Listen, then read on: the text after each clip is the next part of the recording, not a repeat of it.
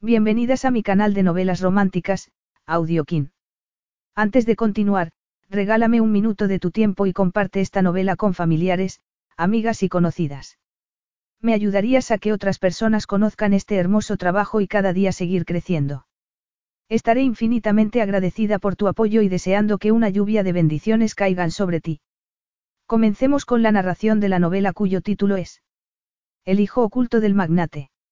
Argumento. La ingenua Phoebe Brown se enamoró del magnate Jed Sabvides después de que él la conquistara, la invitara a cenar y se acostara con ella. Pero cuando le anunció que estaba embarazada, Jed se quedó horrorizado. No comprendía que para él ella solo era una distracción agradable. Por desgracia, Phoebe perdió al hombre que amaba y al bebé. Increíblemente, años más tarde, Jed descubrió que Phoebe tenía un hijo que se parecía mucho a él. Capítulo 1. Sabide se movió en su asiento. El avión estaba comenzando a descender y no antes de tiempo, cierta parte de su cuerpo reaccionaba ante la idea de que la encantadora Phoebe estuviera esperándolo en Londres. Él había pensado pasar tres semanas en Nueva York, pero había acortado su estancia un día y había reorganizado su agenda para que al día siguiente pudiera trabajar desde su despacho de Londres y así poder estar junto a ella. El sábado por la noche tenía que estar en Grecia para celebrar el cumpleaños de su padre y con el nivel de frustración que sentía había decidido que pasar solo una noche con Phoebe sería suficiente. Tras un par de llamadas telefónicas el jet de la empresa de los Abbides lo estaba esperando en el aeropuerto Kennedy. Por una vez, la diferencia horaria entre los dos continentes era una bendición. Tenía el ceño fruncido. Cuando había cambiado su agenda por una mujer. Nunca, la respuesta hizo que se sintiera un poco incómodo y no pudo evitar pensar en la primera vez que vio a Phoebe. Al salir del ascensor en la planta baja del hotel en el que se hospedaba mientras valoraba la posibilidad de comprar el establecimiento, Jed se fijó en la chica que estaba cruzando el vestíbulo y se detuvo un instante para observar su silueta femenina. Su rubia melena ondulada caía sobre sus hombros. Su perfil era exquisito, y la falda negra y la blusa blanca que llevaba no servían para ocultar su silueta mientras caminaba sobre el suelo de mármol luciendo unas piernas que harían volar la imaginación de cualquier hombre. Él la siguió con la mirada hasta que se metió detrás de la recepción y se dirigió con una sonrisa al siguiente cliente. Su sonrisa hizo que a él se le cortara la respiración. Se había sentido atraído por ella al instante, y su cuerpo había reaccionado. En aquel momento no salía con ninguna mujer y decidió que aquella chica era para él, sin contemplar la posibilidad del fracaso ni un instante. Se acercó a la recepción y le preguntó si podría recomendarle un buen restaurante. Ella echó la cabeza un poco hacia atrás y él se percató de que de cerca era aún más guapa.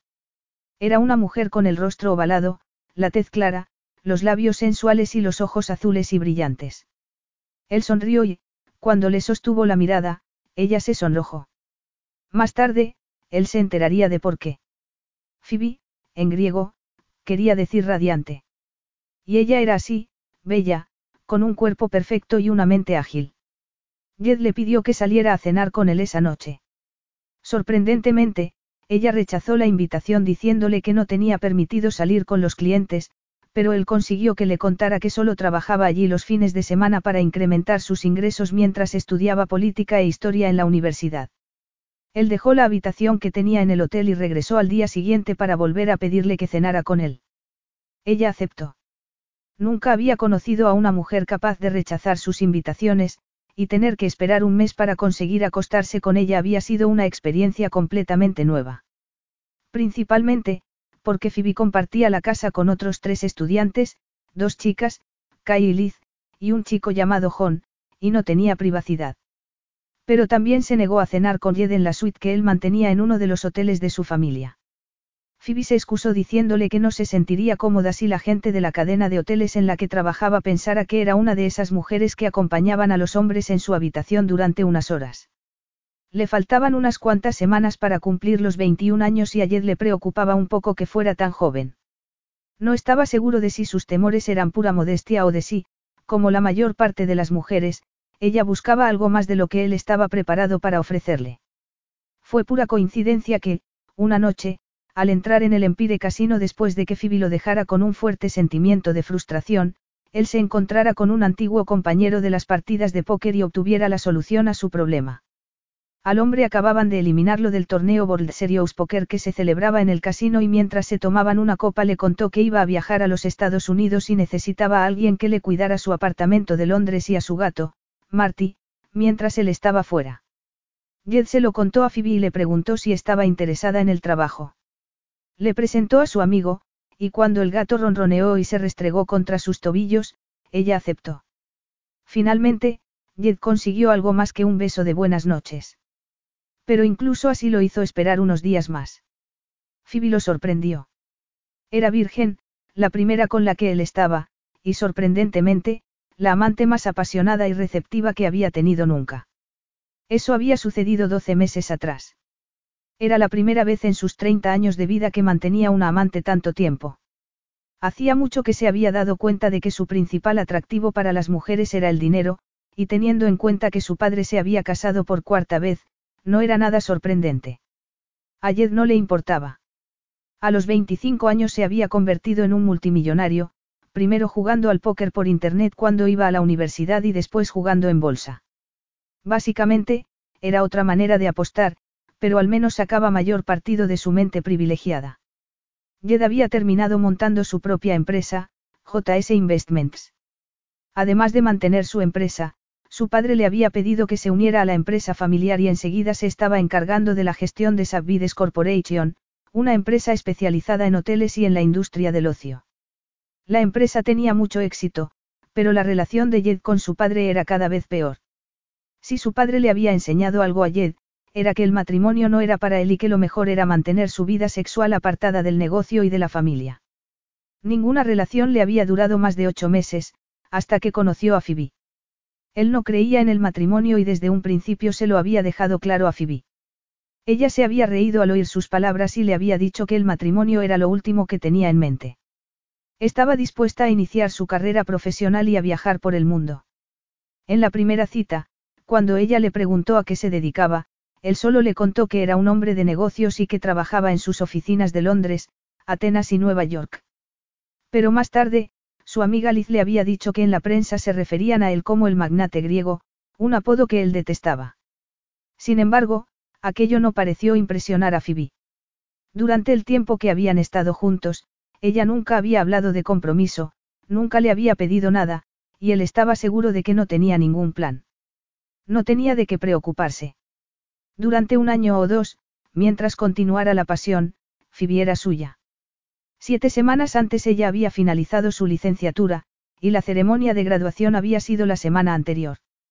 Ella lo había invitado a la ceremonia y le había dicho que su tía también iría. Jed siempre había tratado de evitar conocer a la familia de las chicas con las que salía, y le había dicho a Phoebe que haría lo posible por ir. Puesto que ese día estaba en Nueva York, había tenido una buena excusa para no ir. La mañana de la ceremonia había llamado a Phoebe para desearle suerte. Ella parecía contenta, sobre todo después de decirle que tenía una sorpresa especial para ella. Quizá, después de todo, no sea tan diferente a las demás, pensó con cinismo. A menudo le compraba regalos, y ella le demostraba que estaba agradecida cuando se hallaban en la cama. Esa vez le había comprado una gargantilla de diamantes, porque se sentía un poco culpable por perderse su graduación. Además, llegaba un día antes de lo previsto y sabía que eso agradaría a Phoebe. La idea lo hizo sonreír con anticipación masculina. Cuando el avión aterrizó, Jed se levantó del asiento, se puso la chaqueta y se ajustó la corbata. Agarró el ordenador portátil y salió del avión despidiéndose de la azafata con una sonrisa. Phoebe cerró el grifo de la ducha y salió de la cabina. Eran las nueve de la noche y quería acostarse temprano para estar descansada y preparada para cuando llegara Jed al día siguiente. Al pensarlo, sintió un nudo en el estómago. Se miró en el espejo y se cubrió su cuerpo delgado con una toalla. ¿Cuánto tiempo continuaría delgada? Tenía que decirle a su novio, Jed, que estaba embarazada. Jed Sabides era un financiero con éxito y también con el poder que había detrás del emporio de Sabides Corporation. Desde un principio, Phoebe había sospechado que era rico, simplemente por la seguridad que demostraba en sí mismo. Y por eso, en un principio se había mostrado recelosa. Él pertenecía a un mundo completamente distinto al de ella, pero Phoebe estaba enamorada por primera vez en su vida. Liz, su compañera de casa, le había contado que era extremadamente rico y había tratado de advertirle a Phoebe que él solo pretendía que fuera su amante habitual en Londres. Liz se había equivocado. Era cierto que a los pocos días de mudarse al nuevo apartamento se habían convertido en amantes, pero no vivían juntos. Jed la respetaba y cuando trabajaba en Londres se alojaba en la suite del hotel de lujo propiedad de Savides Corporation. Y el hecho de que Phoebe tuviera su propio apartamento le había permitido estudiar para superar con éxito el último año de carrera. A pesar de que Jed fuera un hombre rico, ella consideraba que eran como cualquier otra pareja enamorada. Ocasionalmente salían al cine o a cenar, y cuando su relación se convirtió en algo más íntimo, él empezó a quedarse a pasar la noche con ella. Y a veces, incluso más de una noche. Jed había dejado algo de ropa allí a lo largo del año, pero no vivía en aquella casa.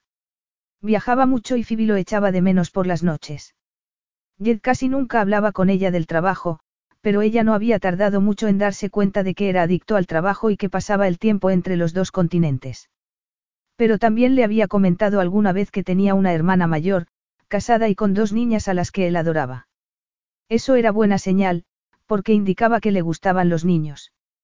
Phoebe estaba convencida de que querría a su bebé tanto como ella. Phoebe había conocido a Jed cuando estaba alojado en el hotel donde ella trabajaba de recepcionista y, desde entonces, su vida había cambiado. Ella había levantado la vista al oír su voz grave, lo había mirado a los ojos y se había quedado prendada. Era el hombre más guapo que había visto nunca. Entonces, él le sonrió y ella experimentó algo que no había sentido jamás. Incapaz de mirar a otro lado, se sonrojó. Doce meses más tarde todavía se excitaba al verlo o al oír su voz, e incluso a veces se sonrojaba. Phoebe Brown, a lo mejor pronto Phoebe Sabides, soñaba con el futuro. Agarró una toalla de lavabo del toallero, se inclinó y comenzó a secarse la cabeza. ¡Ah! Gritó al sentir que alguien la agarraba del hombro. ¿Qué? exclamó mientras la giraban. Dejó caer la toalla al suelo y miró a Jed. Jed, eres tú. Eso espero, sonrió él. ¿A quién más esperabas en tu baño? Se mofó. Deslizó las manos por sus hombros para quitarle la toalla que cubría su cuerpo y la miró de arriba abajo con deseo. Llevo semanas soñando con esto, posó la mirada sobre sus pezones rosados. Pero la realidad supera al más salvaje de mis sueños.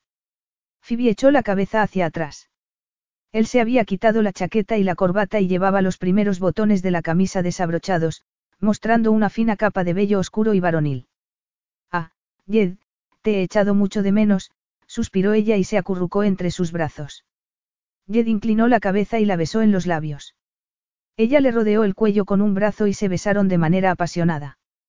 Cuando se separaron para tomar aire, él se agachó y capturó uno de sus pezones con la boca para acariciárselo con la lengua.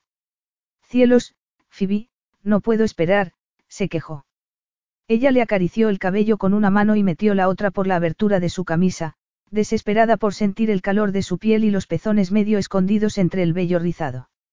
Al ver el brillo del deseo en sus ojos marrones, ella deslizó la mano más abajo para acariciarle el miembro a través de la tela de los pantalones. Ella tampoco podía esperar, nunca habían pasado tanto tiempo separados y el calor de su entrepierna era la muestra del potente deseo que sentía por él. Jed le retiró la mano y la apoyó contra la pared mientras se bajaba la cremallera para liberar su miembro. Ella podía sentir el fuerte latido de su corazón contra su pecho y, por un instante, fue incapaz de moverse. Perdóname, Phoebe, dijo él. Pero te deseo con locura. Yo también, murmuró ella, mientras él la besaba en los labios. ¿Estás segura de que estás bien? Ahora mucho mejor. Solo tengo que mirarte para desearte, admitió ella, encantada de que hubiera llegado por sorpresa. Sigue pensando en ello mientras me quito la ropa, dijo él, quitándose los pantalones. Phoebe se agachó con intención de recoger la toalla del suelo, pero Jed la agarró de la muñeca para que se incorporara. No te molestes, dijo con una sonrisa sensual. No la necesitas para lo que tengo planeado, se quitó el resto de la ropa. Era perfecto. Tenía el cabello negro y un poco rizado. Sus ojos eran marrones y se oscurecían a causa de la pasión. Y su nariz estaba perfectamente colocada en la estructura de su rostro. Su boca era sensual, sus labios, perfectos y su mentón, prominente. Phoebe podría pasarse la vida mirando su rostro, Pero su torso desnudo era demasiado tentador y no pudo evitar deslizar la mirada por su cuerpo musculoso. Su miembro asomaba entre sus piernas poderosas. ¿Te gusta lo que ves? preguntó él, provocando que se sonrojara. Sí, lo amaba, y quizá había llegado el momento de darle la noticia. Pero antes de que pudiera encontrar las palabras adecuadas, él la tomó en brazos y la llevó hasta el dormitorio. Espera, Jed, ¿no quieres tomar algo después del viaje? ¿Cómo es que has llegado una noche antes? ¿Por qué no podía esperar otro día más? Lo único que quiero para comer eres tú, la tumbó en la cama y se colocó a su lado. Entusiasmada por el deseo que él mostraba hacia ella, Phoebe comenzó a acariciarlo y lo que pasó aquella noche no tenía igual. Él le hizo el amor despacio y con tanta pasión, que estuvo a punto de volverla loca de excitación, explorando cada curva de su cuerpo y seduciéndola hasta llevarla al clímax. Phoebe se sentía como si estuviera poseída y consiguió liberarse de toda inhibición sexual. Era como si ninguno de los dos consiguiera saciarse y necesitara más. Finalmente, horas más tarde, agotada entre sus brazos pero incapaz de dormir, miró a Jed y se preguntó si su hijo se parecería a él. Se preguntó si el hecho de que él hubiera llegado antes de tiempo podía ser la sorpresa especial que él le había prometido y frunció el ceño. Era ridículo, pero ella se había hecho la ilusión de que fuera un anillo y había imaginado que Jed le pedía que se casara con él antes de que ella le dijera que estaba embarazada. Phoebe, ¿en qué piensas? ¿Qué pasa? preguntó Jed. Ella se incorporó y lo miró a los ojos. Nada. Me preguntaba si el hecho de que hayas venido antes de tiempo era la sorpresa que me prometiste. Si es así, he de decir que ha sido una gran sorpresa, lo besó. Me alegro, pero no, la tumbó boca arriba, salió de la cama y encendió la luz. Quédate donde estás. Enseguida vuelvo, dijo él. Phoebe lo observó salir desnudo de la habitación. Minutos más tarde, él regresó con una caja de piel negra en la mano. Siéntate, Phoebe. Por tu graduación universitaria, abrió la caja y le mostró una gargantilla de diamantes. Se la colocó en el cuello y la abrochó. Después, tras acariciarle los hombros y cubrirle los senos con las manos, añadió, y también por tu graduación en la cama, le pellizcó los pezones con suavidad. No imaginaba que el sexo pudiera ser mejor, pero me he sorprendido. Y tú me has acompañado durante todo el camino, sorprendiéndome aún más, mi maravillosa desvergonzada. Gracias, Jed, murmuró ella. La gargantilla es preciosa. Phoebe miró las piedras que colgaban de su cuello tratando de no desvelar la pequeña decepción que sentía. Sin embargo, al ver los dedos de Jed acariciándole los pechos experimentó de nuevo una fuerte excitación sexual. Lo rodeó por el cuello y lo besó en los labios. Y te quiero, dijo ella. Phoebe se lo había dicho montones de veces, pero, de pronto, se percató de que Jed nunca se lo había dicho en inglés. Le había dicho que era preciosa y que le encantaba su cuerpo, y ella había supuesto que le había dicho, te quiero, en griego, el idioma que empleaba en los momentos de pasión. Sin embargo, ya no estaba tan segura. Convenciéndose de que era una tontería, se colocó a horcajadas sobre su cuerpo y le hizo el amor hasta que ambos quedaron agotados. Phoebe se despertó al sentir una mano sobre su pecho y la presión de un miembro contra el trasero. Ah, Phoebe, me gusta tanto acariciarte, le susurró Jed al oído. Ella se desperezó y gimió al sentir que Jed le acariciaba la entrepierna con la otra mano, pero su estómago tenía vida propia y no estaba nada calmado. De forma apresurada, Phoebe se bajó de la cama y corrió hacia el baño. ¿Qué pasa, Phoebe? preguntó Jed. Incapaz de contestar, ella cerró la puerta y abrió el grifo del lavabo. A lo mejor con un poco de agua conseguía calmar sus náuseas. No le sirvió de nada y dos segundos más tarde estaba de rodillas frente al retrete y obteniendo muy poco resultado. Despacio, se puso en pie y tras tirar de la cisterna se volvió para mojarse el rostro y lavarse la boca. Quizás si aprendo a moverme con más cuidado, evitaría las náuseas de la mañana, pensó mirándose en el espejo con una sonrisa. Todavía no le había cambiado el cuerpo. Tenía el aspecto de una mujer bien amada, y las marcas de la pasión sobre sus muslos y pechos eran la evidencia. También la gargantilla de diamantes que llevaba al cuello. Suspiró con alegría. No tenía ni idea de cuándo se lo pondría, pero era un regalo fantástico y la noche había sido increíble. Jed le había demostrado lo mucho que la deseaba de una docena de maneras distintas, incluyendo un par de ellas que nunca había probado antes. Phoebe. Ella oyó que él la llamaba. Decidió que era un buen momento para decirle que estaba embarazada. Voy enseguida, contestó ella, agarrando una toalla del armario y cubriéndose el cuerpo con ella.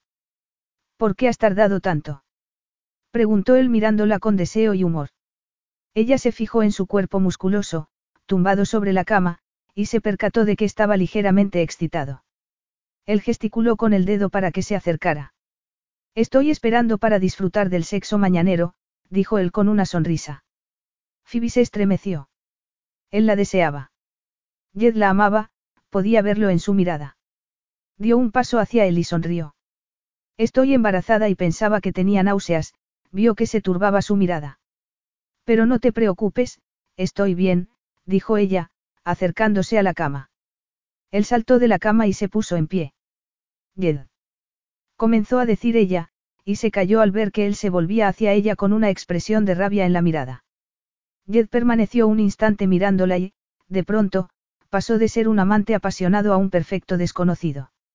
Ella se estremeció de nuevo, pero a causa de un mal presentimiento. Capítulo 2. Embarazada. Phoebe estaba embarazada. No era posible. Él había tomado todas las precauciones posibles, pero ¿y ella? Jed se hizo la pregunta y sintió que lo invadía la rabia mientras buscaba una respuesta aceptable. Contar hasta diez no funcionó, así que siguió contando antes de volverse para hablar con ella sin gritar. Estoy seguro de que crees que estás bien, dijo con cinismo, mientras trataba de controlar la furia que sentía. Ahí de pie, con un collar de diamantes y embarazada supongo que ahora dirás que el hijo es mío. No podía creer que se hubiera dejado llevar por la supuesta inocencia de Phoebe. Ella era como las demás, sino peor, porque había conseguido aquello en lo que otras mujeres habían fracasado. Por supuesto que es tuyo. Él percibió asombro en su voz, pero lo ignoró.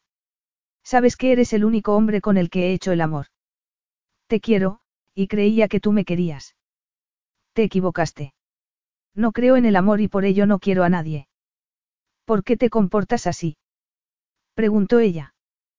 ¿Por qué? ¿Por qué no deseo que me engañen diciéndome que soy padre? dijo con sarcasmo. Recuerda desde el principio. Siempre he utilizado protección. Entonces, tú sugeriste empezar a tomarte la píldora y yo, tonto de mí, debido a que eras virgen me dejé llevar por la tentación de disfrutar del sexo sin preservativo por primera vez en mi vida. Te presenté a mi médico privado, el doctor Marcus, y él te recetó la píldora anticonceptiva. Ni siquiera tenías que acordarte de ir a recogerla porque él quedó en que te las enviaría aquí. Por ese lado no ha podido haber ningún error, así que dime, ¿cuándo ha tenido lugar el embarazo? El fin de semana que estuvimos en París. Me olvidé de llevarme la píldora. Tenía que haberlo imaginado, Jed comprendió enseguida las artimañas de Phoebe. Recuerdo que la única vez que discutiste conmigo en lugar de comportarte como la amante apasionada de siempre fue cuando regresé de pasar Semana Santa en Grecia. Te quejaste de que nunca te llevaba de viaje conmigo y de que solo había salido del país para ir a Bélgica en un viaje de un día. Ni siquiera conocías París, y por eso te llevé. Ahora pretendes que crea que te dejaste la píldora por error y que no se te ocurrió mencionarlo en los tres días que estuvimos allí. Qué bien te ha venido, dijo en tono de mofa. Eso fue a finales de abril y estamos a principios de julio, debes de estar embarazada de dos meses. De nueve semanas, dijo ella. ¿Por qué has tardado tanto en decírmelo? No me lo digas, deja que lo adivine. Esperaste a terminar los exámenes y a licenciarte, pero no tenías intención de ponerte a trabajar, sino de vivir de manera lujosa a mi costa. Eres una mujer muy inteligente. Phoebe, y lo has hecho en el momento perfecto, pero a mí nadie me toma por tonto y si tu comportamiento descocado y espectacular de anoche en la cama tenía la intención de ablandarme para que me case contigo, no has tenido suerte. Ningún hombre espera que su amante se quede embarazada. No he sido tu amante. Nunca seré la amante de nadie. Creía que eras mi novio. Pensaba que. Él la interrumpió. Basta, Phoebe, no finjas ser tan inocente. Fui yo quien te buscó este apartamento. Creía que estaba cuidando de la casa y de Marty. Así era, pero mi amigo me vendió la casa tres meses después de marcharse y dijo que podías quedarte con el gato. Al parecer, él ha encontrado otro tipo de felino con quien acurrucarse, espero que sea menos malvada que tú. Malvada. Exclamó ella. ¿Cómo puedes llamarme eso después de lo que hemos compartido? Fácilmente. Te he dado un coche, joyas, ropa, podías tener todo lo que quisieras. Pero nunca te ofrecí un anillo de boda, y sabías que sería así desde el principio y estabas de acuerdo conmigo. Si en algún momento has pensado que podías atraparme con un hijo no planeado, piénsalo de nuevo. Phoebe se dejó caer sobre la cama. Él no quería a su hijo y eso era como recibir una puñalada en el corazón. No podía mirar a Jed y respiró hondo varias veces. Finalmente admitió que llevaba engañándose desde el principio de su relación. Mientras que ella se había enamorado de él y lo consideraba su novio, él solo la consideraba una amante y la trataba como a tal. Todos los pequeños detalles del pasado cobraban sentido. No era de extrañar que Jed nunca le hubiera ofrecido que fuera a Grecia con él para conocer a su familia y amigos. Jed siempre tenía una excusa para no estar con ella cuando su tía Gemma iba a verla a Londres desde Dorset, y ella se lo había pedido varias veces. Jed la había conquistado, la había llevado a cenar y se había acostado con ella. Le había regalado un coche una semana antes de Navidad. Ella había intentado rechazarlo, pero él había insistido en que lo aceptan diciéndole que le resultaría útil para regresar a su casa en vacaciones. Él no había podido pasarlas con ella porque siempre iba a Grecia durante las fiestas. Del mismo modo había insistido en que aceptan un broche seis semanas después de conocerse, un brazalete de diamantes el día que cumplió 21 años en agosto, y en llevarla a comprar ropa de diseño y lencería. Ella había aprendido que era más fácil aceptar sus regalos de manera agradecida que objetar. Pero nunca había conocido a ninguno de sus amigos, aparte del hombre a quien pertenecía originalmente el apartamento, y del doctor Marcus, con quien él había ido al colegio. Ella no había sido más que su amante en Londres. El fin de semana en París había sido el único viaje que habían hecho juntos. De pronto, una idea invadió su cabeza. Si él no la consideraba más que una amante, quizá no era la única. Era probable que tuviera otras en Nueva York y en Grecia, y quién sabía dónde más. Phoebe encorvó la espalda y agachó la cabeza. Se pasó las manos por el cabello y pestañeó para contener las lágrimas que se agolpaban en sus ojos. ¿Cómo podía haber sido tan tonta y estar tan equivocada acerca de Jed, su primer y único amor? Liz tenía razón y ella había estado demasiado enamorada como para reconocer la verdad. Jed miró a Phoebe y vio que estaba destrozada. Por supuesto que, si estaba embarazada, se ocuparía de ella. Pero primero necesitaba que el doctor Marcus confirmara que Phoebe estaba embarazada y, puesto que él había estado fuera varias semanas, necesitaba confirmar que el hijo era suyo antes de pensar en casarse con ella. Ningún hijo suyo nacería fuera del matrimonio. Aunque el matrimonio significa el fin de su soltería. No podía tratar con Phoebe en esos momentos. Necesitaba tiempo para pensar y tenía una reunión al cabo de una hora. Se acercó a ella y colocó una mano sobre su hombro. Notó que ella se retiraba y se enfadó de nuevo. No tengo tiempo para esto, dijo él en tono cortante. Tengo reuniones a las que no puedo faltar durante todo el día, y mañana por la noche tengo que estar en Grecia para el cumpleaños de mi padre. Lo más importante para Yed era que su padre iba a jubilarse. Al día siguiente por la noche, él se convertiría oficialmente en el presidente de Sabvides Corporation, la empresa que llevaba dirigiendo extraoficialmente durante los últimos años. Phoebe no tenía por qué saberlo. Su negocio no tenía nada que ver con ella. Pero no te preocupes, hablaré con Marcus antes de marcharme. Es un doctor estupendo y muy discreto. Se ocupará de tu embarazo y yo pagaré por todo. Te lo aseguro. Ella levantó la cabeza despacio y lo miró durante un largo instante. No estoy preocupada, y sé que el doctor Marcus lo hará, dijo ella. Bien, repuso Jed. Nunca había visto a Phoebe tan apagada. Quizá debía decirle algo. Pero no solía manifestar sus sentimientos y seguía en estado de shock, así que dijo sin más, necesito darme una ducha, y se metió en el baño. Diez minutos más tarde, después de una ducha de agua fría, había tenido tiempo para pensar. Quizá había sido un poco duro con Phoebe. Se vistió y salió a buscarla. La encontró sentada en la cocina, con una taza de té en una mano y acariciando al gato que estaba en su regazo con la otra. Tengo que irme. Te veré esta noche y hablaremos de los arreglos necesarios. Phoebe dejó la taza sobre la mesa y miró a Jed. Iba elegantemente vestido con un traje gris, una camisa blanca y una corbata de seda. ¿Cómo podía haber pensado que aquel hombre era su novio? Había cumplido 30 años el mes anterior y ella le había comprado una alianza del siglo XIX con forma de corazón. La había visto en una tienda de antigüedades y había pensado que él vería el simbolismo de su regalo, que ella le estaba entregando su corazón. No era una tontería. Él solo se había fijado en su cuerpo, y encima pensaba que ella lo había traicionado. Él le había hecho pedazos el corazón al acusarla de haber planificado el embarazo para conseguir su dinero. El hecho de que Jed, el hombre al que amaba, pudiera pensar tan mal de ella indicaba que él no había llegado a conocerla bien. Mientras que ella pensaba que le había llegado al corazón, lo único que había sido para él era una mujer ardiente en la cama. Su amante. Al decirle que su amigo el médico se ocuparía de su embarazo, como si la criatura que llevaba en el vientre no fuera nadie de importancia, ella supo que habían terminado.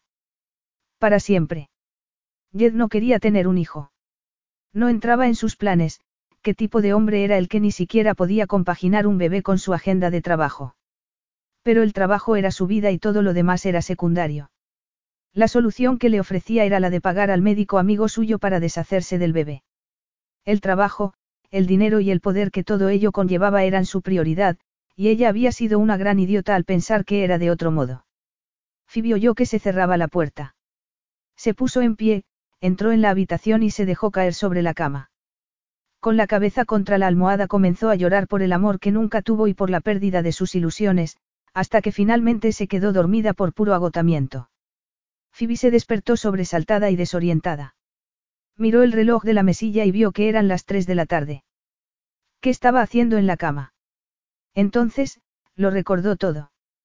Permaneció en la cama repasando todo lo que había sucedido desde que Jed llegó la noche anterior, como había pensado que la manera apasionada en que habían hecho el amor confirmaba que él la amaba, sin embargo, se percataba de que para un hombre moderno y atractivo como Jed, ella solo había sido poco más que una esclava sexual, una mujer dispuesta a hacer todo lo que él le pidiera. Recordó todo lo que había acontecido el año anterior y se sorprendió ante su propia estupidez. Todos los regalos que él le había hecho no eran más que el pago por los servicios prestados. Esa mañana, al decirle que estaba embarazada, había descubierto al verdadero Yedzabvides. Su manera de reaccionar la había dejado destrozada y, al recordar que él había dicho que esa misma noche hablarían de los arreglos necesarios, el pánico se apoderó de ella. No se atrevía a quedarse allí. Jed tenía una fuerte personalidad y, en el fondo, ella no se fiaba de sí misma a la hora de enfrentarse a él si le sugería que interrumpiera el embarazo. Tenía que marcharse del apartamento y alejarse de Jed. Tenía que recoger sus cosas, saltó de la cama y se dirigió hacia la cómoda, tropezándose con el gato. Jed Sabides finalizó la conferencia que había mantenido con el otro lado del Atlántico. La reunión de las dos de la tarde que había mantenido con alguien en Nueva York había sido un éxito. Eran las siete de la tarde y había terminado de trabajar. Se pasó la mano por el cabello y pensó en Phoebe. Había conseguido no pensar en ella durante el día, pero ya no tenía excusa. Se abrió la puerta del despacho y entró Cristina, su secretaria. ¿Me necesitas para algo más? No, contestó él. Vete. Pareces cansado, Jed. Deja que te traiga un whisky y te daré un masaje en el cuello si quieres, te ayudará a relajarte. El whisky vale, el masaje no, miró a su secretaria sorprendido de que ella le hubiese ofrecido darle un masaje. Debía de tener peor aspecto de lo que pensaba porque no era su estilo ofrecerle un masaje. Cristina era una chica de cabello oscuro, atractiva y muy eficiente. Él se consideraba afortunado por tenerla. No había posibilidad de que Cristina se quedara embarazada por error, ella nunca cometía errores. Y Phoebe. Era mucho más joven, y él había sido su primer amor. Quizás su embarazo había sido un verdadero accidente. Aquí tienes el whisky, Cristina dejó el vaso sobre el escritorio y la botella a su lado. Después se colocó detrás de él. ¿Estás seguro de que no quieres que te relaje la musculatura? Colocó las manos sobre su cuello. Sí, se encogió de hombros para que retirara las manos. Márchate, Cristina, estoy bien. De acuerdo, se agachó y le susurró al oído. No olvides que mañana nos vamos a Grecia. Intenta descansar. Solo está preocupada por mí, pensó él mientras ella cerraba la puerta. Entonces recordó lo poco que se había preocupado por Phoebe aquella mañana. Agarró el vaso y bebió un largo trago de whisky. Cuando se había convertido en un demonio cínico y terco. Nunca había deseado casarse, pero sabía que en algún momento le gustaría tener un hijo y un heredero para su fortuna. Había tenido una infancia feliz, con unos padres que lo querían y una hermana. La tensión entre su padre y él había surgido a partir de la muerte de su madre, cuando él tenía 17 años, y como consecuencia de los múltiples matrimonios de su padre. El más reciente, el tercero después de su madre, lo había contraído con una mujer más de 35 años más joven que intentaba conquistar a Jed cada vez que regresaba a casa. Jed se terminó el whisky y se sirvió otra copa. No confiaba en las mujeres, excepto en su madre y en su hermana, y nunca había pensado en casarse. Pero también sabía que no permitiría que un hijo suyo fuera ilegítimo. Phoebe, la bella y sexy Phoebe, sería tan duro casarse con ella. Él había sido su primer amor, y la idea de que ella hubiera estado con otro hombre era algo que no le gustaba ni contemplar. Bebió otro trago de whisky. No creía en el amor, pero sí en la continuidad del apellido familiar. Si tenía que casarse, Phoebe era una buena candidata. No podía negar que la química que había entre ambos era fantástica. Él nunca había disfrutado de una relación sexual tan buena en su vida y, desde luego, no le apetecía prescindir de ella. Habían estado juntos más de un año, una buena señal para el futuro, y ella estaba embarazada de él. Jed se terminó el whisky, descolgó el teléfono y pidió la limusina que utilizaba cuando no quería conducir. Se puso en pie tras tomar una decisión. Se casaría con ella. Sorprendentemente, no se sentía tan atrapado como en un principio. Miró el reloj y vio que eran las ocho de la tarde. Llamó a Marcus y quedó con él para cenar. Era la única persona con la que podría hablar sobre la situación con sinceridad y confiaba en él. Jed no sabía nada acerca del embarazo y, aunque en el fondo no creía que Phoebe le hubiera sido infiel, prefería preguntarle a Marcus cuándo podría comprobarse la paternidad. A Phoebe no le pasaría nada por esperar un poco más para la boda. Salió del despacho, cerró la puerta y tomó el ascensor hasta la planta baja. Le contaría a Phoebe su decisión. Podía imaginar la cara que pondría ella al enterarse de que él estaba dispuesto a convertirla en una mujer honrada. Después de la cena con Marcus le pidió al chofer que primero dejara a Marcus en casa y que después lo llevara al apartamento. Al llegar allí lo encontró vacío, excepto por la presencia del gato y de una nota que había sobre la mesa del recibidor. Phoebe estaba tumbada en la camilla del hospital mirando al techo. Había llorado durante horas, hasta que ya no podía llorar más. Se sentía adormecida y vacía por dentro. Era totalmente ajena al ruido y al ajetreo del hospital. No sabía en qué hospital estaba, pero sí que la había atendido el doctor Norman. Solo podía oír la voz del médico diciéndole que había perdido al bebé, pero que no se preocupara porque montones de mujeres perdían a su hijo durante el primer trimestre. Ella era joven, estaba sana y podría tener más hijos. Phoebe sabía que el doctor solo trataba de consolarla, pero nadie ni nada conseguiría hacerlo. Se llevó la mano al vientre y pensó en que a pesar de que solo sabía que estaba embarazada desde hacía diez semanas, ya había desarrollado amor y la necesidad de protección hacia la criatura que había llevado en el vientre. Ya no. El bebé había muerto y se había llevado con él la confianza de su corazón. Su vida había cambiado drásticamente, porque independientemente de lo que pasara en el futuro, nunca olvidaría el dolor y la desesperación que había sentido ese día. El médico le había dicho que debía pasar allí la noche y que le daría cita para hacerle un legrado la siguiente semana. También que debía descansar. Phoebe. Al reconocer la voz de Jed volvió la cabeza. Él estaba en la puerta y la miraba con una mezcla de asombro y disgusto. Ella se preguntaba cómo no se había fijado nunca en lo frío y despiadado que podía ser. He hablado con el médico al entrar.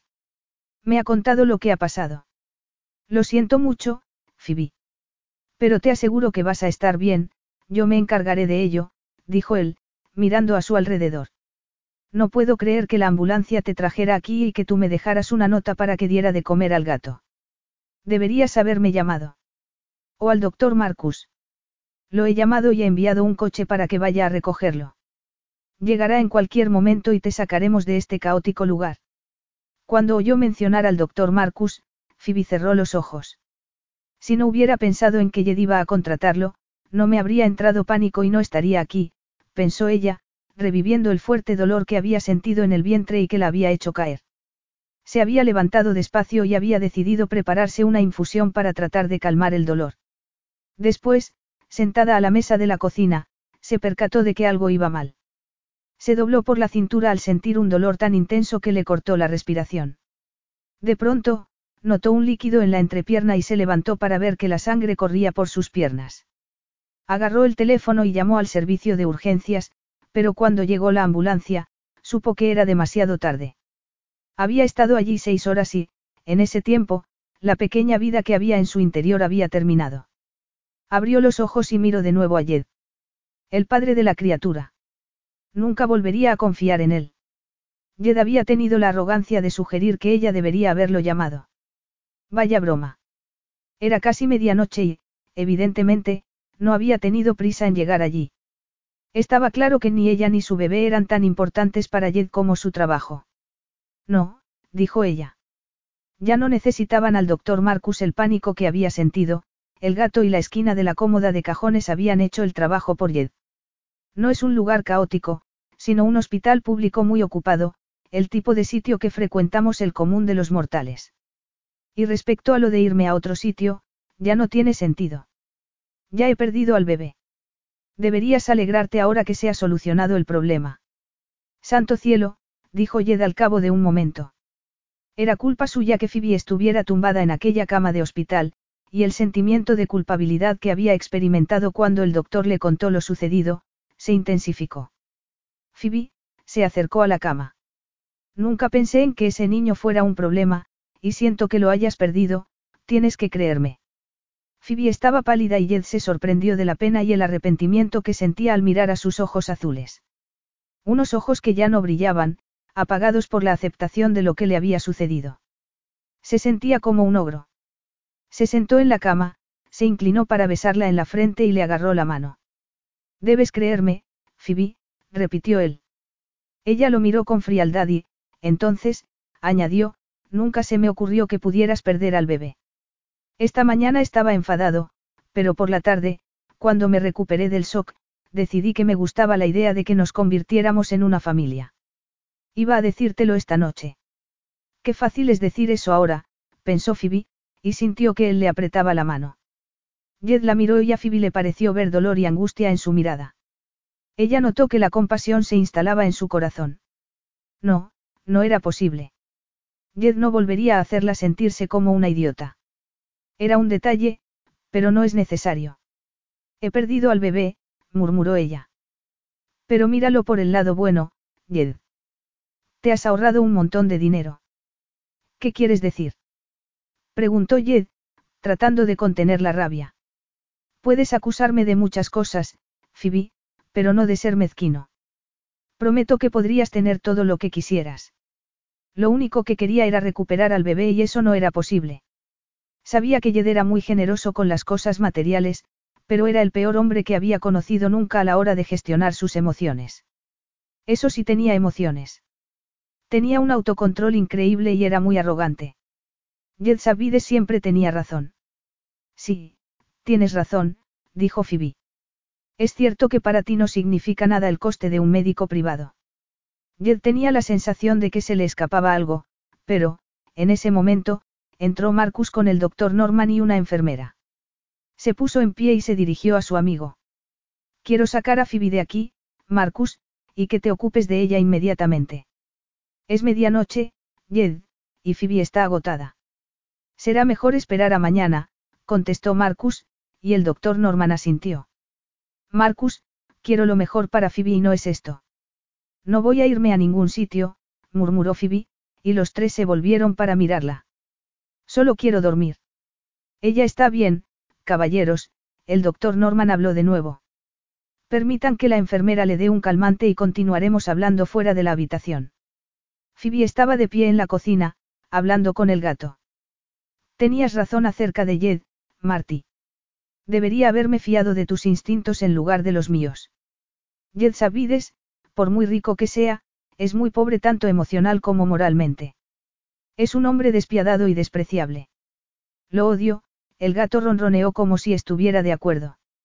Ahora eres mío, y tú y yo nos vamos. Agarró al gato y lo metió en el transportín, después recogió la bolsa donde estaba el joyero y salió del apartamento sin mirar atrás. Tenía las maletas en el recibidor y su coche estaba aparcado en la puerta. Phoebe le dio las gracias al portero por ayudarla a meter las maletas en el coche y colocó el transportín en el asiento de atrás antes de sentarse al volante. El día después de sufrir la pérdida, Jed estaba en el hospital cuando el doctor Norman le dio el alta.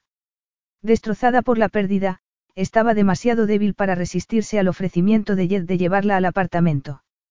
El doctor Marcus le había asignado una enfermera para que se quedara con ella el fin de semana, aunque Jed había insistido en que él podría cuidar de ella. La semana siguiente Phoebe tenía una cita en la clínica privada de Marcus para hacerse un legrado y después de que la enfermera y Phoebe le insistieran para que se marchara, Jed había partido hacia Grecia para asistir al cumpleaños de su padre. Tienes mi número de teléfono móvil, había dicho él. Llámame si me necesitas. Volveré el domingo por la noche. Cuenta con ello, después le prometió que la acompañaría a la cita del médico la siguiente semana, le dio un beso de despedida y se marchó. Había llegado el lunes, la enfermera se había marchado y Jed no había regresado. Phoebe había intentado contactar con él la noche anterior y una tal Cristina, su secretaria, había contestado su teléfono. Tras una esclarecedora conversación, Phoebe decidió que se marchaba a casa. No podía creer que hubiera sido tan débil como para permitir que Jed la engañara de nuevo, nunca más, se prometió en silencio. El amor y la ternura que creía que sentía por él se habían convertido en frío y amargo desdén, así que hizo lo que él esperaba que hiciera una amante. Se había llevado todo lo que él le había dado, incluido el coche. No podía equipararse al precio de haber perdido un hijo. Capítulo 3.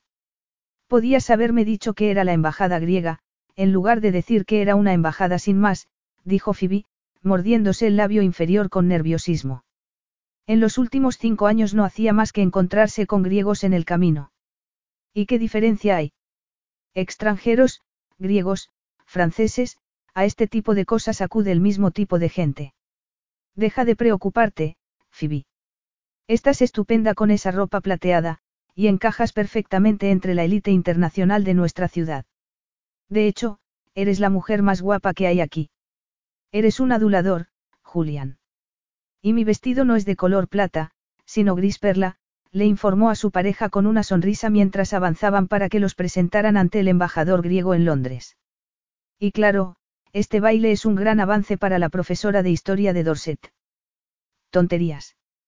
Has estudiado política e historia, y eres más inteligente que la mayoría de las mujeres de aquí.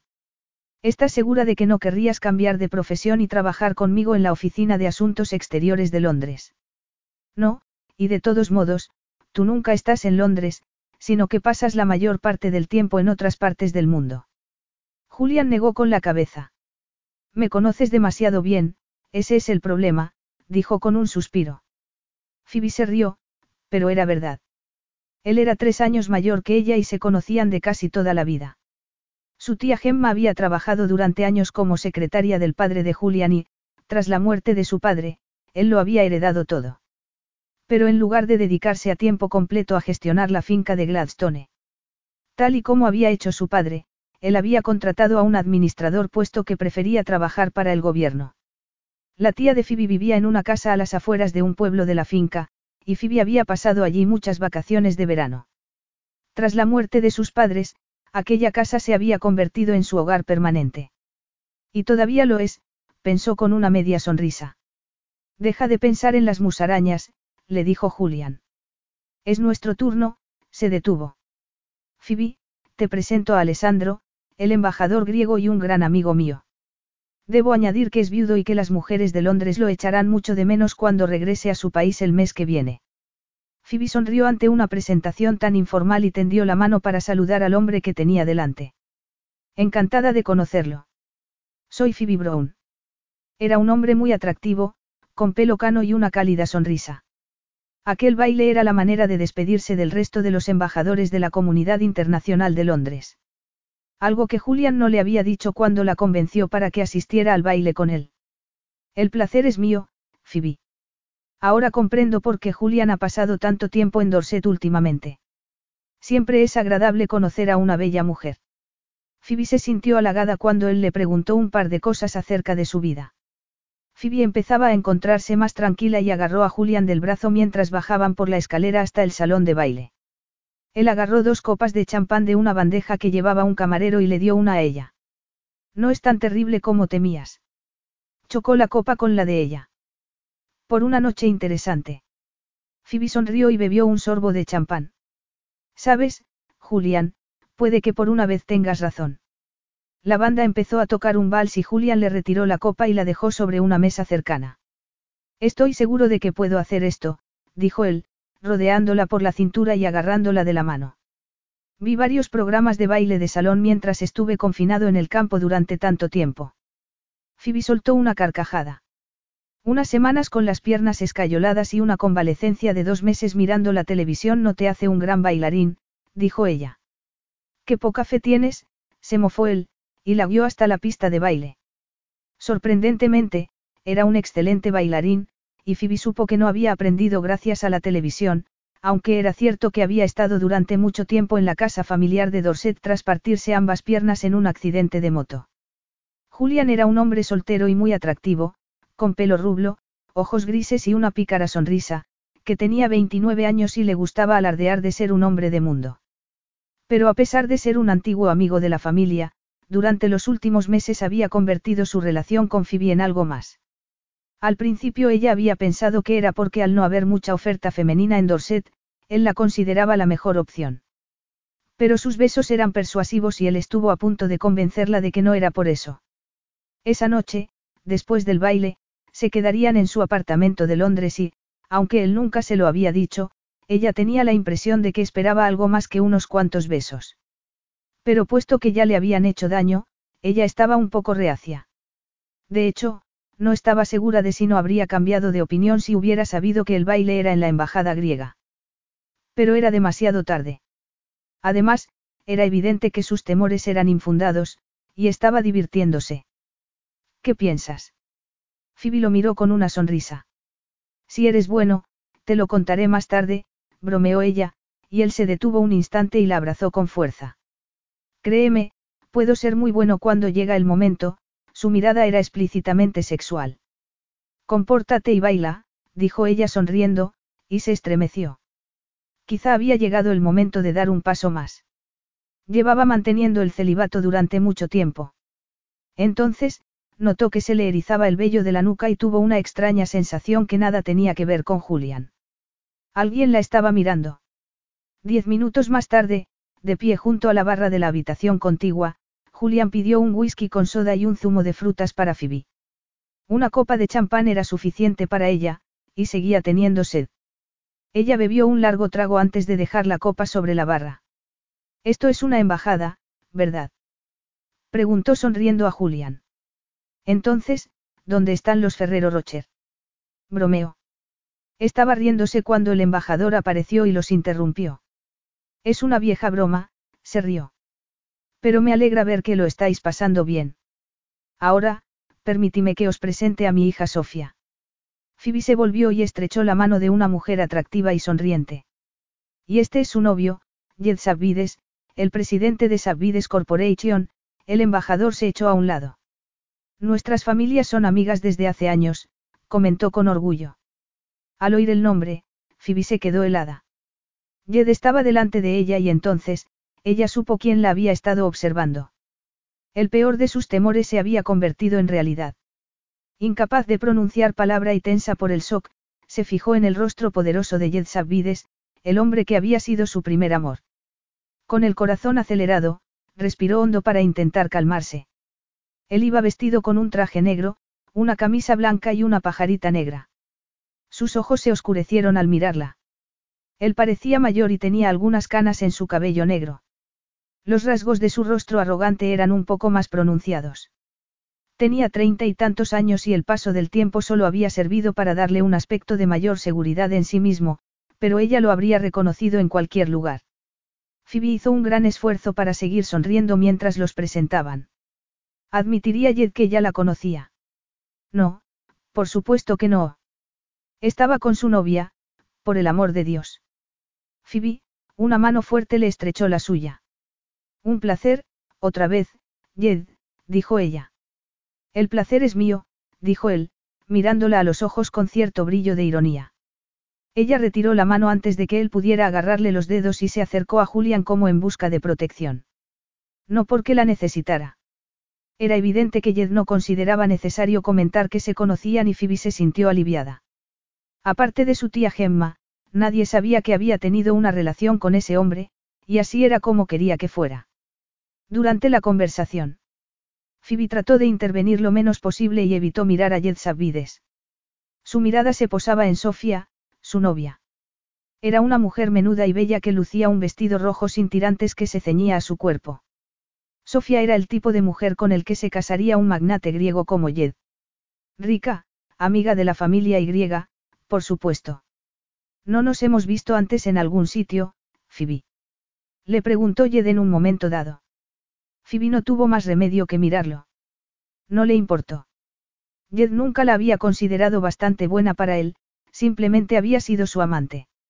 En esos momentos, ella se sintió afortunada porque desde luego él no era el hombre adecuado para ella. Si él creía que podría provocarla con sus preguntas, se equivocaba. Se necesitaban dos personas para jugar a ese juego. Y ella ya no era la chica ingenua que él había seducido, sino una mujer madura. Haber impartido clases durante tres años a chicas adolescentes, más interesadas en los chicos que en estudiar, la había enseñado a ser asertiva y con carácter. No, debes de confundirme con otra persona. Esto es lo más cerca de Grecia que he estado nunca, desde luego él nunca la había llevado. Phoebe se fijó en el brillo de diversión de su mirada, el muy cretino estaba disfrutando de aquello. Entonces, quizá eres una modelo y te he visto en las revistas. Sugirió él, y ella supo que le estaba tomando el pelo. No, me temo que no. La novia de Jed lo agarró del brazo y comentó. Los hombres no tenéis ni idea de modelos, Jed, bromeó Sofía. Phoebe es demasiado grande para ser modelo. Todas son extremadamente delgadas, tipo perchero. Phoebe dejó de sentir lástima por el hecho de que Sofía tuviera un novio tan arrogante como Jed. Decidió que hacían buena pareja. Detrás de aquella falsa sonrisa y aquellos grandes ojos marrones había una mujer con un gran trasero. Phoebe había engordado un poco en los últimos cinco años, pero no se podía decir que estuviera gorda. Era profesora de educación física e historia y estaba en buena forma, aunque quizá un poco voluminosa en el pecho. Pero había un buen motivo para ello y no estaba dispuesta a que aquella pareja lo descubriera. Tu novia tiene razón, le dijo a Jed, pero mirando a Sofía. De hecho, soy profesora de historia en un colegio de chicas que está cerca de casa, los informó. Después agarró el zumo y bebió un trago, deseando que Julian no la hubiera convencido para ir al baile. Historia. Una asignatura interesante. ¿Qué prefieres enseñar? ¿Historia antigua o contemporánea? Preguntó Jed, arqueando una ceja. Ambas, contestó ella, fulminándolo con la mirada. Está muy bien. La historia puede enseñarnos mucho sobre la gente. Era ella la única que percibía el cinismo en su tono de voz. Estoy segura de que no hay nadie que pudiera enseñarte muchas cosas, soltó Phoebe. ¿Por qué no podía haberse quedado calladita? Todos la miraban como si se hubiera vuelto loca. A lo mejor era cierto. Jed siempre había tenido ese efecto sobre ella. Julian soltó una carcajada y dijo. Uy, Phoebe, retiro lo que te dije acerca de que trabajaras conmigo en asuntos exteriores, la rodeó con un brazo por los hombros. Nunca podría ser diplomática. Decir lo que uno piensa es un gran fallo para un miembro del cuerpo diplomático, Julian inclinó la cabeza y la besó en los labios. Pero en todo lo demás eres perfecta, Phoebe, añadió. Durante un instante, Jed se sorprendió al sentir que la rabia se apoderaba de él al ver que Julian Gladstone besaba a Phoebe. Habían pasado cinco años desde la última vez que la había visto, desde que regresó a casa y descubrió que ella lo había dejado llevándose todo lo que él le había regalado y el gato. En aquel momento no le gustó lo sucedido, pero después de lo que había pasado entre ellos no le sorprendió. Él había continuado con su vida convencido de que Phoebe había hecho lo mismo. Phoebe no significa nada para mí, se dijo. Pero no pudo evitar provocarla preguntándose cuánto tiempo podría aguantar la mentira de que no se conocían. Sin embargo, ver que otro hombre besaba a Phoebe había provocado en él un instinto de posesión que creía ya extinguido. Y ella llevaba los diamantes que él le había regalado, algo que lo ofendía aún más. Aunque ella se los había ganado. Nunca había tenido una compañera de cama tan buena como ella, y al pensar en ello notó que perdía el control. Ya recuerdo dónde te he visto, Phoebe, dijo Jed. Trabajabas como recepcionista en un hotel en el que me alojé una vez. Creo que en aquella época eras estudiante. Es posible, contestó ella. Una vez trabajé a media jornada en un hotel, pero por la recepción pasa tanta gente que no puedo acordarme de toda. La mujer elegante que Jed tenía delante era todo lo contrario a la chica inocente y desvergonzada que recordaba. El vestido de seda gris que llevaba se ceñía a cada curva de su cuerpo, y los tacones la hacían parecer más alta. Ella lo miró fríamente con sus ojos azules, consciente de que se había ofendido y él no pudo hacer más que admirar su actitud desafiante. No recordaba que Phoebe hubiera sido tan provocadora en el pasado. Vamos, Jed, Sofía lo agarró del brazo. Están tocando nuestra canción. Vamos a bailar. Por supuesto, dijo él, mirando a Sofía después de haber recuperado el control. Se percató del pequeño detalle de que mientras que Phoebe lo hacía enfurecer, él no reaccionaba ante la mujer a la que pensaba pedirle matrimonio. Condujo a Sofía hasta la pista de baile y la estrechó contra su cuerpo. La música era lenta y ella apoyó la cabeza contra su pecho. Él se alegró de que fuera así. No hacía falta hablar y así tenía tiempo para pensar. No solía acudir a ese tipo de eventos, pero puesto que Sofía se lo había pedido y ella era la hija del embajador había aceptado. Pasarían la noche en la embajada y él había decidido que sería una buena oportunidad para pedir la mano de Sofía. Sofía era una mujer atractiva y muy conocida por su trabajo como voluntaria en obras benéficas en Atenas. También era griega y una amiga de la familia, así que él sabía lo que se esperaba de una esposa griega y, si era ancha de caderas, Jed podía sobrevivir con ello. Tenía el cuerpo adecuado para albergar a un hijo, o eso había pensado él media hora antes. Sofía y su padre habían abierto el baile y Jed los había observado desde lo alto de la escalera con una copa de champán en la mano. Tras beber un trago y mirar alrededor de la sala, se había fijado en una pareja que estaba en medio de la pista. La copa de champán tembló entre sus dedos. El hombre era alto y rubio y la mujer que estaba entre sus brazos era Phoebe, no tenía ninguna duda al respecto. Tenía su imagen grabada en la mente. Phoebe Brown. Tenía el cabello recogido de forma que se le veían los rasgos del rostro, con la cabeza echada ligeramente hacia atrás, sonreía a su compañero. Jed recorrió su cuerpo con la mirada y se fijó en el escote del vestido que llevaba. Se metió las manos en los bolsillos, sorprendiéndose por la excitación que había sentido al verla. Pero ella siempre había tenido ese efecto sobre él y, al parecer, nada había cambiado. Jed no fue capaz de apartar la vista de ella. El compañero de Phoebe la giró y él se fijó en que tenía el cabello mucho más largo. Entonces, reconoció una cosa. El prendedor de diamantes con forma de mariposa que llevaba para sujetar su cabello era un regalo que él le había hecho. Era la primera joya que él le había comprado, y ella se la había llevado con todas las demás cosas cuando se marchó del apartamento. En su momento, él consideraba que no eran más que regalos, entonces, ¿por qué le molestaba ver que llevaba su regalo mientras estaba con otro hombre? Por su manera de relacionarse se deducía que eran amantes, o quizá incluso marido y mujer. Por algún motivo, prefirió no preguntarse demasiado por qué quería saberlo. Entonces vio que su prometida y su padre se acercaban y forzó una sonrisa. Fingiendo cierto interés por el hombre rubio le hizo algunas preguntas al embajador y descubrió mucho acerca de él. Al parecer, Julian Gladstone era un adinerado terrateniente y una figura importante en la Oficina de Asuntos Exteriores, conocido por su brillante dominio de los idiomas. El embajador no sabía mucho acerca de Phoebe, pero se ofreció a presentarle a Gladstone, diciéndole a Jed que le caería bien, ya que a todo el mundo le parecía agradable. No había sido así. Pero Jed comprendía por qué a Phoebe o a cualquier otra mujer podía gustarle. Jed, la banda ha dejado de tocar, Sofía se restregó de manera sensual contra su cuerpo y él no sintió nada. Estás en otro mundo. Perdido entre tus brazos, dijo él, y la guió hacia el grupo de gente que había en la barra. Sofía no se dejó engañar y se acercó a Julian pestañeando y le sugirió que bailaran. Jed frunció los labios. No le importaba si Sofía era coqueta por naturaleza o si intentaba ponerlo celoso.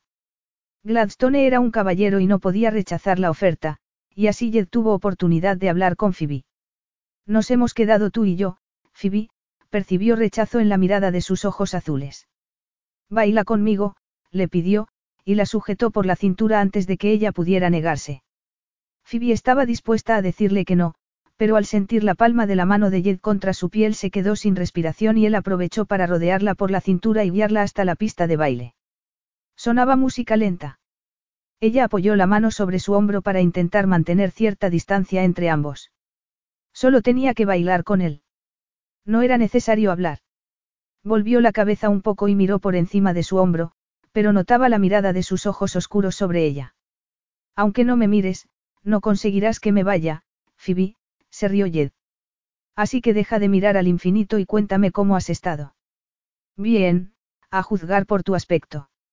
Si acaso, estás más guapa que nunca. Entonces, ella lo miró. Gracias, estoy bien, dijo ella, decidida a ser fría y cortés. Pero era difícil hacerlo mientras Jed la rodeaba con los brazos y la miraba fijamente a los ojos. Entonces dime por qué, teniendo en cuenta nuestra relación pasada, tengo la sensación de que desearías no haberme visto otra vez. Incluso negaste que nos conociéramos, dijo con una sonrisa. Yo. Phoebe arqueó las cejas ligeramente. Tuviste la oportunidad de reconocer que nos conocíamos cuando te dije, un placer, otra vez, Jed. No la aprovechaste, y comprendo por qué. Es evidente que no quieres disgustar a Sofía. Pero lo que no comprendo es por qué empezaste con juegos estúpidos. Deberías alegrarte de que no contara la verdad, le dijo mirándolo fijamente. Tu prometida no tiene por qué saber lo canalla que eres, sus palabras provocaron que él dejara de sonreír y se pusiera tenso. Sofía no es mi prometida. Díselo al embajador, porque creo que él espera que lo sea pronto. Puede que Sofía le haya dado esa impresión, dijo él, pero no es cierta. Bueno, pues yo creo que hacéis una pareja perfecta. De pronto se le ocurrió a Phoebe que si Jed estuviera casado y viviendo en Grecia con una familia, ella se sentiría mucho mejor y su secreto estaría a salvo. ¿Y por qué me animarías a que me casara? Quizá porque tú tienes planes respecto a Julian Gladstone y no quieres que le cuente nada acerca de nuestra relación y de cómo acabó. Preguntó. ¿Es eso, Phoebe? ¿Quieres guardar nuestro dramático secreto? Ella empalideció. No seas ridículo. Julian y yo somos amigos desde hace años y lo sabe todo acerca de mí. Solo pensaba que Sofía y tú hacéis buena pareja. ¿Y desde cuándo sois amantes? Eso no es asunto tuyo. Jed no contestó, pero la miró fijamente. Entonces, entrelazó los dedos con los de ella y le apretó la mano contra su pecho. Phoebe supo que estaba metida en un buen lío. Notó que Jed deslizaba la otra mano sobre su espalda hasta encontrar la piel desnuda bajo la melena. Una oleada de sensaciones olvidadas la invadió por dentro. Ella no quería sentirse así. No quería sentir nada por aquel hombre. Se puso tensa y trató de mantener el control. Lo único que tenía que hacer era terminar aquel baile, esperar a que acabara la noche y después no volvería a ver a Jed. Ya basta de hablar de otras personas, Phoebe, dijo Jed, inclinando la cabeza para susurrarle al oído. Disfruta del baile. En el pasado te encantaba bailar conmigo y eso no ha cambiado. Relájate, sabes que eso es lo que quieres. Estaba tan cerca de ella que podía oler su aroma masculino mezclado con el de la colonia que ella reconocía. Jed le acarició la espalda y la estrechó contra su cuerpo. Phoebe levantó la vista y percibió el brillo de su mirada. De pronto, notó la presión de su miembro contra su muslo y se estremeció con un nudo en el estómago. La química que había entre nosotros sigue viva, Phoebe. Siento que estás temblando, le dijo. La chica que él conocía se habría sonrojado y derretido contra su cuerpo. Pero Phoebe ya no era esa persona. Tenía más coraje y se respetaba más a sí misma como para sucumbir ante un hombre como Jed, y lo más importante era que tenía que proteger algo más aparte de sí misma. Recuerda dónde estás y resérvate para tu novia. En cuanto a lo de temblar. Era un temblor de rechazo. No me gustas, Jed. Jed Sabides era una amenaza para la vida tranquila que ella se había procurado, y quería asegurarse de que él no quisiera volver a verla o a hablar con ella. Él se detuvo y la miró. Dejó caer las manos a ambos lados de su cuerpo y apretó los labios. Ella esperaba que explotara en cualquier momento. Pero no fue así.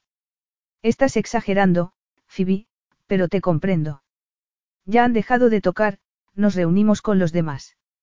La agarró del brazo y puso una irónica sonrisa. Por cierto, me alegra ver que todavía llevas el prendedor que te regalé. Te queda mucho mejor ahora que tienes el cabello más largo. Phoebe se había olvidado de que llevaba el prendedor en la cabeza. Era la única joya que había guardado y en ese momento se arrepentía de haberlo hecho. Se sonrojó. Así que todavía te sonrojas, Phoebe, dijo él, y sujetándola por la barbilla la miró a los ojos. Me alegro de que guardes algo que yo te regalé, Phoebe, aunque ambos sabemos que no era lo que querías en realidad, y lo siento de veras, dijo con sinceridad. La manera de reaccionar de Phoebe lo sorprendió. Ella giró la cabeza con brusquedad, pero no antes de que él pudiera ver el pánico en su mirada. Intentó agarrarla del brazo, pero ella lo evitó y se dirigió hacia Julian sin decir palabra. El comportamiento de Phoebe lo intrigaba. A su manera él había tratado de ser amable al referirse a su pasado en común y la desafortunada pérdida, no había pretendido provocarle pánico, y por eso se preguntaba qué había pasado. Sentada con Julian en la parte trasera del coche que conducía un chofer, Phoebe le preguntó cuánto quedaba para llegar a su apartamento. No vamos a ir a mi apartamento, Phoebe, tranquila. Le he pedido a Max que nos lleve de vuelta a Dorset. Por mucho que me gustes, no quiero ser un sustituto de otro hombre. El viaje durará una hora o así. Hay tiempo de sobra para que me cuentes todo acerca de Jed Sabvides. Lo conocías, ¿verdad? Sí, lo conocí cuando estaba en la universidad, contestó, y le contó todo a Julian. En cierto modo, la ayudó a ver desde otra perspectiva su manera de reaccionar ante Jed. Ese hombre no me pareció tan superficial, pero él se lo pierde, dijo Julian, y la rodeó con el brazo, olvídate de esa rata. Y ella estuvo a punto de hacerlo. Sobre todo cuando al llegar a casa, Julián le advirtió con una sonrisa. No voy a abandonar del todo, Phoebe. Estaré fuera un par de semanas o así y te llamaré cuando regrese. La besó en los labios con delicadeza y se marchó. Capítulo 4. Jed estaba sentado en una butaca de cuero negro en la central de Sabides Corporation en Atenas. Sobre la mesa tenía una carpeta con documentación que le había entregado 15 minutos antes Leo Kakis, su amigo y jefe de la empresa de seguridad que utilizaba a menudo. De veras quería abrirla. Tenía un día muy ocupado y varias cosas importantes que hacer. Pero desde que había asistido al baile de la embajada en Londres, dos semanas antes, el ritmo de su vida se veía alterado. Y todo por Phoebe Brown. Jed no podía concentrarse en su trabajo. Y no le había propuesto matrimonio a Sofía. Más bien al contrario. Le había dicho que la relación no funcionaría y había regresado a Grecia al día siguiente. Uno de los motivos había sido que, desde que la vio en la fiesta, no había podido dejar de pensar en Phoebe. Era probable que Sofía y su padre no volvieran a dirigirle la palabra. Cuanto más pensaba en la manera en que había reaccionado Phoebe aquella noche, más convencido estaba que se le escapaba algo. Tenía la sensación de que Phoebe trataba de engañarlo. Su frialdad, la manera en que había continuado fingiendo que no se conocían, su manera de reaccionar cuando él la abrazó, y la mirada de pánico que percibió en sus ojos cuando paró la música y salieron de la pista de baile. Ella había evitado volver a mirarlo durante el resto de la noche. Él lo sabía porque no había dejado de mirarla, y desde entonces no paraba de preguntarse por qué. Esa era su excusa para contratar a la agencia de seguridad de Leo. Pero en realidad, ver a Phoebe le había provocado recuerdos que él creía que hacía mucho tiempo había olvidado. El más destacado, la sensación de estar dentro de su cuerpo caliente y con sus fabulosas piernas alrededor del cuerpo. Jed hizo una mueca. Había sufrido un estado de casi continua excitación desde entonces, excepto cuando, desafortunadamente, después del baile acompañó a Sofía a su dormitorio, la tomó entre sus brazos y su cuerpo no reaccionó. Durante un instante pensó en insistir, en fantasear con Phoebe, pero en ese momento, la incómoda verdad se hizo presente. Llevaba años mintiéndose a sí mismo. Nunca había disfrutado del sexo como lo había hecho con Phoebe, de hecho, durante los dos años siguientes a que ella se marchara, no había tenido relaciones sexuales. Y respecto a las dos mujeres con las que había salido desde entonces, no podía estar seguro de si lo que había compartido con Phoebe tenía algo que ver con la mala calidad de las relaciones y su corta duración. Fue entonces cuando decidió que el matrimonio con Sofía no funcionaría bien. Sofía era una amiga y no se merecía un marido que no sintiera pasión por ella. De ahí que rompiera con ella. Jed agarró la carpeta.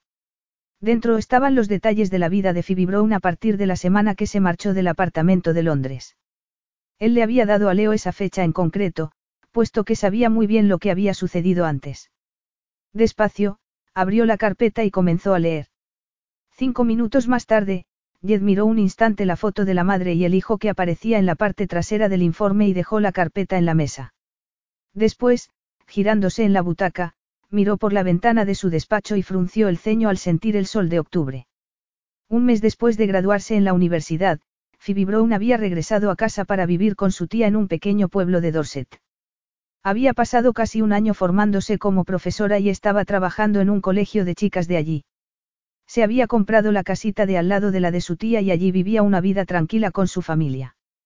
Era un miembro respetado de la comunidad y a todos aquellos que la conocían les caía bien. Pero lo que provocó en Jed una oleada de rabia inesperada fue la noticia de que Phoebe era madre soltera de un niño de cuatro años. Enseguida se percató de que el niño había nacido solo siete meses y una semana después de la pérdida de su hijo, y en la partida de nacimiento no figuraba registrado el nombre del padre. No podía creerlo. Y en el fondo, no quería hacerlo, pero no le quedaba más remedio. El bebé había nacido en el hospital Bowes Martin Cottage, en el condado de Dorset. Sin duda, el bebé debía de haber sido prematuro. La dulce e inocente Phoebe que Jed había conocido ya no era nada para él. Pertenecía al pasado y debería quedarse así. Durante años él se había sentido un poco culpable por lo que había sucedido entre ellos, pero ya no. Phoebe no había tardado más de una semana en acostarse con otro hombre y quedarse embarazada de nuevo. Quizá era el tipo de mujer que deseaba más tener un hijo que una pareja. Pero esas solían ser mujeres maduras presionadas por su reloj biológico, algo que no podía aplicarse a Phoebe. ¿Y qué más le daba? La relación había terminado hacía mucho tiempo. Lo que Phoebe Brown hiciera con su vida no era asunto suyo. Volviéndose hacia el escritorio dispuesto a apartarla de su pensamiento y a ponerse a trabajar de una vez, agarró la carpeta para guardarla y dudó un instante. Había algo que no le cuadraba con lo de Phoebe y su hijo. Agarró la foto y la miró de cerca. Había sido tomada desde la distancia y al fondo salían otras personas. Los rasgos de la madre y del niño que aparecían en primer plano eran bastante claros, aunque el color de los ojos era indescifrable. Phoebe estaba junto a la verja del colegio sonriendo al niño de cabello oscuro que estaba agarrado de su mano. Cuanto más miraba la foto, más reconocía a quienes aparecían en ella. Se puso en pie. Si sus sospechas eran ciertas, Phoebe Brown debía de ser una gran actriz y la mujer más malvada que había conocido nunca. Con una expresión muy tensa, salió al despacho de su secretaria y le pidió que cancelara todas las citas que tuviera en Atenas. Se marcharía a la oficina de Londres. Ella tenía que llamar a la empresa de transporte aéreo para que lo llevaran a Inglaterra lo antes posible. No necesitaba acudir a la agencia de Leo para hacer lo que tenía en mente. Llevaría a cabo su investigación personal, y si era verdad lo que sospechaba, haría que Phoebe pagara por su despreciable mentira durante el resto de sus días. ¿Se ha portado bien? Le preguntó Phoebe a su amiga Kai, sujetando a Ben mientras él tiraba de ella calle abajo. Estupendamente. Ha jugado con Emma sin problema. Phoebe vivía a las afueras de Martinstead y enseñaba en el colegio de chicas del pueblo de al lado. Kai, su amiga y compañera de casa en sus días de estudiante, la había ido a visitar cuando nació Ben y terminó casándose con el veterinario de la zona. Su hija era 18 meses más pequeña que Ben, y Kai lo recogía del colegio y se quedaba con él hasta que Phoebe regresaba del trabajo una hora más tarde. Gracias. No sabes cómo te agradezco que cuides de él. La semana que viene hay vacaciones, menos mal. Ya solo quedarán seis semanas para que mi tía Gemma regrese de su viaje, ¿te parece bien? Deja de preocuparte, Phoebe. No hay problema. Ahora vete.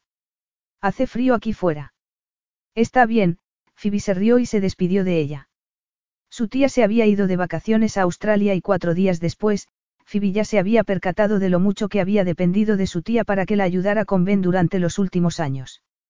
Había estado junto a Phoebe cuando dio a luz, y después cuidó de Benjamin mientras su sobrina se formaba como profesora. Cuando Ben comenzó el colegio en el mes de septiembre.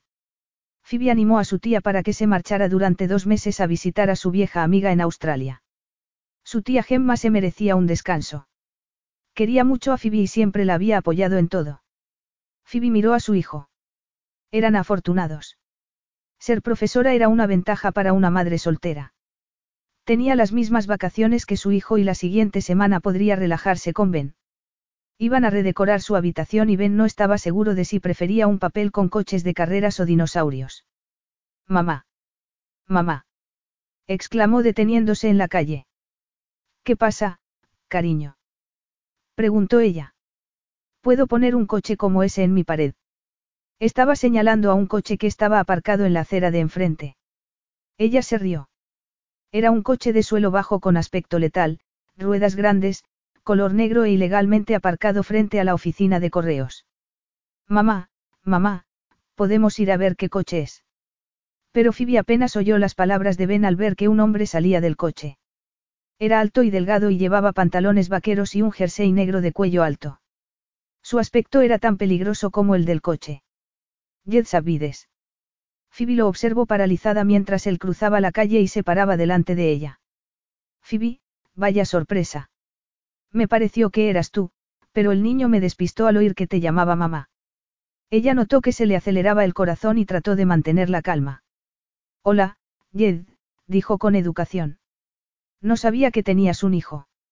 Nadie me lo dijo, Jed la fulminó con la mirada y después se dirigió al pequeño. Hola, jovencito. He oído que le decías a tu madre que te gustaba mi coche, sonrió a Ben. Es el Bentley descapotable, último modelo. Vaya. Eso significa que el techo se quita. Preguntó Ben con los ojos como platos. Sí, apretando un botón. ¿Te gustaría verlo por dentro? Oh, tengo una idea mejor, vamos a dar un paseo. No, soltó Phoebe, estrechando a Ben contra su cuerpo. Sabe que no debe subirse al coche de un desconocido. Jed volvió la cabeza y la miró. La expresión de sus ojos hizo que se le helara la sangre. Admirable. Pero tú y yo no somos desconocidos, Phoebe. No hay nada de malo en que me presentes a tu hijo, ¿no crees? Lo sabe, pensó ella. Después trató de que prevaleciera el sentido común. Quizá Jed tuviera sospechas al respecto, pero no podía saberlo con seguridad, y ella no pensaba decírselo. Permaneció muy quieta y se humedeció los labios mientras pensaba las opciones que tenía. Ven, dijo mirando a su hijo, este es Jed, tragó saliva. Nos conocimos hace tiempo, no iba a mentir y a decir que era un amigo. Di, hola. Ben la miró asombrado y después miró a Jed muy serio. Hola, Jed. Soy Benjamin Brown. Vivo en Peartree Cottage, Manor House Elane en Martinstead. Phoebe deseaba gritar. El año anterior había pasado semanas enseñando a Ben a decir su nombre y su dirección por si se perdía, y justo se lo estaba diciendo al único hombre que no quería que lo supiera. Ahora ya podemos ir a dar un paseo en el coche de este hombre, mamá. Preguntó su hijo con una sonrisa. Ella negó con la cabeza, pero antes de que pudiera contestar intervino Jed. Por supuesto que puedes, ven. Os llevaré a casa. No, no lo harás. Es ilegal que un niño viaje en coche sin sillita, y dudo que tengas una o que ese modelo de coche permita ponerla, miró con disgusto hacia el monstruo negro. Iremos caminando. Pero, mamá. Lo siento, hijo. Tu madre tiene razón. Jed la miró y ella vio cinismo en sus labios. Phoebe sintió que le daba un vuelco el corazón al oír que empleaba la palabra, hijo, de modo casual. Sospechaba que no era para nada casual. Él lo sabía. Pero ella no tenía ni idea de cómo lo había descubierto. Y teniendo en cuenta que Jed le había dicho que no quería tener un hijo, no comprendía por qué se estaba implicando en aquello. Sí, pero en el coche de mamá hay un asiento que puedes utilizar si vienes a casa con nosotros. Puede usarlo, mamá. ¿Qué? Miró a Ben y por una vez deseó que no fuera tan listo. Tenía una respuesta para todo y normalmente llevaba razón. Igual que su padre, pensó ella, y entonces oyó que Jed se reía. Buena idea, ven, si es que tu madre está de acuerdo. Dos pares de ojos idénticos se posaron en ella a la espera de una respuesta. Lo último que quería era que Jed supiera que todavía tenía el coche que él le había comprado y deseaba decir que no. Sin embargo, mintió. No creo que sea buena idea. Es bastante difícil quitar y poner la sillita de mi coche. Además, se está haciendo tarde y tienes que cenar, ven. Recuerda que tienes que acostarte a las siete y media, enumeró todas las excusas posibles. Estoy segura de que el señor Sabides es un hombre muy ocupado. Quizá en otro momento. No tan ocupado. Pero comprendo lo que dices sobre la sillita, dijo con sorna. Tengo una idea, miró el reloj y sonrió a Ben. Mientras vosotros os vais a casa para cenar, yo haré unas cuantas llamadas que tengo pendientes. Volveré a las seis con una sillita y entonces podremos irnos a dar una vuelta. ¿Qué te parece? Terrible, pensó Phoebe con amargura. Pero al ver la enorme sonrisa del rostro de su hijo no tuvo valor para decepcionarlo otra vez. Si el señor Sabides está seguro de ello, a mí me parece bien, mintió. Estoy seguro. Él la miró con frialdad y ella tuvo la sensación de que no solo se refería a lo del coche. Con un poco de suerte, no le resultaría tan sencillo encontrar una sillita en Dorset a las cuatro y media de la tarde de un viernes. Weymouth era el lugar más cercano donde vendían ese tipo de cosas y quizá Jed abandonara la idea, o se perdiera. Lo último sería lo mejor. Volveré, Phoebe. Cuenta con ello. Su tono era grave y amenazante y ella deseó agarrar a su hijo y salir corriendo. Sin embargo, lo miró a los ojos y puso una sonrisa. Si tú lo dices. Jed le había dicho las mismas palabras cuando se marchó a Grecia al cumpleaños de su padre y, entonces, había mentido. Al recordar el pasado, ella decidió enfrentarse a él. Cinco años atrás, Jed no había querido un hijo y, desde luego, no iba a tener al suyo. Créelo, dijo él, y alborotó el cabello de Ben con la mano. Te veré a las seis, Ben, regresó a su coche y se marchó. Jed agarró el volante con fuerza y condujo a gran velocidad por la estrecha carretera que llevaba a Weymouth. No esperaba encontrarse con Phoebe. Simplemente había parado en la oficina de correos para preguntar cómo se llegaba a Peartree Cottage y acababa de subirse al coche cuando vio a Phoebe caminando por la acera de enfrente. Ella llevaba una chaqueta de lana de color rojo, una falda negra corta, mallas negras y unas botas. Con el cabello claro recogido en lo alto de la cabeza y con el rostro sin maquillar, estaba despampanante y sexy. Después, él se fijó en el niño que llevaba de la mano y, aunque más o menos lo esperaba, se quedó helado. El niño se parecía mucho a las fotos de sí mismo cuando tenía esa edad. Ben era hijo suyo. Apostaría su vida por ello. Pero no tenía sentido. La semana anterior lo había sospechado al mirar la fotografía. Lo primero que había hecho al llegar a Londres fue contactar con Marcus y quedar con él al día siguiente para cenar. Durante la cena, Jed le preguntó sobre la pérdida sin mencionar que Phoebe tenía otro hijo. No quería parecer un paranoide. Marcus le confirmó que no había duda alguna acerca de que Phoebe hubiera perdido el bebé. Él había hablado con el doctor Norman y había leído los informes médicos. El sexo del bebé no estaba determinado. Después, tras haber bebido más de la cuenta, Marcus regañó a Jed por haber dejado escapar a una mujer encantadora y comentó que ella había cancelado la cita que tenía en su clínica, algo que no era de extrañar dadas las circunstancias. Jed no había hecho ningún comentario al respecto. No había ningún motivo para que Marcus se enterara de que las cosas habían salido de otro modo. Su ego ya había sufrido bastante en lo que a Phoebe se refería. Jed llevó a su amigo a casa y al día siguiente trató de hablar con el doctor Norman, quien desgraciadamente había fallecido hacía algún tiempo. Era posible que los médicos se hubieran equivocado. Así debía de haber sido. De algún modo, Phoebe había mentido y había conseguido convencerlos de que había interrumpido el embarazo. La expresión de pánico y miedo que tenía en la mirada cuando se encontró con él era la misma que él había visto en el baile de la embajada, donde empezó a sospechar que ella ocultaba algo. Estaba ocultándole a su hijo, si él estaba en lo cierto, ella tenía motivos para tener miedo, y prometía que la haría sufrir por cada día que no había permitido que estuviera presente en la vida de Ben. Mientras Ben jugaba felizmente con sus coches de carreras en el suelo de la cocina, Phoebe preparaba la cena con nerviosismo. Jed sospechaba algo. No podía ser de otra manera. No podía ser pura coincidencia que él estuviera allí. Martinstead era un lugar apartado y solo había una carretera para llegar allí. Los visitantes tenían que entrar y salir por la misma carretera. ¿Y quién podía haberle dicho que ella estaba allí? Julian, no. Ella estaba segura de su discreción. Tras llevar dos platos de salchichas, guisantes y puré de patata a la mesa, se volvió y le dio un gran abrazo a Ben. Necesitaba abrazarlo para confirmarse que Jed no era una amenaza para su vida. Te he preparado tus salchichas favoritas porque te quiero, dijo ella, y permitió que el pequeño escapara de sus brazos y se sentara. Lo besó en la frente y se sentó en la otra silla. Hacía años que no sentía tan pocas ganas de comer, pero se esforzó para dar algunos bocados. Tenía que ser un buen ejemplo para Ben. ¿Y qué clase de ejemplo era un hombre despiadado como Jed para su hijo? En ese momento, tomó una decisión. Jed no tenía ninguna prueba de que Ben fuera su hijo y, mientras ella lo negara, podría hacer poco al respecto. Si lo intentaba, le demostraría que no podría intimidarla y lucharía contra todo lo que se interpusiera en su camino.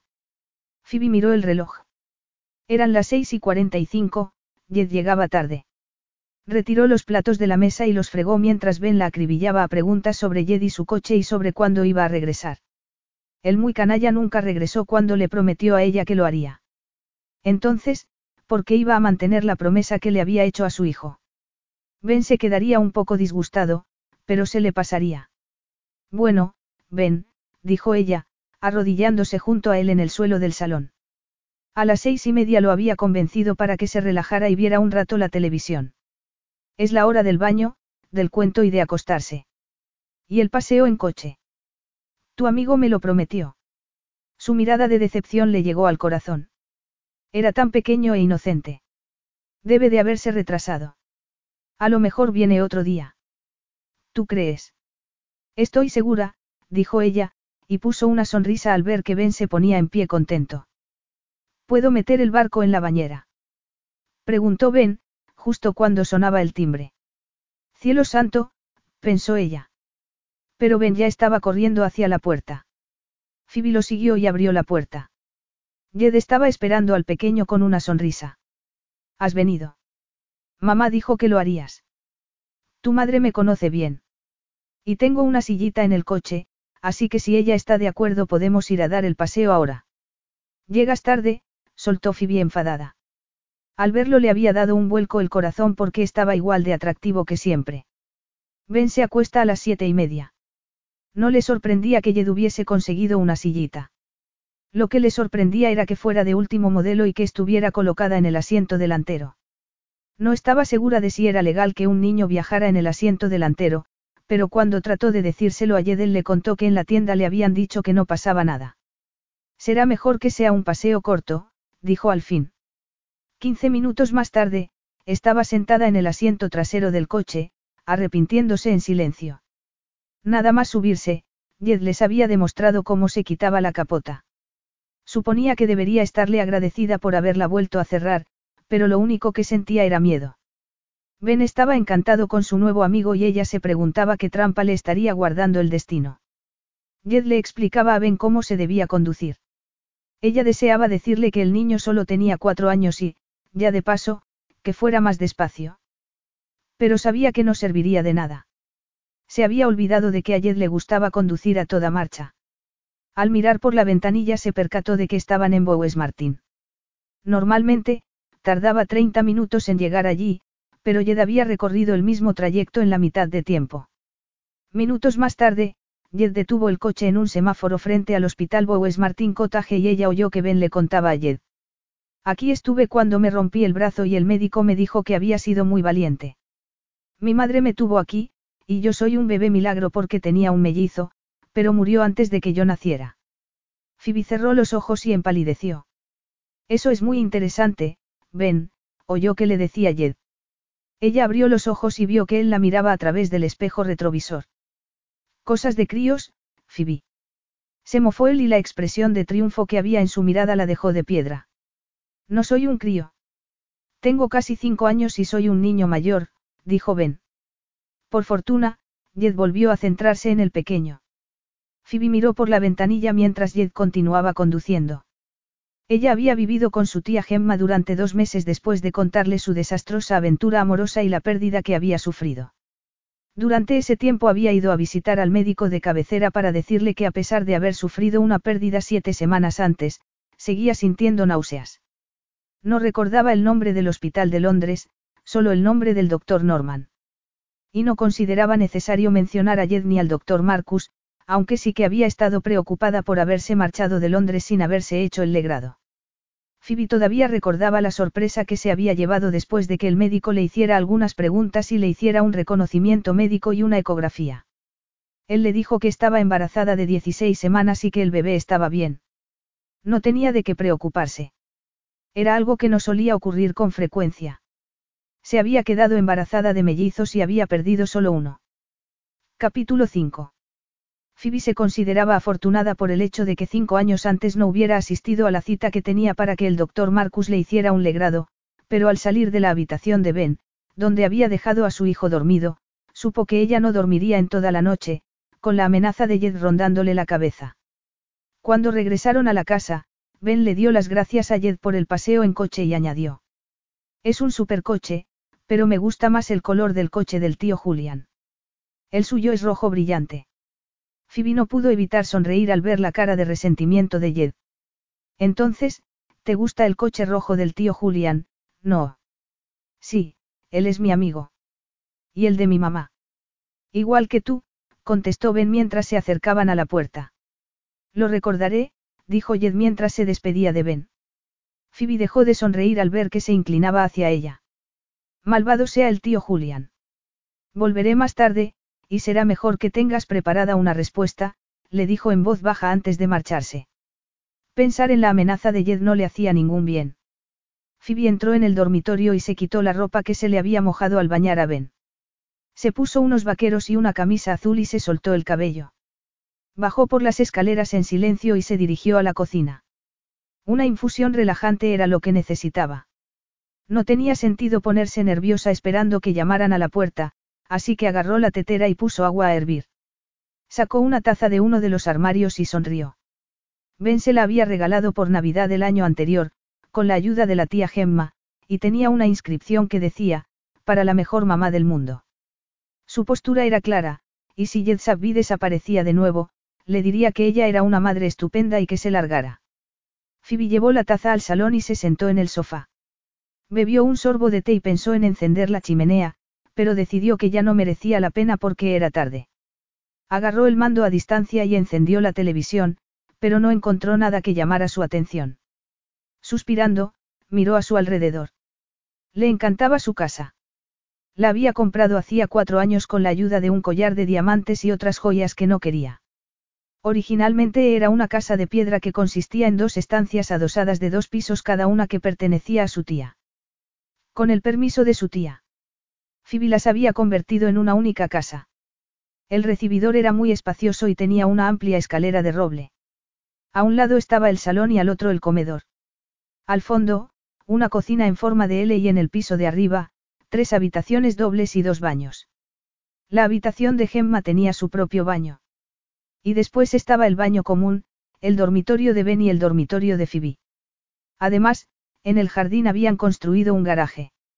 En el salón había una butaca junto a la chimenea, detrás una lámpara de pie y un escritorio de caoba. Al otro lado estaba el televisor. En el centro había una mesa de café, y una alfombra persa en tonos turquesa frente al fuego. Por desgracia, ella tenía la sensación de que la felicidad de su casa cambiaría si Jed se salía con la suya. Cuando se terminó el té, se puso en pie y regresó a la cocina. Decidió que se estaba preocupando por nada. Jed no podría llevarse a su hijo a menos que ella se lo permitiera, y ella no era tan tonta. Enjuagó la taza y la guardó de nuevo en el armario. Tras echar un último vistazo a la cocina, decidió ponerse a corregir los trabajos de sus alumnas. Una hora más tarde, llamaron a la puerta. Pensó en no ir a abrir, pero no quería que Ben se despertara y se puso en pie. Se dirigió a la puerta y se secó el sudor de las manos en los pantalones. Respiró hondo y abrió. Estaba oscuro, pero la luz del recibidor iluminaba el cuerpo de Jed, con la mano levantada como para llamar otra vez. Phoebe enderezó la espalda y se fijó en que a pesar de que llevaba la misma ropa que antes, excepto por una chaqueta de cuero, su aspecto era más peligroso e intimidante. De pronto, ella se percató de lo aislada que estaba la casa, situada a diez minutos del pueblo caminando, y de lo sola que estaba teniendo únicamente a su hijo por acompañante. El corazón comenzó a latirle más deprisa. Es un poco tarde. Todo lo que desees decirme puede esperar hasta mañana. Quiero acostarme temprano, dijo, y comenzó a cerrar la puerta. Una mano fuerte la agarró por la muñeca. ¿Con quién? Con el tío Julián. Soltó él y la empujó hacia el recibidor para cerrar la puerta. No seas desagradable, y me gustaría que te fueras, dijo ella con firmeza y mirándolo a los ojos. Gran error, la mirada ardiente de sus ojos oscuros hizo que ella no pudiera retirar la mirada. ¿Por qué? Cielo santo. ¿Por qué? preguntó, colocándole la mano detrás de la espalda para atraerla hacia él. Me dijiste que estabas embarazada bastante pronto. ¿Qué hice mal para que pocos meses después me negaras la posibilidad de conocer a mi hijo? Ella percibió furia y rabia en su mirada y echó la cabeza hacia atrás. Él no es tu hijo, declaró desafiante. Notó que él estaba tenso y también la presión de su cuerpo contra el de ella. Nunca había conocido a un hombre que la afectara tanto físicamente como Jed. Empezó a temblar. Sé que eres una mentirosa, y podría estrangularte por lo que me has hecho, colocó la otra mano detrás de su cuello y le agarró el cabello para que echara la cabeza hacia atrás. Pero no te preocupes. Hay otras maneras de hacerte sufrir. Ella lo miró indefensa y reconoció la amenazante sensualidad de su mirada. No, contestó, y trató de liberarse apoyando ambas manos contra el pecho de Jed.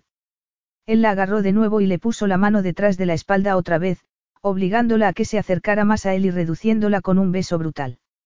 Mientras la besaba con una pasión dominante y despiadada, la mantenía inmóvil sujetándola por la nuca. Phoebe trató de resistirse, pero no lo consiguió. Fingir indiferencia era la única esperanza que tenía, pero cuando él introdujo la lengua en su boca, al sentir su sabor, Phoebe experimentó un fuerte deseo que hacía tiempo tenía adormilado. Intentó no pensar en los encuentros anteriores, pero su cuerpo tenía voluntad propia y la traicionó. Una fuerte oleada de calor atravesó su vientre provocando que se le acelerara el pulso y la respiración. Al sentir su reacción, él comenzó a besarla con más delicadeza y continuó hacia el cuello. Después deslizó una de sus manos hasta su pecho, acariciándoselo por encima de la tela. Pasó el pulgar por su pezón y fue entonces cuando ella notó que la excitación se apoderaba de su cuerpo y que estaba en verdadero peligro. Quítame las manos de encima, animal, se retorció para que retirara la mano de su pecho y se soltó. Jed la miró durante un largo instante y se rió. Todavía me deseas, Phoebe. He sentido el latido de tu corazón y el temblor de tu cuerpo, se mofó. De pura rabia, dijo ella, tratando de controlar el deseo que la invadía por dentro. Me repugnas, mintió, sorprendida por la facilidad con la que Jed la había seducido otra vez. No, no es verdad, dijo él. Pero no esperaba que una mujer como tú admitiera la verdad. Fue la arrogancia de su tono de voz lo que hizo que Phoebe le diera una bofetada. Vete de mi casa ahora mismo o llamaré a la policía. No, él la agarró de la mano y tiró de ella hacia el salón. Y no grites o despertarás a Ben. No me digas cómo he de cuidar de mi hijo, dijo en tono desafiante, a pesar de que sabía que Jed tenía razón. Siéntate, la empujó hacia atrás hasta que rozó el sofá. Te perdono la bofetada porque quizá haya sido un poco duro, pero tenía que elegir entre besarte o retorcerte el cuello. Has tenido suerte de que te besara, pero a estas alturas deberías saber que no hay nada que excite más a un hombre que una mujer retadora. No puedo creer que hayas hecho ese comentario. Eres peor que un cretino machista. Perteneces a la Edad Media. No, pertenezco al lado de mi hijo, la miró con frialdad. Por eso estoy aquí y por eso tenemos que hablar, se quitó la chaqueta y la dejó en el brazo del sofá. Pero primero me gustaría beber algo. Ver a Jed con un jersey ajustado que resaltaba toda su musculatura no era algo que ella se atreviera a contemplar durante mucho rato, así que apartando la mirada se puso en pie. Phoebe estaba dispuesta a cualquier cosa para evitar la conversación que él estaba buscando. ¿Té o café? ¿No tienes nada más fuerte? Preguntó él. Solo vino, salió de la habitación, alegrándose de escapar de su poderosa presencia por unos minutos. Regresó con dos copas y una botella de vino en la mano. Jed estaba de pie junto al escritorio. Había agarrado una fotografía de Ben y la miraba intensamente. De pronto, Phoebe sintió que se le encogía el corazón al ver la mirada de emoción que había en sus ojos y lo observó mientras él acariciaba con un dedo el rostro de Ben. Vino, murmuró dejando las copas sobre la mesa. No es un reserva como a los que tú estás acostumbrado, y la botella es de rosca, dijo Phoebe mientras la abría. Pero ahora los expertos dicen que el corcho no es necesariamente mejor. Estaba balbuceando, pero ver tanto asombro y ternura en el rostro de Jed la había puesto nerviosa. No quería sentir nada por Jed, y él no se merecía su compasión. Llenó las dos copas y se sentó en el sofá antes de beber un sorbo. ¿Cuántos años tenía Ben en esa foto? Preguntó Jed. Dos, no quería hablar con Jed sobre Ben. No quería que aquel hombre se acercara a su hijo. Pero tenía la sensación de que no le quedaba mucha elección. Y aquí era un bebé, con Julian Gladstone y quién es la otra persona. Tu tía Gemma. Sí, Julian es un viejo amigo de la familia, y a la tía Gemma nunca la conociste porque siempre estabas muy ocupado, según recuerdo. La foto es del bautizo de Benjamín. Ellos son sus padrinos. Julian Gladstone es el padrino de mi hijo. Preguntó él. Es el padrino de mi hijo, lo corrigió ella. Y Julian es muy buen padrino. Su casa está cerca de aquí y se ven mucho. A Ben le cae muy bien, trataba de hacerle ver que Ben no necesitaba a un griego millonario en su vida puesto que ya tenía un modelo masculino a quien seguir. Jed no contestó y Phoebe lo miró mientras dejaba la foto sobre el escritorio y se sentaba en la butaca junto al fuego. Agarró la copa y bebió un largo trago. Entonces, la miró. Abandona, Phoebe. Ya sabemos que Ben es mío, él mismo me lo dijo en el coche más o menos, dijo con ironía. No soy tonto, y tu patético intento de desanimarme hablando del papel que Julian Gladstone tiene en su vida no funcionará.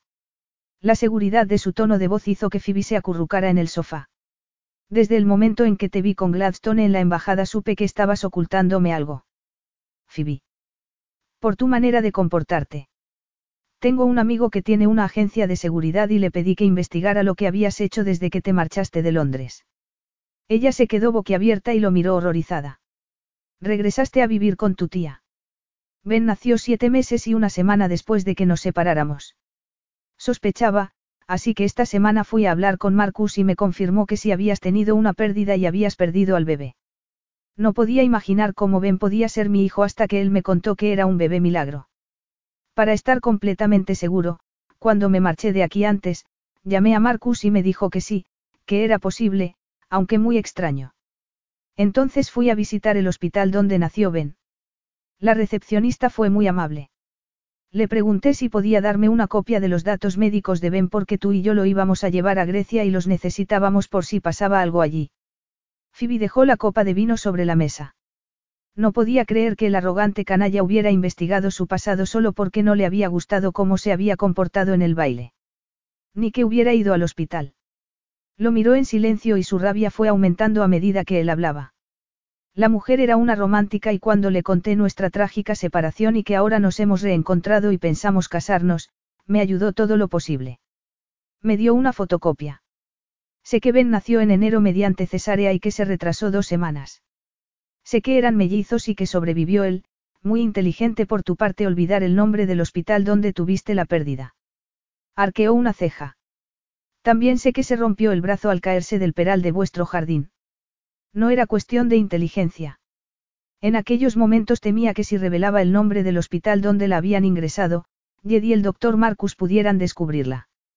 No era de extrañar que tuviera miedo, teniendo en cuenta que siete semanas antes había perdido a un bebé y el hombre que amaba la había abandonado. Sin embargo, el miedo ya se le había pasado y ya había oído bastante. No culpaba a la recepcionista. Jed era un hombre atractivo y moderno que podía encandilar a cualquiera. Dudaba que alguna mujer pudiera resistirse a sus encantos. Sí, tenía derecho. Él es mi hijo y tú me apartaste de él. Si alguien no tenía derecho a hacer lo que hizo, eres tú. Antes te pregunté por qué lo hiciste, y ahora quiero respuestas. Phoebe se puso en pie y lo miró fijamente. Te daré respuestas. Y te repetiré tus palabras, un hombre no espera que su amante se quede embarazada. ¿Te suena? Tener un hijo no entra en mis planes. Nunca quisiste un hijo, dijo ella, observando que se ponía colorado. Me dio un poco de miedo. Soy un hombre soltero y estamos programados para pensar que lo peor del sexo es la posibilidad de que se produzca un embarazo. Estaba impresionado. No soy idiota, aunque estuve a punto de parecerlo. No has tenido miedo en tu vida. Y nada te impresiona, señor invencible. Te comportaste como el hombre frío que eres, acostumbrado a tenerlo todo bajo control, y todas tus palabras fueron intencionadas. Después, tuviste el valor de decirme que no me preocupara y que el doctor Marcus se ocuparía de mi embarazo y que tú correrías con todos los gastos. Una pérdida era lo que me ofrecías, pero afortunadamente para ti interrumpí el embarazo de todas maneras. Algo poco sorprendente, dadas las circunstancias, y encima no te costó ni un centavo. Por una vez en la vida, Jed Sabvides, un hombre poderoso, rico, y seguro de sí mismo, se quedó sin habla. No podía creer lo que estaba oyendo. Nunca había pensado en que Phoebe debiera interrumpir el embarazo. Lo que intentaba era tranquilizarla diciéndole que el doctor Marcus se ocuparía de su embarazo. Pero pensándolo bien, comprendía que Phoebe no lo hubiera interpretado así. De pronto, el comentario que ella hizo en el hospital acerca de que le había ahorrado mucho dinero cobraba sentido. Nunca sugerí que interrumpiera el embarazo, murmuró, pero Phoebe no estaba escuchando. No tenías derecho a hacer eso, esa mujer no tenía derecho a darte los datos. Exclamó enfadada. Ella lo miraba como si fuera un monstruo. Jed, me alegro de que no volvieras para llevarme a la clínica la semana siguiente, y que permitieras que Cristina, tu secretaria, me dijera que habías hablado de mi pérdida con ella y que me informaba de que no ibas a regresar y que me aconsejaba que me marchara. De otro modo, Ben habría sido arrancado de mi útero por tu querido doctor Marcus. Y ahora tienes el valor de preguntarme por qué nunca te conté lo de Ben. No lo soporto, vienes aquí con todo tu poderío y convences a la recepcionista del hospital con una sarta de mentiras para que te dé información. Y en cuanto a lo que le dijiste acerca de que vamos a casarnos, olvídalo. Eso no sucederá jamás. Igual que no sucedió cuando me dijiste que íbamos a formar una familia después de que hubiera perdido el bebé, añadió. Una simple treta para quedar bien cuando ya no significaba nada, y sigue siendo el mismo hombre egoísta que solo piensa en sí mismo sin preocuparse por nadie más. Así que, perdona mi escepticismo, pero no me creo que tengas interés alguno en ser padre y de repente desees tener un hijo. Y te diré una cosa, no vas a tener al mío. ¿Has terminado de despellejarme? Preguntó Jed, dejando la copa sobre la mesa y poniéndose en pie. Había escuchado con horror todo lo que Phoebe le había dicho y no podía discutir el análisis que ella había hecho de su comportamiento en el pasado. Él la había llamado, amante, y había dicho que no quería un hijo. Pero nunca había pensado en que interrumpiera el embarazo. Más tarde, cuando en el hospital dijo que formarían una familia, lo que quería decir era que se casaría con ella, pero comprendía que su intención sonara vacía después de lo sucedido. ¿Y si le había contado a Cristina lo de la pérdida? Jed no quería creer la historia de Phoebe acerca de que Cristina le dijera que abandonara el apartamento, aunque tampoco podía descartarlo. Él había prescindido de Cristina después de que ella hiciera evidente que quería una relación personal con él. Aquella noche, en Grecia, le había dado su teléfono móvil a ella, así que probablemente era cierto. Había demasiadas medias verdades en todo lo que Phoebe le había dicho como para que él se sintiera un hombre deleznable, algo extraño para él, un hombre que se enorgullecía de su honor e integridad. Pero a juzgar por la convicción con la que hablaba Phoebe, ella realmente creía que él había sido capaz de pedirle que interrumpiera el embarazo y estaba claro que lo consideraba lo peor de lo peor. Todo lo que dijera en su propia defensa caería en oídos sordos, nunca creería en él. Intentó concentrarse y no seguir pensando en el pasado. No podía cambiar los errores que había cometido, pero eso no lo detendría a la hora de reclamar a su hijo. La única diferencia era que tendría que cambiar de táctica. La miró de arriba abajo y se fijó en que la rabia intensificaba su belleza. Había perdido la cuenta de los días, semanas y meses que la había echado de menos después de separarse. Posó la mirada sobre sus senos y notó que su cuerpo reaccionaba. De pronto, la deseaba muchísimo y se le ocurrió una solución alternativa, no muy ética, pero casi seguro efectiva, teniendo en cuenta lo bien que conocía a Phoebe. Terminé contigo hace años. O debería decir que tú terminaste conmigo. Dijo ella. Es demasiado tarde para que cambies de opinión, aunque seguro que tienes un motivo para ello. Parece que me conoces muy bien, Phoebe, dijo en tono de mofa y tras acercarse a ella, la sujetó por los hombros. Ella se puso tensa y notó que le daba un vuelco el corazón. Apretó los puños para controlarse y no tratar de apartarlo, negándose a darle la satisfacción de que percibiera su temor. Llevo años siendo inmune a su persona, se recordó. Tienes razón. Tengo un motivo. Soy un hombre muy rico y se me ha ocurrido que necesito un heredero. Uno que ya está criado es mejor opción que un bebé llorón. Confirmo así la mala opinión que tienes de mí. Dijo Jed, y esperó observándola. Sí, contestó ella al cabo de un momento. Y ahora que ya sabes por qué no te conté lo de Ben, puedes dejarnos en paz, dijo ella, complacida por la frialdad de su tono de voz.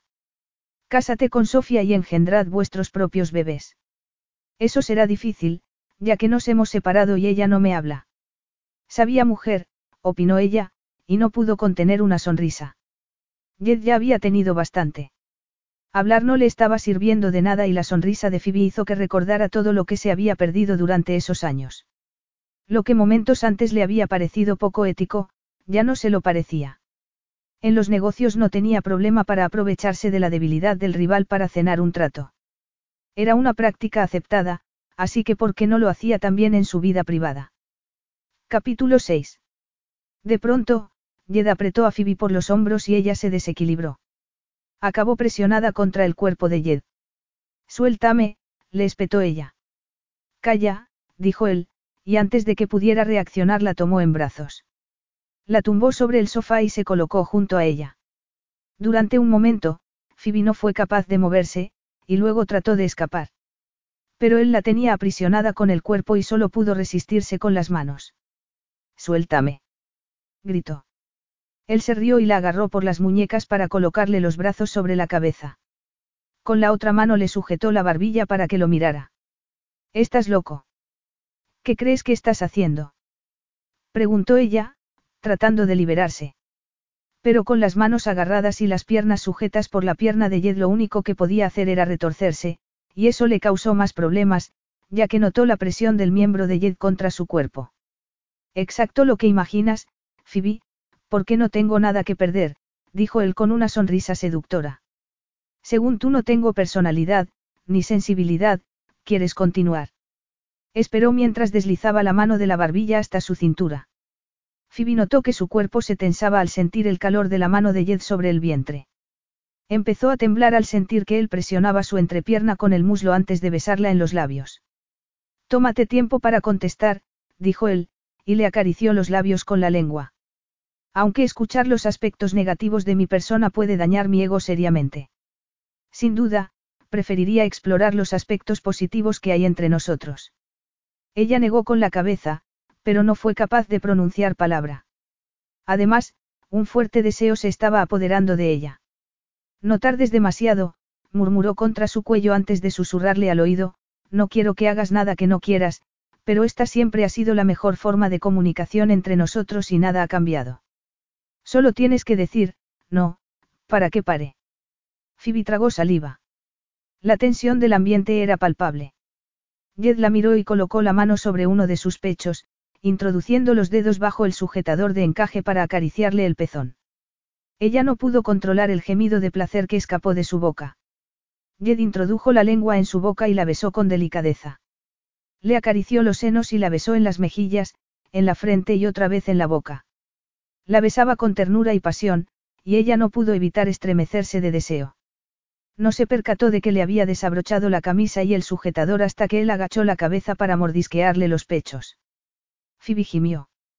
Su cuerpo y su mente estaban atrapados por el deseo y la desesperación por lo que le estaba sucediendo. Eres perfecta, murmuró Jed, levantando la cabeza un instante para mirarla a los ojos. No te imaginas cuánto tiempo llevo soñando con esto, agachó la cabeza para mordisquearle los pezones una vez más. Ganó el deseo. Phoebe se retorció bajo el cuerpo de Jed, consumida por un deseo tan intenso que resultaba casi doloroso. Jed levantó la cabeza y, de pronto, le soltó las manos. Te deseo, Phoebe, dijo él. Te deseo muchísimo, pero es tu decisión, la besó en el cuello y pronunció unas palabras en griego contra su piel. Ella estaba perdida, inmersa en los recuerdos de cuando eran amantes. Dime qué me deseas, dilo, Phoebe. Sí, sí, dijo ella mientras sus bocas se encontraban. Phoebe apenas se enteró de cuando él le desabrochó el pantalón. Solo estaba pendiente de su aroma masculino y del sabor de su boca. De pronto, estaban desnudos en el sofá. Estiró la mano y le acarició el torso desnudo, redescubriendo el placer de recorrer cada músculo, la sensación de su vello suave, sus pezones.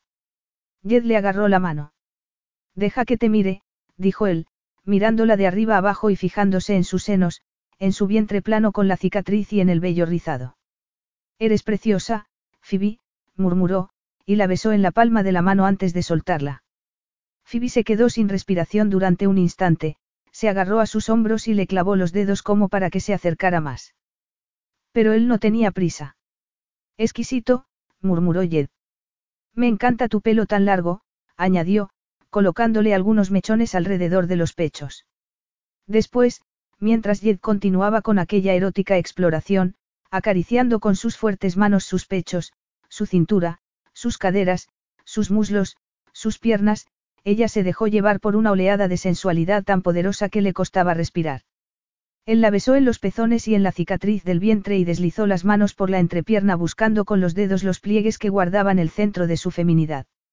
El deseo, el fuego de su interior, se convirtió en una llama tan potente que ella empezó a temblar y separó las piernas mientras Jed deslizaba los dedos entre sus aterciopelados pliegues, jugueteando con la parte más íntima de su ser hasta que ella se convirtió en esclava del placer que él le proporcionaba.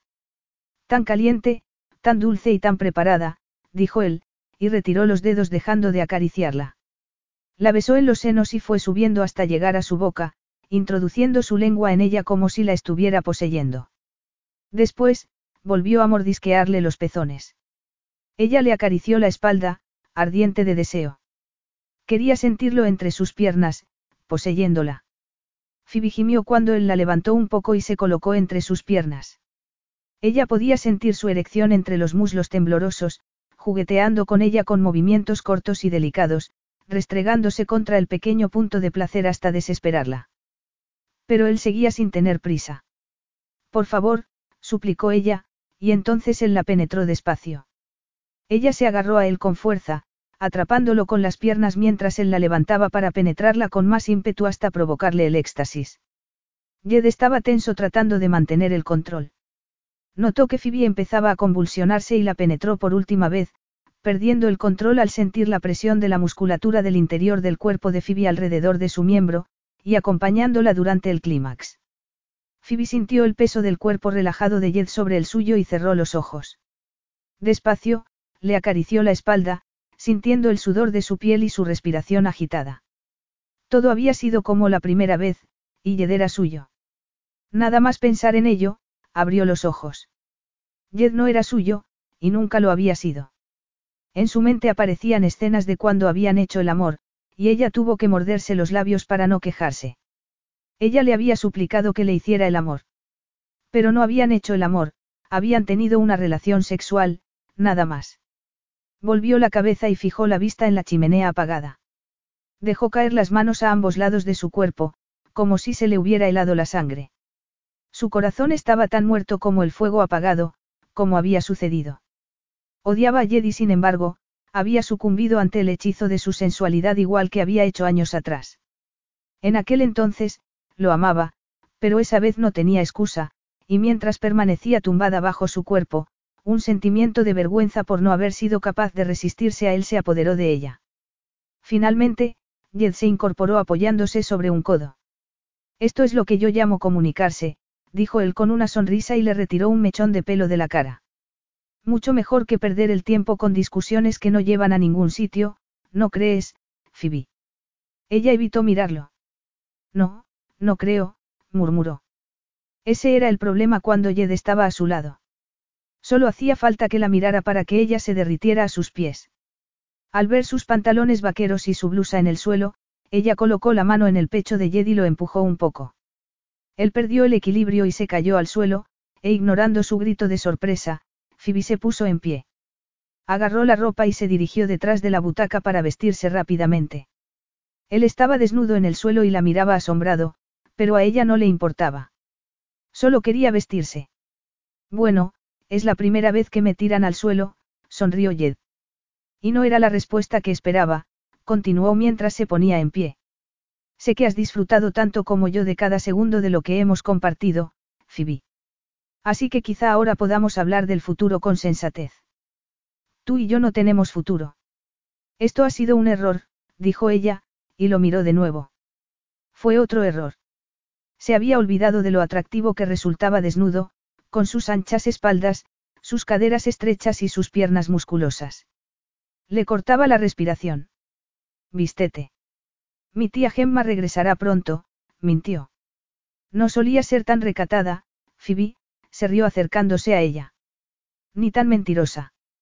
Yo no miento, mintió, y lo miró desafiante. Él le dio un golpecito en la nariz con un dedo. Te crece como a Pinocho. Porque resulta que sé que ha ido a Australia para dos meses, sonrió de nuevo. Su buen humor y su seguridad irritaron a Phoebe. Deja que adivine, te lo ha dicho la recepcionista del hospital. Ese es el problema de vivir en una comunidad rural. Todo el mundo conoce tu vida, dijo con amargura. Después de la historia que le contaste, estaré sorteando preguntas sobre ti durante meses cuando te hayas ido. No voy a ir a ningún sitio sin Ben. He reservado una habitación en el hotel hasta que te convenza. Quiero llevarlo a Grecia para que conozca a mi padre y al resto de la familia. Phoebe lo miró y supo que hablaba completamente en serio. Eso no va a suceder, dijo ella, temblando por dentro. Ya te has divertido bastante, Jed. Vístete antes de que te enfríes, le dijo como si fuera un niño. Agarró su copa de vino de la mesa y se sentó en la butaca. Phoebe estaba agotada. Sin embargo, tenía que reconocer que, sexualmente, estaba más excitada de lo que había estado en muchos años. Pensándolo bien, igual me libro de ti con una neumonía, murmuró ella tras beber un sorbo de vino. No está bien desearle eso al padre de tu hijo y no es propio de la Phoebe que yo conocía, la que tenía los ojos risueños y un gran corazón. Sorprendida, ella lo miró.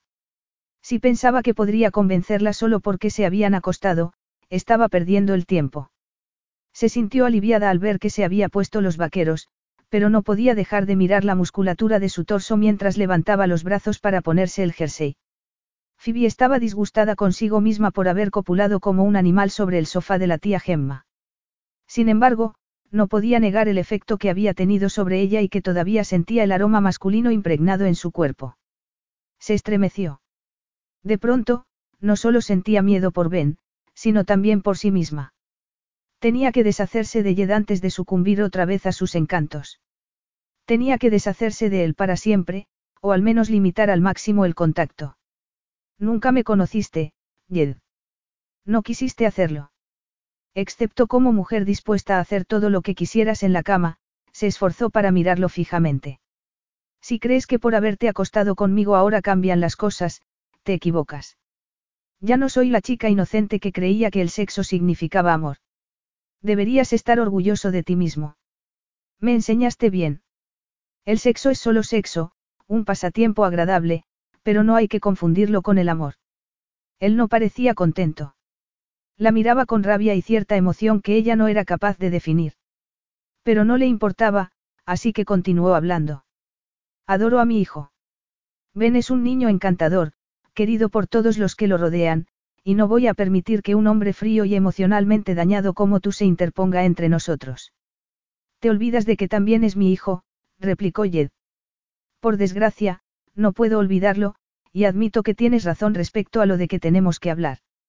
Al fin, algo de sentido común, dijo él, y se acercó Phoebe levantó la mano como para detenerlo.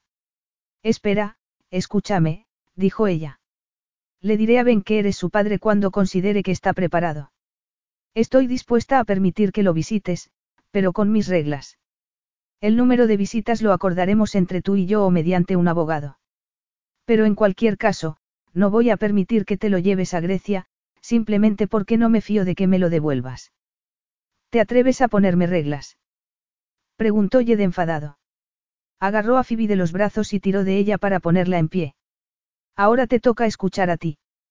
Para empezar, hace cinco años no sugerí que interrumpiera el embarazo.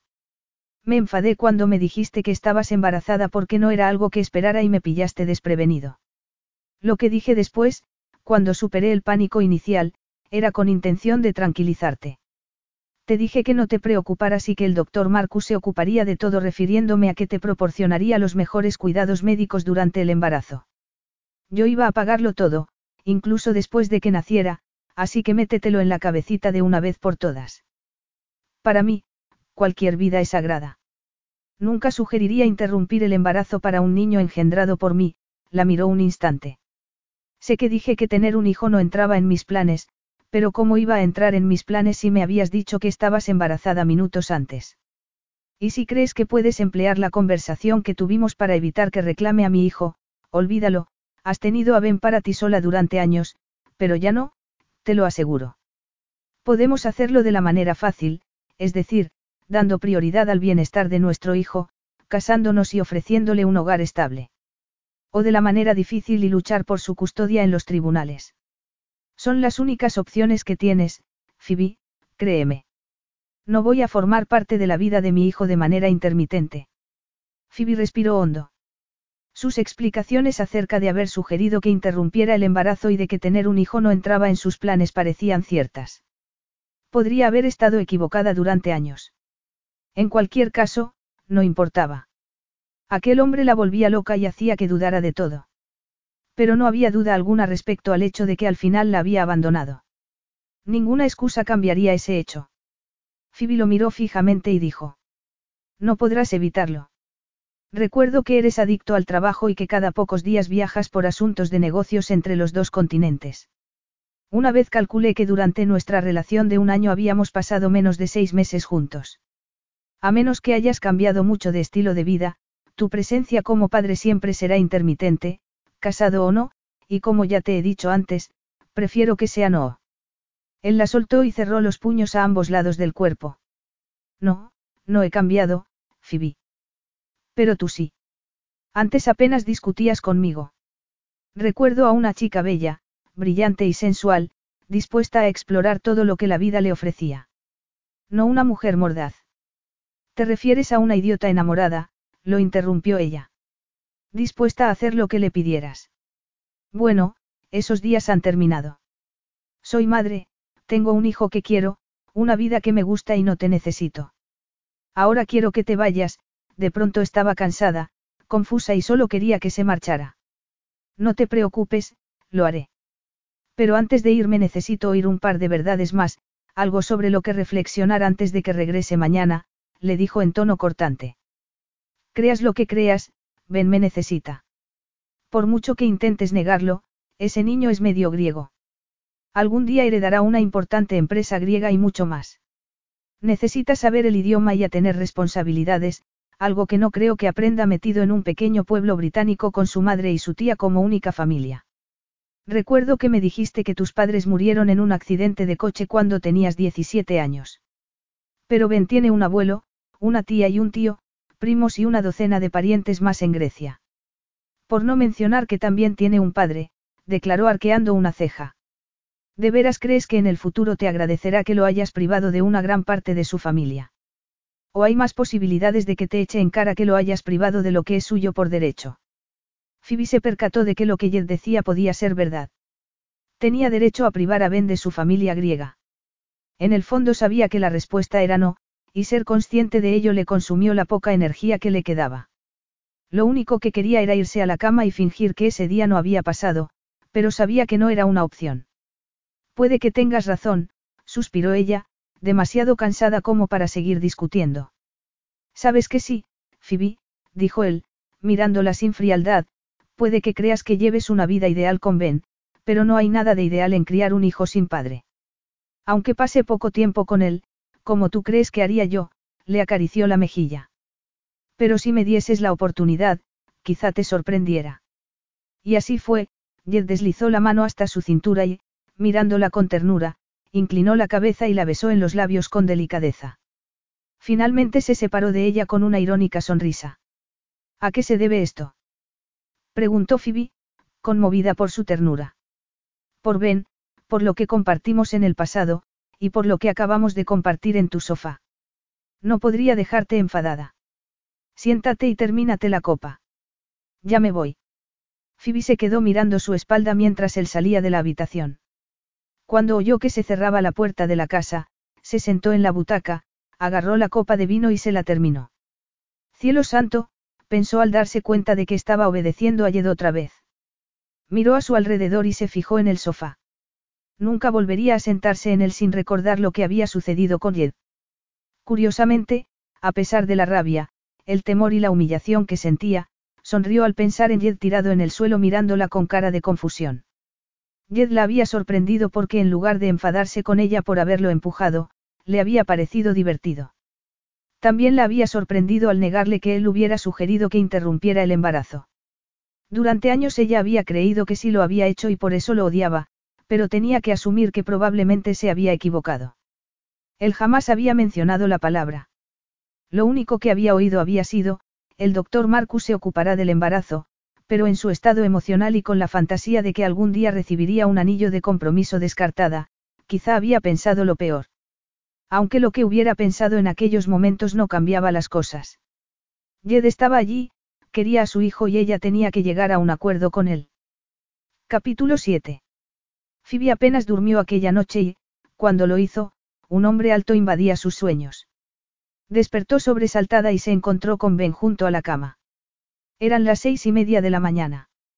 Ben se subió a la cama y le dijo que se levantara. Ella se rió y le dio un abrazo, pero en el fondo estaba muy preocupada por cómo cambiaría la vida de su pequeño con la llegada de Jed Sabvides. Y en cuanto a ella, la idea de ver a Jed cuando fuera a visitar a su hijo no le gustaba demasiado, pero después de una larga noche era consciente de que tarde o temprano tendría que darle a Jed la oportunidad de que ejerciera su derecho como padre. Someter a Ben a una batalla legal por su custodia no tenía sentido. Como madre, no tenía dudas de que ganaría la custodia, pero sabía que el juez también otorgaría a Jed un régimen de visitas. La única alternativa que Jed le había ofrecido, la de casarse con él, quedaba fuera de cuestión. Phoebe ya le había entregado a Jed su corazón y su alma en una ocasión, y él había destrozado su confianza. Un matrimonio podía funcionar sin amor si había respeto y amistad entre la pareja, pero sin confianza no había esperanzas.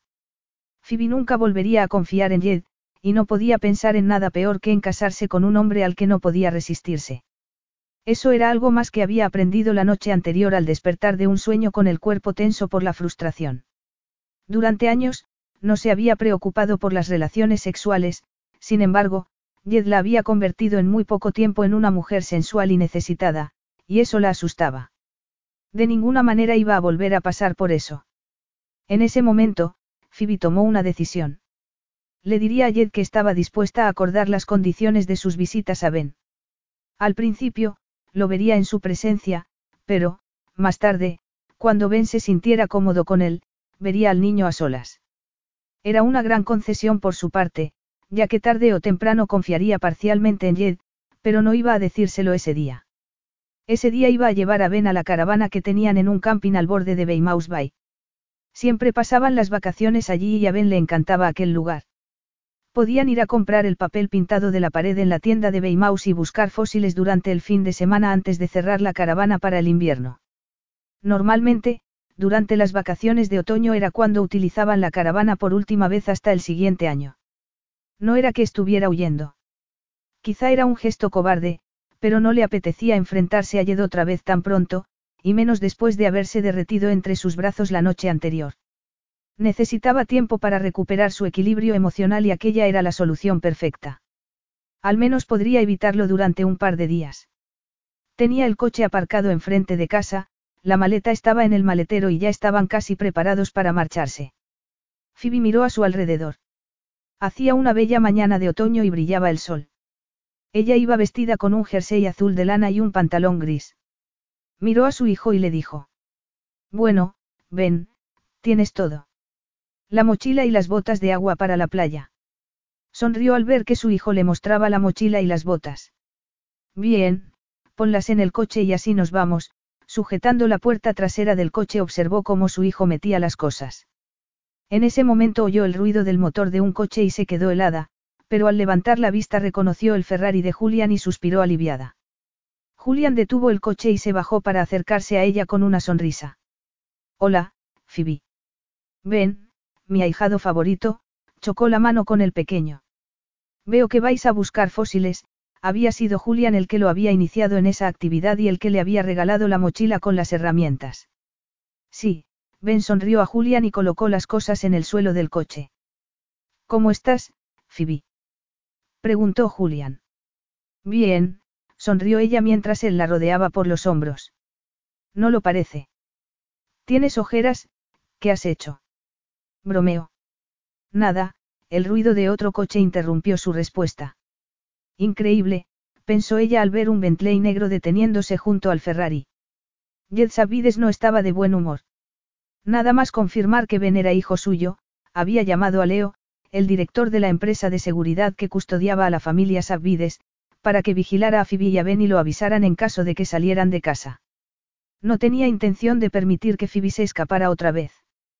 Por eso había recibido una llamada mientras estaba desayunando y había salido inmediatamente. Y por lo que veía, había llegado justo a tiempo. Phoebe llevaba el cabello recogido en una coleta y estaba guapísima. El cuerpo de Jed reaccionó inmediatamente a pesar de que él frunció el ceño al ver a su acompañante. ¿Qué hacía allí Julian Gladstone tan temprano? Y con el brazo alrededor de Phoebe, Jed no quería saber qué tipo de relación habían tenido anteriormente. Pero desde la noche anterior, Phoebe era suya otra vez, y cuanto antes lo comprendiera aquel hombre, mejor. Detuvo el coche y salió sin mostrar la rabia que sentía. Phoebe se puso tensa al verlo salir del coche. Estaba recién afeitado y llevaba la misma chaqueta de cuero negro que el día anterior y un jersey blanco de cuello vuelto. Parecía más atractivo que nunca, quizá porque Phoebe recordó la imagen de él desnudo en medio del salón, con la piel sudorosa después de haber hecho el amor. Julian inclinó la cabeza y le susurró al oído. Ah, ahora entiendo lo de las ojeras, se enderezó de nuevo y dijo, buenos días. Creo recordar que eres Jed Sabides. Estás muy lejos de tu casa. Hola, Phoebe, dijo Jed frunciendo el ceño antes de ponerse en cuclillas y añadir, hola, ven, saludó al pequeño con una sonrisa. Después se puso en pie y se dirigió a Julian. Buenos días. Julian Gladstone, no es así. Durante un momento, Phoebe simplemente observó la escena. Eran como dos machos en duelo.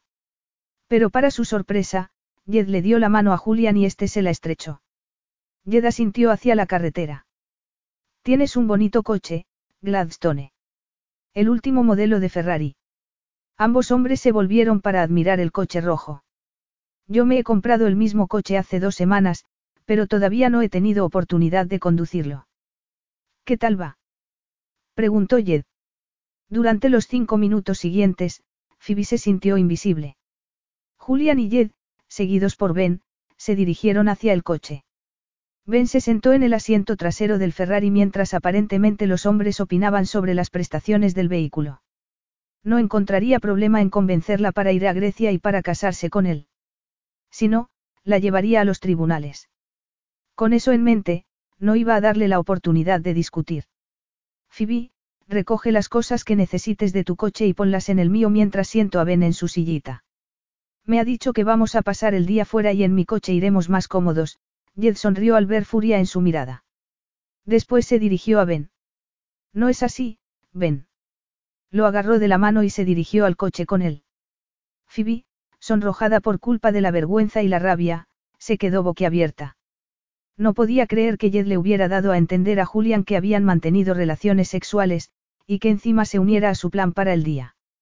Él al menos asumía que solo iban a pasar el día fuera, porque con Ben agarrado a la mano de Jed, ella sabía que no podría discutir con él. Enfrentarse a Jed delante de su hijo solo serviría para que el pequeño notara la tensión entre ellos. A lo mejor era eso lo que quería Jed. Mordiéndose el labio inferior, sacó la chaqueta, las botas y la mochila del coche, y decidió dejar la maleta en el maletero. Cerró el coche y se metió en el asiento trasero del coche de Jed sin decir palabra. Entonces, Ben comentó. Mamá, te has olvidado la maleta con todas las cosas para el fin de semana. Jed miró por encima del hombro y frunció el ceño. Creía que solo ibais a pasar el día. Ben dijo que ibais a buscar dinosaurios. Pero todo el fin de semana suena mucho mejor. ¿Dónde pensabais quedaros? Preguntó. En nuestra caravana, junto al mar, tú puedes quedarte con nosotros si quieres. ¿Verdad, mamá? Por primera vez en la vida. Phoebe sintió ganas de estrangular a su hijo. No, ven, al final solo vamos a pasar el día, dijo ella. Jed es un hombre muy importante y no podemos ocupar su valioso tiempo por más de unas horas, dijo ella con sarcasmo. Estamos perdiendo el tiempo. Arranca. No, Phoebe. No podría privaros de pasar un fin de semana fuera. Tengo tiempo libre y me encantaría pasarlo con vosotros. ¿No es estupendo, mamá? Preguntó Ben, y después de contar que la caravana era enorme, con dos dormitorios y un sofá cama, ella ni siquiera tenía excusa diciendo que no había sitio para aquel demonio manipulador. Entonces, con una cínica sonrisa, Jed insistió para que Phoebe le diera las llaves de su coche y sacar la maleta. ¿Cómo había pasado de la posibilidad de escapar de Jed durante el fin de semana a pasar todo el fin de semana con él en la caravana? Él la miró por el espejo retrovisor. Bueno, Phoebe, ¿hacia dónde vamos? Preguntó con una amplia sonrisa. A Weymouth, dijo ella. Tu navegador por satélite te guiará, añadió, y volvió la cabeza hacia la ventanilla tratando de ignorarlo. Un rato más tarde, el coche se detuvo frente a la barrera de entrada del camping.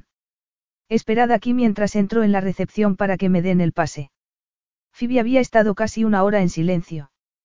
Tiempo suficiente para observar de cerca la nuca de Jed y recordar que la noche anterior le había acariciado el cabello y mucho más. No podía esperar para salir del coche. Cinco minutos más tarde, Phoebe regresó y le entregó el pase a Jed por la ventanilla del coche. ¿Por qué has tardado tanto? preguntó él. Es sábado por la mañana y la semana que viene hay vacaciones escolares. Las últimas antes de Navidad. Por eso están tan ocupados, replicó. Ya comprendo. Entra y dime dónde tengo que ir, quiero ver dónde vamos a dormir esta noche. El comentario y la sonrisa sensual hicieron que a le subiera la temperatura corporal y entrara en el coche echando humo. Su humor no mejoró cuando llegaron a la caravana y Jed aparcó el coche. En pocos segundos había sacado a Ben y estaban esperando con impaciencia a que ella abriera la puerta de la caravana. Tras decirle a Ben que dejara sus cosas en su dormitorio habitual, ella intentó convencer a Jed para que se marchara diciéndole que no quería que se quedara allí y que un hombre como él, acostumbrado al lujo, odiaría aquel lugar. Pero no sirvió de nada. Él le dijo que cuando era joven había atravesado Estados Unidos en un Winnebago y que la caravana era mucho más grande.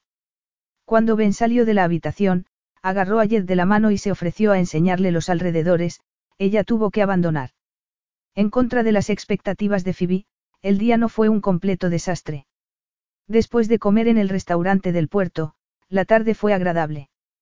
Condujeron hasta Portlandville para ver el faro y hacer un tour por el castillo, y Jed tomó varias fotos con su teléfono móvil. Todo eso lo hicieron después de que Phoebe se llevara una desagradable sorpresa mientras fueron de compras por la mañana. Ben no conseguía decidirse por qué papel pintado para la pared le gustaba más y quería los dos, el de coches y el de dinosaurios. Ella aceptó, aunque sabía que para un adulto una pared decorada con dos papeles pintados distintos no quedaría bien. Jed le preguntó al dueño de la tienda cuándo irían a poner el papel, sugiriendo que por la tarde era buen momento. Lo que sucedió después hizo que Phoebe se asombrara para siempre del poder que tenía aquel hombre. Phoebe había sonreído de forma condescendiente y le había dicho a Jed que la tienda no ponía el papel y que ella pensaba hacerlo la semana siguiente. Él simplemente la miró y dijo. No seas ridícula, unas llamadas de teléfono después le pidió las llaves de la casa y se las entregó a un hombre llamado Sid, junto con las bolsas. Al parecer, Sid era el guardaespaldas de su hijo desde el día anterior, e iba a quedarse en la casa para ocuparse de todo mientras los decoradores hacían el trabajo durante el fin de semana. El momento era el ideal. En esos momentos, Phoebe estaba sentada en la cama observando a su hijo dormido. No le quedaba más remedio que asumir que por mucho que no le gustara la idea del guardaespaldas, la vida de Ben había cambiado para siempre. Jed simplemente había dicho que Ben era su hijo y que el riesgo de que lo secuestraran estaba siempre presente. Ese comentario la dejó sin palabras. Inclinándose hacia adelante, le retiró a Ben un mechón de pelo de la frente y lo besó en la mejilla. Después se puso en pie, enderezó la espalda y salió en silencio de la habitación. Capítulo 8. Phoebe miró hacia la cocina y la sala de estar y, tras respirar hondo, se dirigió hacia allí. A lo largo de la pared había un sofá acolchado que se convertía en cama doble si era necesario. En el centro había una mesa de café y, en la otra pared, una falsa chimenea eléctrica. Cómoda y práctica, pero nada parecido a lo que Jed está acostumbrado, pensó ella. Pero al ver a Jed recostado en el sofá, sin zapatos, y hablando por teléfono en griego con cara de concentración, Phoebe pensó que se encontraba como en casa. Jed terminó la conversación al verla y le preguntó. Ben se ha dormido. Sí. Por favor, no interrumpas tus llamadas por mí. Voy a preparar una infusión y me voy a la cama.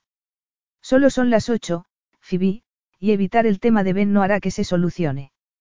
Ven y tómate una copa de champán conmigo e intenta comportarte como la mujer inteligente que eres en lugar de mostrarte huidiza todo el rato. Fue entonces cuando ella se fijó en que había una botella de champán y dos copas sobre la barra que había junto a la ventana. ¿De dónde has sacado eso? De la nevera del coche. Tenemos cosas más importantes de las que hablar. Ben es nuestro hijo y tú has hecho un trabajo estupendo educándolo, pero necesita un padre. No tendremos mejor momento que ahora para hablar de su futuro. Se puso en pie, abrió la botella de champán y sirvió dos copas. Sabes que tengo razón. Le entregó una copa y ella la agarró tratando de no rozar los dedos de Jed. No tengo intención de abalanzarme sobre ti, Phoebe, dijo con ironía. Al menos hasta que no me lo pidas, sonrió. Ven a sentarte y relájate, le ordenó, y se sentó de nuevo en el sofá. Como siempre, tenía razón. Evitar el tema no serviría de nada. Phoebe se acercó y se sentó a su lado. Salud. Dijo él, chocando la copa contra la de ella. Salud, murmuró ella, y bebió un sorbo. ¿No es así mejor? Un brindis por los viejos tiempos entre dos amigos. Supongo que sí, excepto que Jed nunca la había considerado una amiga, sino una amante, una mujer dispuesta a compartir su cama, pero no lo bastante buena como para compartir su vida. Había hecho todo lo posible para asegurarse de que nunca conociera a su familia ni a sus amigos, la élite de la sociedad griega. Jed se percató de que Phoebe estaba pensativa y trató de cambiar de tema. Esta caravana está muy bien. ¿Desde cuándo la tienes? Preguntó. No reúne tus requisitos de lujo. Soltó Phoebe, arqueando una ceja. Para nosotros es perfecta.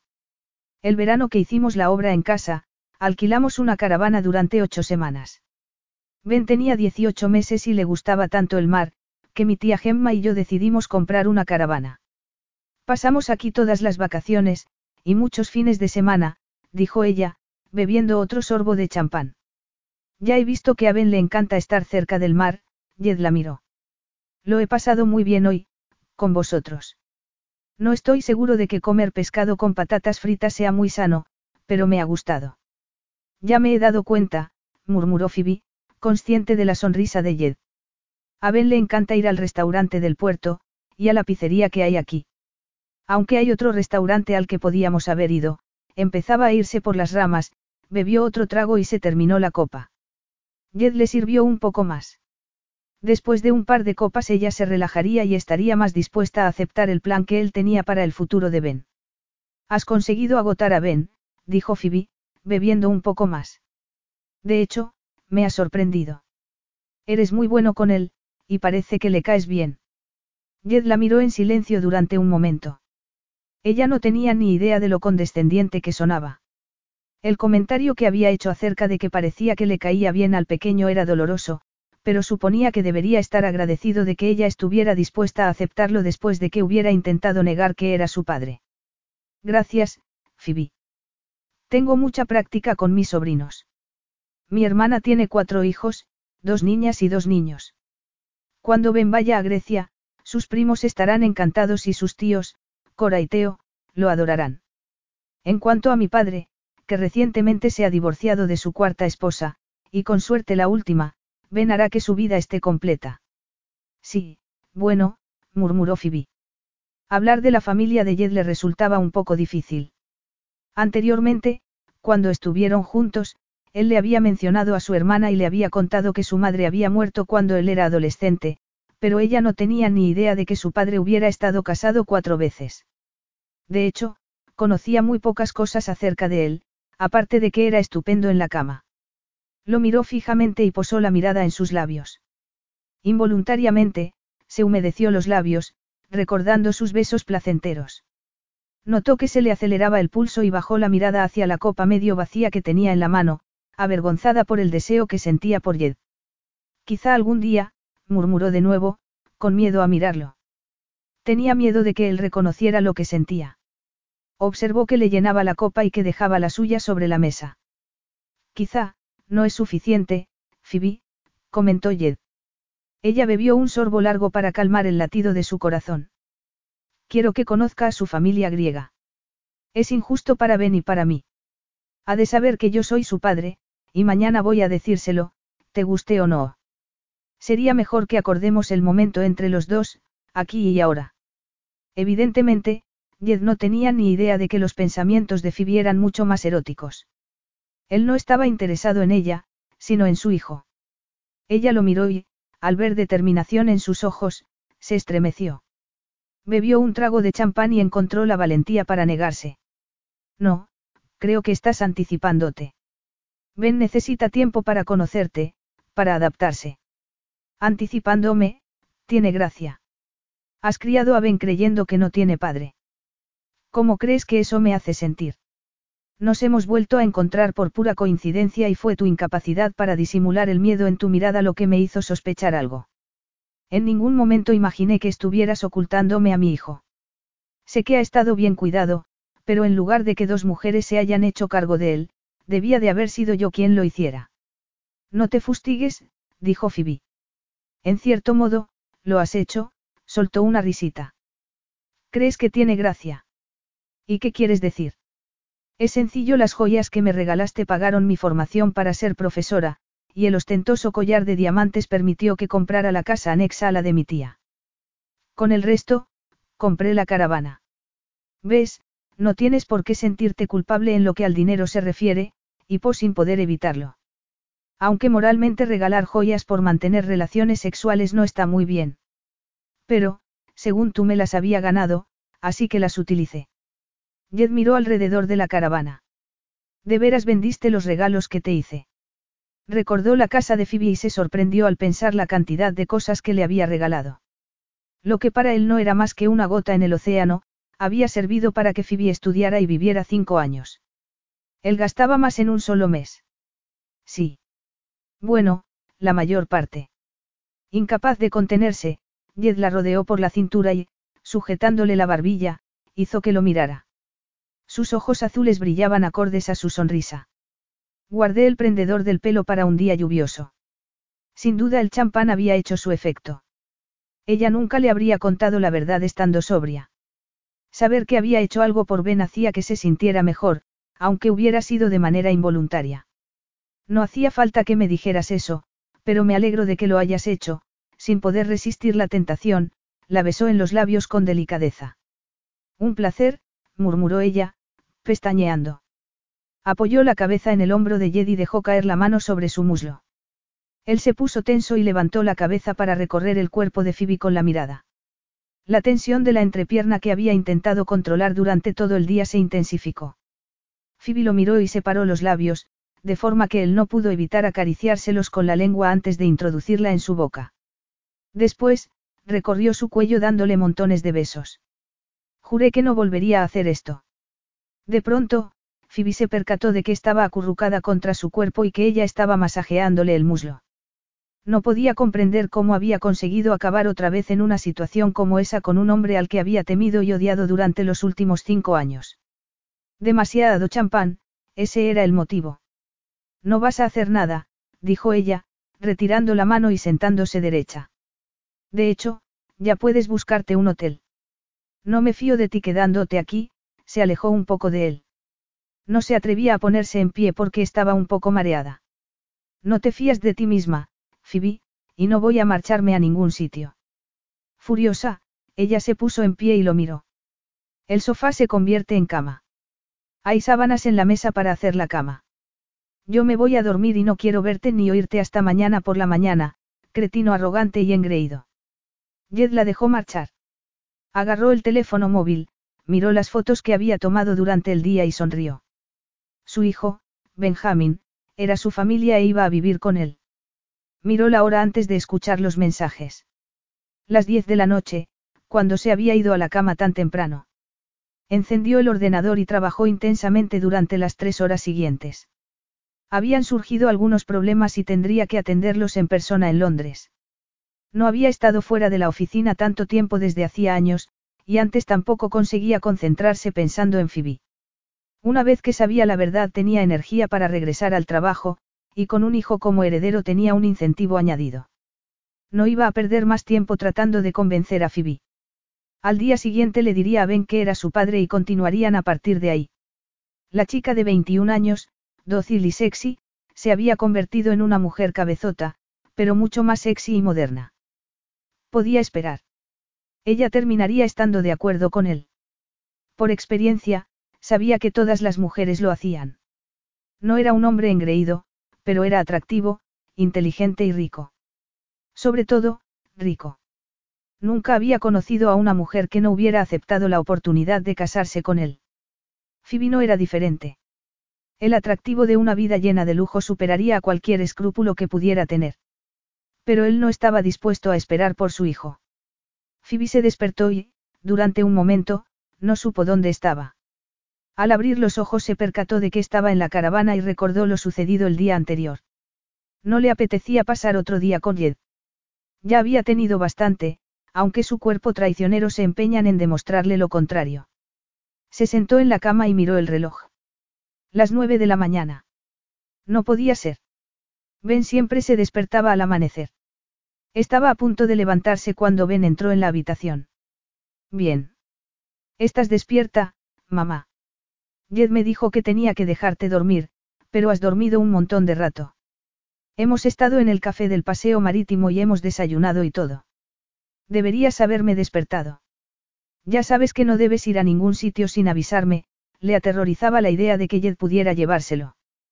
Jed me dijo que no pasaba nada, porque estabas cansada y necesitabas recuperarte. Phoebe miró a su hijo y vio su mirada de preocupación. Ella forzó una sonrisa. Sí, Está bien, pero no vuelvas a hacerlo, de acuerdo. Lo besó en la frente, y enderezando la espalda vociferó en silencio. Entonces se percató de que Jed estaba a los pies de su cama. Buenos días, Phoebe. ¿Has dormido bien? La miró de arriba abajo. Ella trató saliva al sentir que los pechos se le ponían turgentes al verlo. Estaba muy atractivo. De pronto ella se percató de que llevaba un camisón muy corto. Sí, contestó sonrojada. Mamá, mamá, ¿sabes qué? ¿Qué? preguntó ella. Jed me ha dicho durante el desayuno que tengo un papá, y que él sabe dónde está. Durante un momento, Phoebe cerró los ojos, se puso pálida y deseó que se la tragara la tierra. Sabía que algún día tendría que explicarle a Ben más cosas acerca de su padre, pero no esperaba que fuera de esa manera. Abrió los ojos y vio que Ben la estaba mirando emocionado. Phoebe alzó la barbilla y miró a Jed. Ha salido en la conversación, Phoebe, y no iba a mentir al niño. Pero le he dicho que debíamos pedirte permiso primero. Un gran detalle. Ahora, podríais dejarme tranquila para que me vista. Pero quiero saber dónde está mi padre, ahora.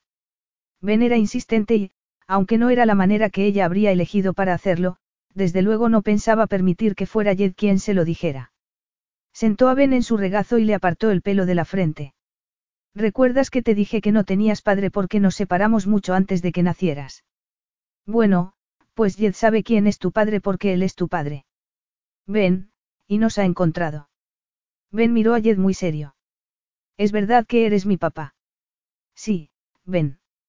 Tu mamá y yo perdimos el contacto, y no tenía ni idea de que existías hasta el viernes, cuando nos encontramos y descubrí que eras mi hijo.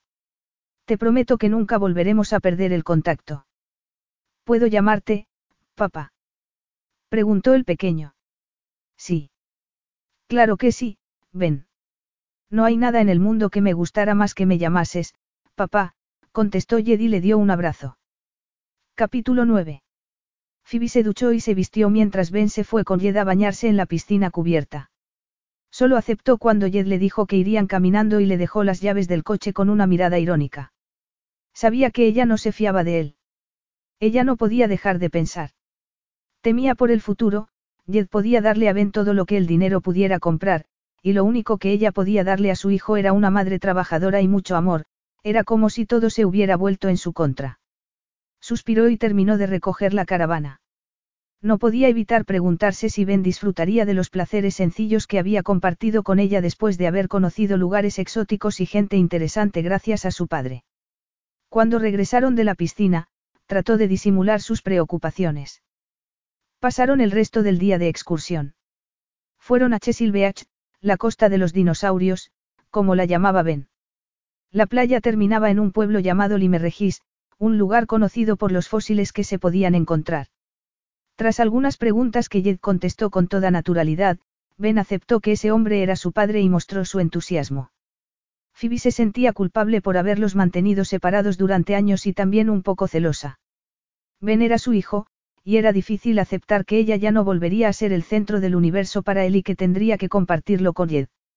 Jed había cautivado al pequeño hablándole de su familia y Ben lo había fascinado a él mientras buscaban fósiles en la playa. Encontraron uno en una roca y Ben decía que era un diente de dinosaurio. Phoebe estaba de acuerdo. Jed también. Cuando regresaron a Peartree Cottage, Sid los recibió en la puerta y se marchó después de entregarle las llaves a Phoebe. Ben estaba encantado con la nueva decoración de la habitación y en menos de media hora estaba bañado y acostado. Parece un angelito cuando está dormido, murmuró Jed. Sí. Al ver a Jed observando al pequeño con ternura, Phoebe sintió que se le ablandaba el corazón. Pero se había sentido dolida cuando Ben, con un brillo en la mirada, había besado a Jed y le había dicho, Buenas noches, papá. Pero a veces puede ser un demonio, como su padre, respondió ella con amargura y salió de la habitación dirigiéndose al piso de abajo. Necesitaba un café y entró en la cocina. Sacó una taza y se preparó un café instantáneo. Yo también quiero un café, por favor, Phoebe, dijo Jed al entrar. Muy bien, repuso ella, y preparó otra taza. Cuando se volvió, él estaba demasiado cerca y ella comenzó a temblar. Tranquila, Phoebe, agarró una de las tazas y sonrió. Ha sido un día estupendo. No lo estropees tirándome el café encima, bromeó, y se sentó en una silla de la cocina. Siéntate y disfruta del café, le ordenó. Tenemos mucho de qué hablar. Durante un momento, Phoebe miró a Jed y deseó que se marchara y no regresara jamás. Pero sabía que eso no iba a suceder.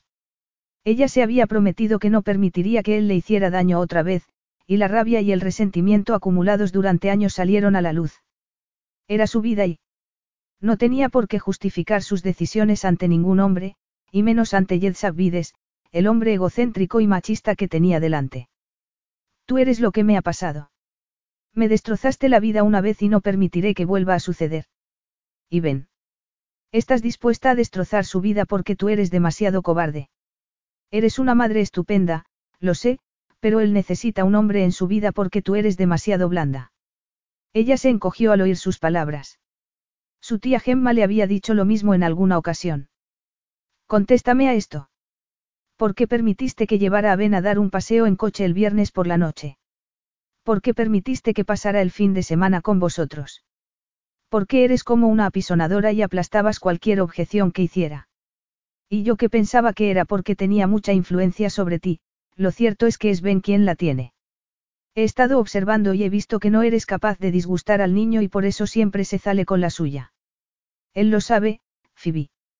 Créeme, soy su padre, y yo era igual con mi madre hasta que mi padre me enseñó de otra manera, esbozó una sonrisa. Ahora puede ser que no suponga un problema, pero en un futuro lo será, si no tiene un modelo masculino en su vida.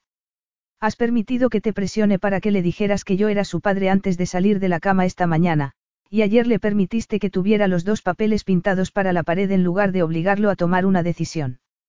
Algo que tendrá que hacer si quiere tener éxito en la vida. Phoebe se sintió afectada por su comentario porque, en el fondo, tenía la sensación de que había algo de verdad en lo que había dicho. Pero no estaba dispuesta a permitir que él viera cómo se sentía. ¿Quién te ha formado en psicología infantil? Preguntó ella. Para ser un hombre que no tenía pensado tener hijos, y que sabe que es padre desde hace tres días, eres muy atrevido para comentar mi talento como madre. Si crees que pero es típico de un canalla despiadado como tú, le espetó. Él dejó de sonreír. La miró con rabia y ella se puso tensa. Pequeña, se cayó para agarrarla por la cintura y presionarla contra su cuerpo. Se hizo un tenso silencio y Phoebe no estaba segura de qué iba a suceder.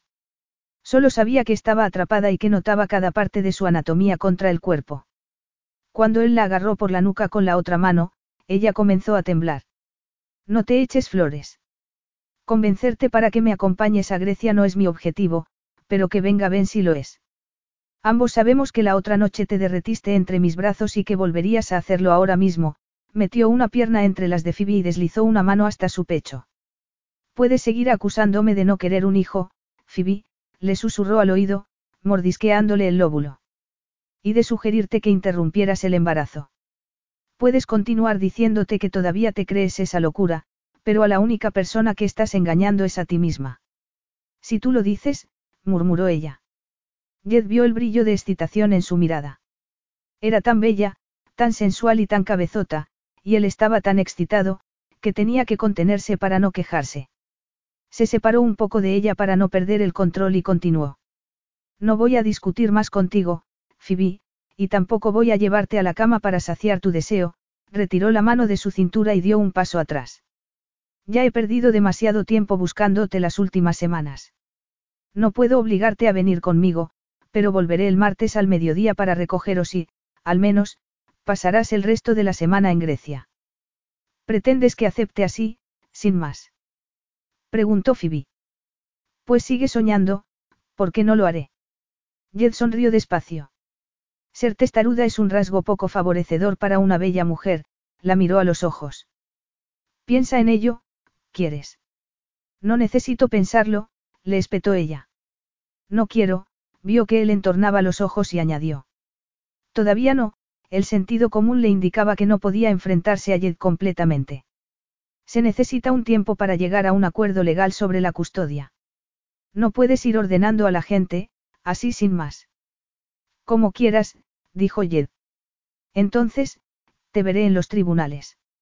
Ella empalideció. En los tribunales. ¿Quieres ir a los tribunales? Puesto que pareces incapaz de llegar a un acuerdo privado, no veo otra solución, la sujetó por la barbilla para que lo mirara a los ojos. La decisión es tuya. Te doy un día para decidir. Inclinó la cabeza y la besó en los labios de manera posesiva.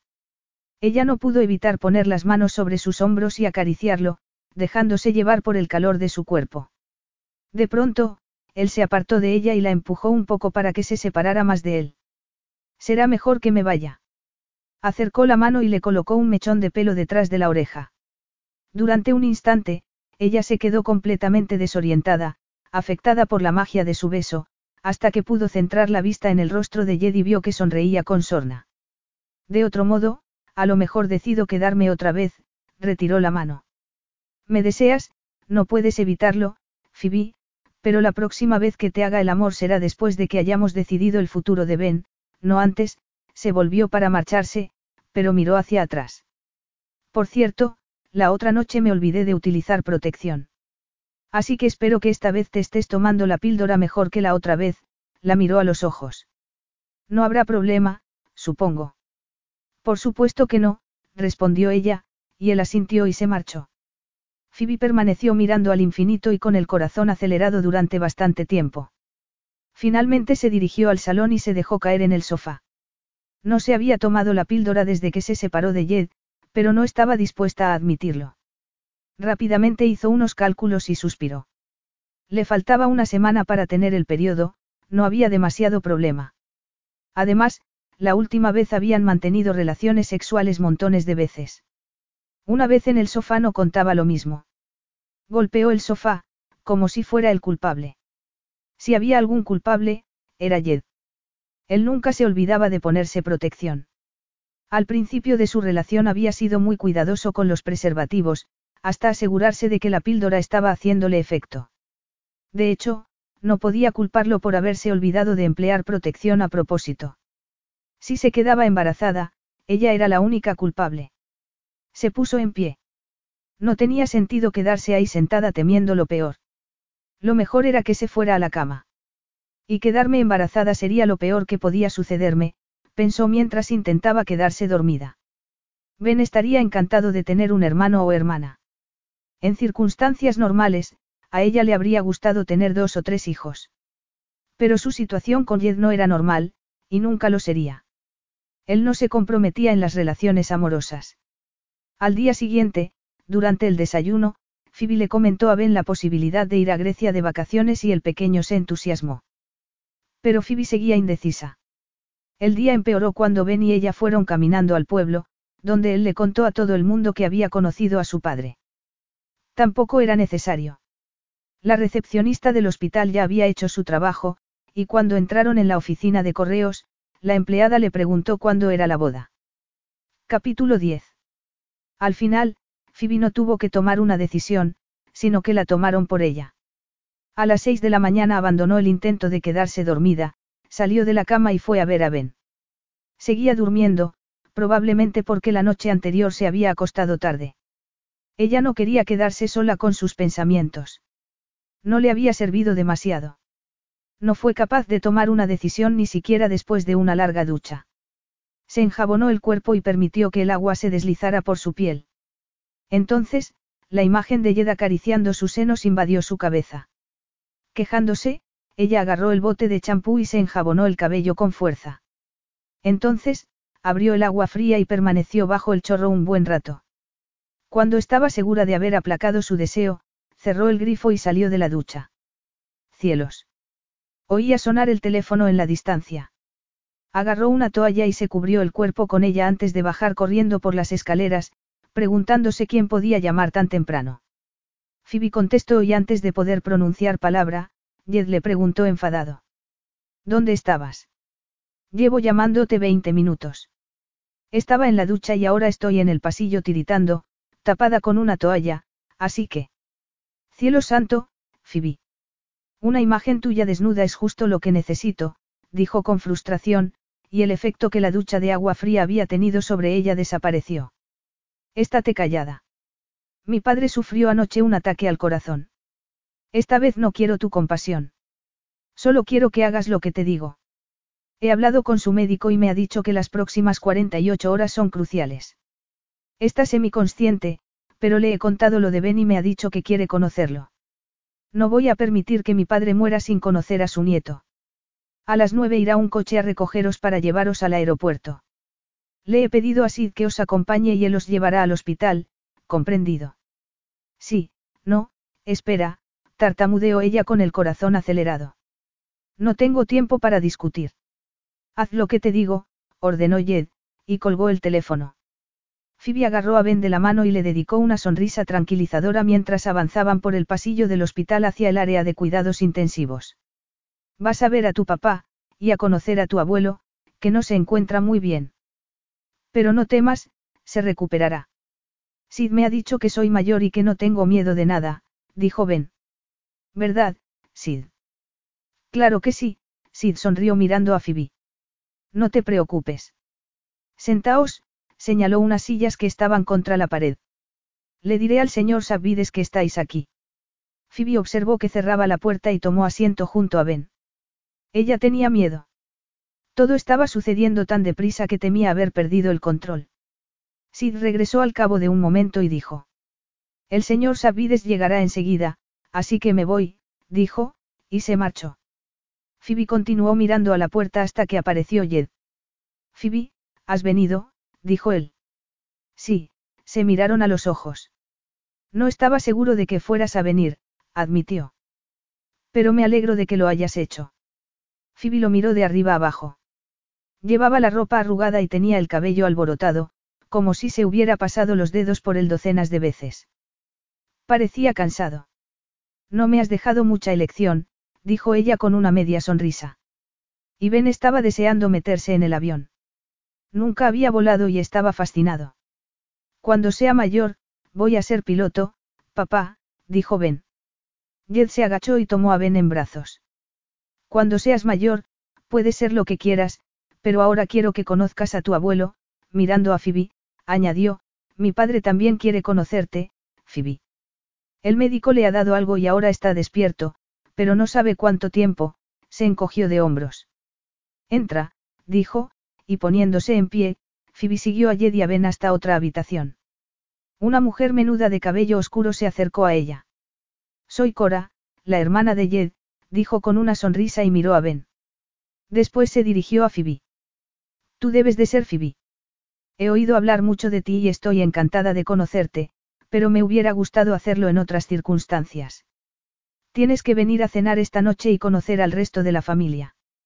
No, esta noche no, intervino Jed, dejando a Ben en el suelo. Ve a tomarte un café o algo. No estaremos mucho tiempo aquí, y después puedes quedarte unas horas mientras yo llevo a Phoebe y a Ben a casa. Ha hablado el oráculo, dijo la hermana, y agarró a Phoebe del brazo. Adoro a mi hermano de Jed, pero lo conozco. No permitas que te mangonee. Mañana traeré a los niños por la mañana. Le harán compañía a Ben. Diga lo que diga Jed, un hospital no es sitio para niños pequeños, dijo ella con una sonrisa. Te veré más tarde. Phoebe sonrió sintiéndose un poco mejor. Cora parecía simpática, aunque el comentario que había hecho acerca de que había oído hablar mucho de ella era extraño. Entonces, respiró hondo, se volvió y se quedó de piedra. Un hombre de pelo cano estaba tumbado en la cama con una mascarilla de oxígeno retirada de la boca y un gotero. Varios monitores controlaban sus constantes vitales. Su rostro reflejaba dolor, pero sus rasgos se veían claramente. Ben, que tenía la altura justa para ver por encima de la cama, miraba con curiosidad a su abuelo. Jed le decía algo a su padre en griego y después habló en inglés para presentar a Ben. Al ver que al hombre se le iluminaba la cara, Phoebe sintió un nudo en la garganta. Ben extendió la mano y su abuelo se la estrechó. Estaba viendo a tres generaciones de una familia, todos con sus ojos marrones, sonrientes y con el mismo cabello rizado. Todos se parecían mucho y era evidente que pertenecían a la misma familia. De pronto, Phoebe sintió que se le encogía el estómago. Ben encajaba perfectamente en aquella familia y, por mucho que ella quisiera, no tenía derecho a negársela. Eres un hombre muy viejo, dijo Ben. Ben, es de mala educación hacer esos comentarios, lo reprendió ella, pero sus palabras quedaron ahogadas por la risa de Jed y de su padre. Entonces, su padre se dirigió a Phoebe y dijo. La verdad no duele, dijo el padre de Jed. Acércate para que pueda verte. Phoebe se colocó al lado de Jed. Tú eres la madre de mi maravilloso nieto, dijo él, con los ojos humedecidos. Te agradezco de todo corazón que lo hayas traído. Ha sido un placer, murmuró Phoebe. Estoy encantada de conocerlo y espero que se recupere pronto, tragó saliva para tratar de contener la emoción. El hombre la miró un momento y después se dirigió a Jed en griego. Ella se fijó en que Jed se sonrojaba y que parecía avergonzado cuando respondió. Pensando en el último deseo de su padre, sacó el teléfono móvil y llamó a su abogado. La casa estaba en la costa, alejada de la ciudad. Tenía unas magníficas vistas al mar, una mujer con cara de preocupación salió a recibirlos y Jed les presentó. Era María, el ama de llaves. Mientras hablaba con Jed en griego, Phoebe miró a su alrededor. Una extravagante escalera presidía el centro del recibidor, desde el que se llegaba al menos a una docena de habitaciones. De pronto, se abrió una de las puertas y apareció una mujer, Sofía. Phoebe la reconoció inmediatamente. Ella pasó a su lado y agarró el brazo de Jed, dirigiéndose a él en griego. Phoebe permaneció quieta mirando a uno y a otro. ¿Por qué le molestaba verlos juntos y se sentía traicionada? Porque todavía amaba a Jed, no, no podía ser. No podía sucumbir de nuevo ante algo que le había hecho tanto daño en el pasado. Dudaba de que tuviera fuerzas para sobrevivir a ello otra vez. Trató de recordar que tan solo unos días antes se suponía que Sofía no se hablaba con Jed. Sin embargo, la mujer estaba en su casa y no paraba de hablar, con una mano sobre el torso de Jedi agarrándolo del brazo. Él la sujetó por los hombros y trató de separarse de ella con una sonrisa. Gracias por tu preocupación, Sofía, pero estoy seguro de que mi padre se pondrá bien. Habla en inglés, por favor, tengo invitados, empujando a Ben hacia adelante, añadió, mi hijo, Benjamín. A su madre, Phoebe, ya la conoces. Tu hijo exclamó Sofía, pero se recuperó enseguida. Hola, Benjamín, dijo antes de volverse hacia Phoebe. Por supuesto que me acuerdo de ti, Phoebe. ¿Cómo iba a olvidarte? Sonrió. Aunque creo recordar que por aquel entonces no recordabas a Jedi, sin embargo, ahora estás en su casa con tu hijo. Qué curioso. Comentó, y volvió a dirigirse a Jed en su idioma. Phoebe vio que Jed se tensaba al contestar y observó que Sofía negaba con la cabeza. Jed empezó a hablar en inglés otra vez. Dale las gracias a tu padre por interesarse, pero ahora tienes que excusarnos, Sofía, ha sido un día largo. María te acompañará a la puerta. Sofía miró a Phoebe con curiosidad. El niño es igual que su padre. No puedo decidir si eres tonta, o muy lista, se encogió de hombros. En cualquier caso, te deseo suerte. Vas a necesitarla con Jed, créeme, se despidió con la mano y siguió a María hasta la puerta. La noticia de lo de mi padre ha sido dada en la radio, le explicó Jed, y la agarró del brazo. Ella lo retiró. Para alguien que no se habla contigo, Sofía ha estado muy locuaz, dijo Phoebe con sarcasmo. Ha venido a ofrecerme el apoyo de su familia. Algo normal entre amigos. Una muy buena amiga, mentiroso. Él entornó los ojos y, al ver que María regresaba, le dijo a Ben. Ve con María, hijo, te dará algo de beber. Ben obedeció y se marchó con el ama de llaves. No vuelvas a llamarme mentiroso delante de Ben. No tiene por qué oír tus comentarios despectivos y tus quejas por culpa de los celos. Celos. No me hagas reír. Al contrario que tú, yo no suelo mentir. ¿De veras crees que quiero estar aquí contigo? Pues no. El único motivo por el que estoy aquí es por Ben y por el bien de tu padre. Al contrario que tú, tengo corazón y nunca rechazaría la petición de un hombre enfermo. Eso sería digno de un desaprensivo. Bien. No sabes cómo me alegra oír eso, añadió con una risita. Ahora, si me perdonas, voy a darme una ducha. María te enseñará la casa, dijo, y subió por las escaleras. Phoebe no le encontraba la gracia a lo que había dicho. Los últimos días habían sido un tormento y las cosas no parecían mejorar. Al ver que Ben corría hacia ella, suspiró aliviada. Mamá, he comido bizcocho hecho con miel. María se rió y le limpió la boca con una servilleta. Es muy listo, sonrió. ¿Quieres que te enseñe la casa? Phoebe aceptó y, tras recorrer las habitaciones, se quedó asombrada. Además, había un gimnasio y una piscina. María le dijo que había dos suites y cinco dormitorios, todos con baño.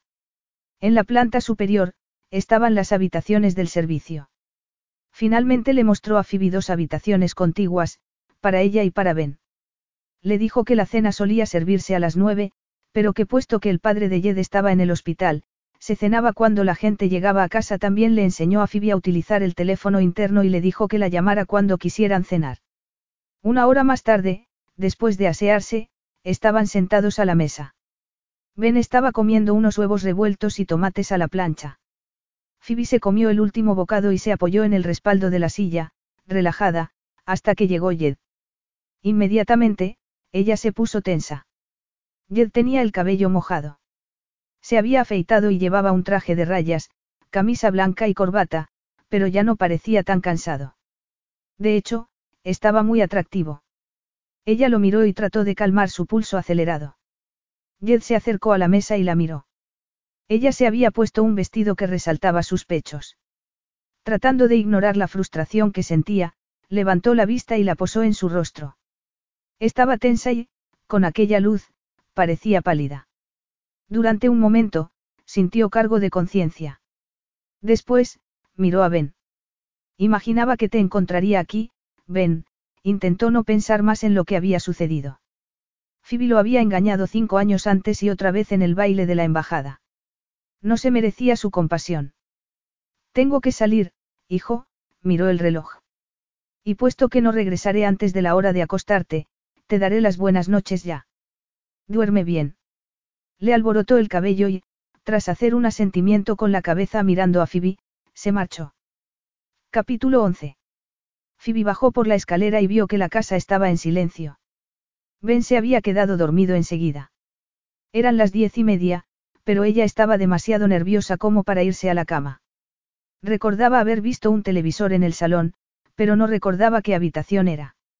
Abrió una puerta y vio que era el comedor. La cerró y abrió la siguiente. Una lámpara de pie era la única iluminación que había y cuando entró, se dio cuenta de que era el estudio. Pasa y tómate algo conmigo, dijo una voz.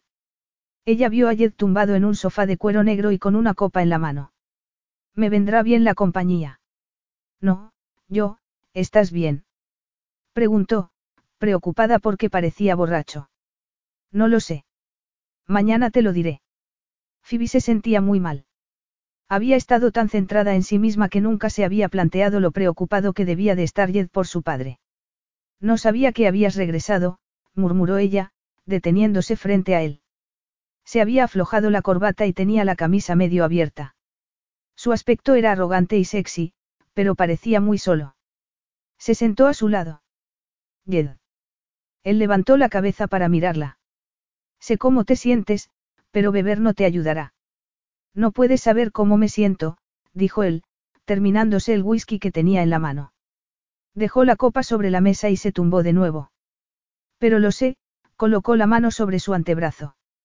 Cuando mis padres tuvieron el accidente, mi madre murió en el acto y yo no tuve la oportunidad de decirle que la quería. Mi padre vivió una semana y, aunque fue muy duro ver cómo se moría, tuve la oportunidad de decirle lo mucho que lo quería. Con suerte, tu padre vivirá varios años más, pero, si no, todavía está aquí. Sé que lo quieres, así que en lugar de vocifer, deberías decírselo. Ah, Phoebe. Dijo Jed, y la rodeó por los hombros para atraerla hacia sí. Ella era tan sensible que casi le daba pena lo que estaba a punto de hacer. Te agradezco tu preocupación, pero no es necesario, le acarició la mejilla y después colocó la mano sobre su esternón. Vio que ella suspiraba y se controló para no besarla y tomar lo que sabía era para él. Ya lo había hecho el viernes y ella había salido huyendo. No podía arriesgarse otra vez. Todo estaba saliendo bien y el tiempo era crucial. Podría esperar otro día. Mi comentario era de admiración hacia mi padre, no de condena. Él sabe lo que siento por él. Cuando se divorció de su cuarta esposa, limamos todas nuestras asperezas. Él me explicó por qué se había casado tantas veces. Era porque amaba a mi madre. Ella era su compañera del alma. Pero cuando ella se enteró de que estaba en fase terminal, le hizo prometer que él se casaría de nuevo y que no se convertiría en el tipo de hombre que no respetaba a las mujeres y se acostaba con varias. Probablemente porque él era así antes de conocerla. Mi padre mantuvo la promesa, el viejo tonto, y las únicas mujeres con las que ha tenido relaciones sexuales después de la muerte de mi madre han sido con las que se ha casado. Mantener su promesa no fue una tontería, sino un gesto romántico. Debe de ser un hombre maravilloso, dijo Phoebe. No un cínico como tú, se atrevió a bromear. Romántico sí. Lo de cínico está por ver, dijo Jed y la agarró por los hombros por si intentaba escapar. Seguirás pensando que es un hombre maravilloso mañana, cuando nos casemos. ¿Qué? Soltó Phoebe, mirándolo sorprendida. Ya lo has oído, Phoebe, mi padre quiere vernos casados, él te lo dijo, y me pidió que organizara la ceremonia mientras tú estabas allí. Yo acepté para tranquilizarlo. Si te resulta más fácil, nunca me acosté con Sofía. Hemos sido amigos durante años y consideré casarme con ella porque nuestros padres eran amigos. Me parecía sensato, un matrimonio de conveniencia igual al que tendremos nosotros. El hecho de que no se hubiera acostado con Sofía la complacía, aunque no pensaba admitirlo, pero la idea de casarse con ella para tranquilizar a su padre, la enfurecía.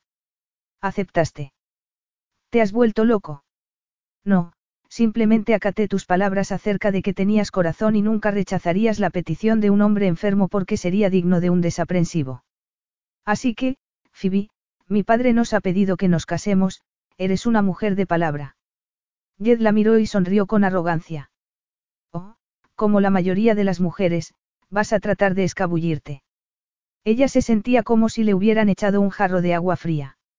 Había dicho todo aquello, pero nunca se le ocurrió que Jed podría emplearlo en su contra. Debería haber recordado que Jed era un hombre que siempre conseguía lo que se proponía. Es una manera muy falsa de interpretar lo que dije. Solo tú puedes tener el valor de emplearlo a tu favor. No es peor que cuando tú tergiversaste mi oferta de cuidar de ti cuando estabas embarazada diciendo que te sugerí que interrumpieras el embarazo. O lo de negarnos a mi padre y a mí varios años de disfrute con Ben. La boda se celebrará mañana en el hospital. Lo único que tienes que hacer es acudir y firmar cuando te digan. No soy idiota, dijo ella. Es imposible. Uno no puede casarse tan deprisa. Se necesitan documentos, partidas de nacimiento. Él le acarició la nuca. Me he ocupado de todo. Sid me dio tu pasaporte y, cuando me marché antes, era para reunirme con el alcalde, un amigo de mi padre. En vista del delicado estado de salud de mi padre, nos ha dado un permiso especial para celebrar una boda civil en el hospital, junto a su cama. Me has robado el pasaporte, se lo había entregado a Sid en el aeropuerto y se había olvidado de pedírselo otra vez. No, lo he pedido prestado, deslizó la mirada desde su boca hasta sus senos. Lo pasamos bien el año que estuvimos juntos. Podríamos hacerlo otra vez. ¿Te resultaría tan duro estar casada conmigo, Phoebe? Preguntó, besándola justo cuando ella se disponía a contestar. Introdujo la lengua en su boca y exploró su interior. Ella trató de convencerse de que no quería que la besara, pero, finalmente, reconoció que se estaba mintiendo a sí misma y empezó a besarlo también. Cuando Jed se separó de ella, respiraba de manera agitada. Sabes que tiene sentido que nos casemos. Ben estaría contento y mi padre también. Además hay mucha química entre nosotros. ¿Cómo podría ser mejor? ¿Y qué hay del amor? Preguntó ella. El amor es otra palabra para referirse al deseo. Intenta pensar con lógica, Phoebe. Un hombre vivirá contento en su matrimonio si tiene una buena relación sexual. Sin sexo, el sentimiento que tú llamas amor no sirve de nada. Cualquiera acabaría buscando sexo en otro sitio. Eso es lo más cínico que he oído nunca, lo miró enfadada. Deseaba borrarle la sonrisa de una bofetada, pero pensó en Ben y decidió no hacerlo. Además existía la posibilidad de que estuviera embarazada. No era muy probable, pero dada la suerte que tenía en los últimos tiempos, dos hijos ilegítimos eran demasiados. Además, había amado a Jed con toda su alma. Así que podría seguirle el juego. Sí, me casaré contigo, aceptó. Pero él no sabía que no mantendrían relaciones sexuales, haría que aquel hombre arrogante intentara vivir sin sexo y vería cuánto tiempo pasaría antes de poder divorciarse por adulterio. Gracias, dijo él, y la besó en la frente. Sabía que entrarías en razón. Como siempre, tienes razón, dijo ella con sarcasmo. Me alegro de que por fin estemos de acuerdo, dijo él, y se puso en pie. Se volvió para agarrar su chaqueta y se la puso. Tengo que ir al hospital para que Cora se vaya a casa, la miró. Les contaré las buenas noticias, a ella y a mi padre. De todos modos, ella iba a venir aquí por la mañana con su familia, así que te ayudará a buscar algo para vestir, le sujetó la barbilla. Tranquila, no te preocupes. Todo va a salir bien, dijo, y se marchó. Phoebe permaneció quieta al lado de Jed, junto a la cama del hospital donde estaba su padre. El hombre estaba incorporado sobre varias almohadas y le brillaban los ojos. Ella miró a su alrededor. El escenario era surrealista. Monitores pitando, y un empleado público hablando al otro lado de la cama. Ella no tenía ni idea de qué estaba diciendo. Afortunadamente, la ceremonia fue muy breve. Cora y su marido, Theo, eran los testigos y, sorprendentemente, también el doctor Marcus. Ella observó mientras Jed firmaba los documentos necesarios y agarró el bolígrafo para firmar donde él le indicaba. Después, Jed la tomó entre sus brazos y la besó. Ella lo miró con el corazón acelerado y oyó que alguien descorchaba el champán. Se llenaron las copas y se brindó por los novios. Cora ayudó a su padre a beber un sorbo y, después, el médico los echó a todos de la habitación. Phoebe miró al hombre que se había convertido en su marido cuando él la agarró del codo y la guió hasta el pasillo. Su aspecto era frío y controlado como siempre y parecía que acabara de firmar otro exitoso acuerdo de negocios. En el hospital habían preparado una sala para la fiesta y ella pestañeó al ver que Jed la acompañaba hasta una habitación en la que había unas 20 personas o más. Jed la presentó, pero ella estaba demasiado nerviosa como para recordar los nombres. Se abrieron más botellas de champán y la gente brindó y pronunció discursos. Finalmente, Jed la dejó sola un momento para hablar con unas personas. Phoebe se alegró de tener un momento para sí. Pero no le duró mucho tiempo. El doctor Marcus se acercó a ella con una copa de champán en la mano y con aspecto achispado. Phoebe, querida. Estás preciosa. Me alegré mucho al oírlo de tu bebé milagro, y ahora esto, movió el brazo para indicar lo que pasaba en la habitación. Ha hecho falta mucho tiempo, pero finalmente, Jed te ha convencido para que te cases con él y me alegro por vosotros. Recuerdo la noche que te llevaron al hospital. Jed y yo habíamos cenado juntos. Es un hombre que no expresa sus emociones, pero se notaba que estaba emocionado por lo del bebé, y me dijo que iba a casarse contigo. Me dejó en casa, y cuando llegó a la suya, se enteró de la tragedia, bebió un sorbo de champán. Phoebe empalideció al oír sus palabras. Marcus no tenía motivo para mentir. Jed estaba destrozado cuando llegó al hospital y le dieron la noticia. Tardó tiempo en superarlo. No le ayudó que ese mismo fin de semana su padre tuviera su primer ataque al corazón, el día después de su cumpleaños. Él estaba en el mismo hospital que ahora, con Jed a su lado durante 48 horas. Jed pensó que te había perdido cuando por fin regresó a Londres, pero el destino es impredecible. Te ha encontrado otra vez y por fin se ha casado contigo. Así era como debía ser. No se puede negar el destino mucho tiempo. Y sé que seréis muy felices. Una sorpresa tras otra.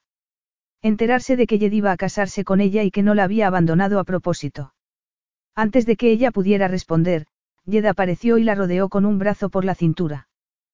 ¿Qué le estás diciendo a mi esposa, Marcus? Preguntó Jed. Estoy dándole la enhorabuena, por supuesto. ¿Estás bien? Preguntó Jed mientras alguien se ponía a hablar con Marcus. He visto que te ponías muy pálida. ¿Te ha ofendido Marcus con algo de lo que te ha dicho? No, no me ha ofendido, pero le había hecho cuestionarse si cinco años antes había cometido el error más grande de su vida. Miró a Jed a los ojos. Según Marcus, aquel hombre atractivo que ella pensaba que había amado había querido casarse con ella mucho tiempo atrás. El hombre al que aún amaba. Phoebe, estás muy callada. Ella levantó la mano y la colocó sobre su pecho. Se fijó en el brillo de su alianza de oro. Él colocó la mano sobre la de Phoebe y ella sonrió. Notó que a él se le aceleraba el corazón y estuvo a punto de reírse al pensar en el ridículo plan de no mantener relaciones sexuales con él. Pensaba en, estuvo a punto de decirle que lo quería. Pensaba en lo contento que debe de estar tu padre, rectificó. Jed percibió su tensión y vio que dejaba de sonreír. Supo que lo que iba a decir nada tenía que ver con su padre.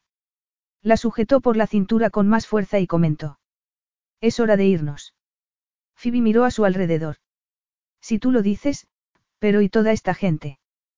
Pueden cuidar de sí mismos. En estas circunstancias nadie espera una gran fiesta. Se despidieron y avisaron de que pasarían la noche fuera. También le dijeron a Cora que lo llamaran si lo necesitaban. Un momento, dijo ella cuando llegaron al exterior. ¿Qué quieres decir con que pasaremos la noche fuera? Los hijos de Cora y Ben estaban en casa de los Abbides con María. Tengo que ir a buscar a Ben. No, estará muy bien cuidado, dijo él. Pero nunca lo he dejado solo por la noche. Entonces, ya era hora de que lo hicieras, dijo Jed y abrió la puerta del coche para que subiera. Acabamos de casarnos, ¿recuerdas? Se mofó. Por mucho que quiera Ben, no pienso pasar mi noche de bodas con él. Me echará de menos. Además, no tengo ropa. No lo hará, y no necesitas ropa, Jed sonrió. Por cierto, me encanta tu vestido. Enseguida, llegaron a su destino. ¿Dónde estamos? Phoebe se volvió hacia Jed. Estamos en el centro de Atenas. Esa es la Acrópolis. Esta noche nos quedaremos en mi apartamento, le dijo él, entrando en un edificio. Cuando mi padre esté fuera de peligro, te llevaré a hacer turismo. Eso me encantará, sonrió ella una vez dentro del ascensor. Al salir, Jed abrió la puerta de su casa y tomó a Phoebe en brazos. ¿Qué haces? Phoebe lo rodeó por el cuello. Estás loco. Bájame.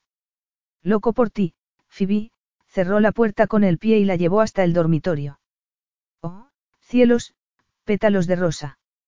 Murmuró Phoebe, y Jed estuvo a punto de perder el control cuando ella lo besó en la oreja. Él miró a su alrededor preguntándose de qué estaba hablando y vio que su cama estaba cubierta de pétalos de rosa. Sin duda, un detalle de Cora, pero él no iba a perder la oportunidad. Especialmente para ti, le dijo. Y la dejó en el suelo. El roce de sus cuerpos al ponerla de pie fue pura agonía. Capítulo 12. Phoebe miró a Jed con humor. Nunca imaginé que fueras tan romántico como para poner pétalos de rosa. Ella negó con la cabeza y él recordó que tenía que pedirle a Cora que guardara el secreto. No lo soy, pero por ti, le quitó el abrigo. Después, le desabrochó el vestido y lo dejó caer al suelo. Hizo lo mismo con su ropa interior y se arrodilló para quitársela. Cuando se puso en pie, la miró a los ojos. Phoebe, mi bella esposa. La besó en los labios y le acarició el cabello. Sujetándola por la cintura, la besó de nuevo y la tomó en brazos para tumbarla en la cama entre los pétalos. Nunca había visto algo tan perfecto como tú, le dijo mientras se quitaba la ropa y se tumbaba a su lado. Eres exquisita, Phoebe. Y por fin eres mía, mi esposa. Le acarició el cuerpo hasta llegar a sus pechos y comenzó a juguetear con los pezones. Um, dijo ella, mientras él la excitaba con sus caricias.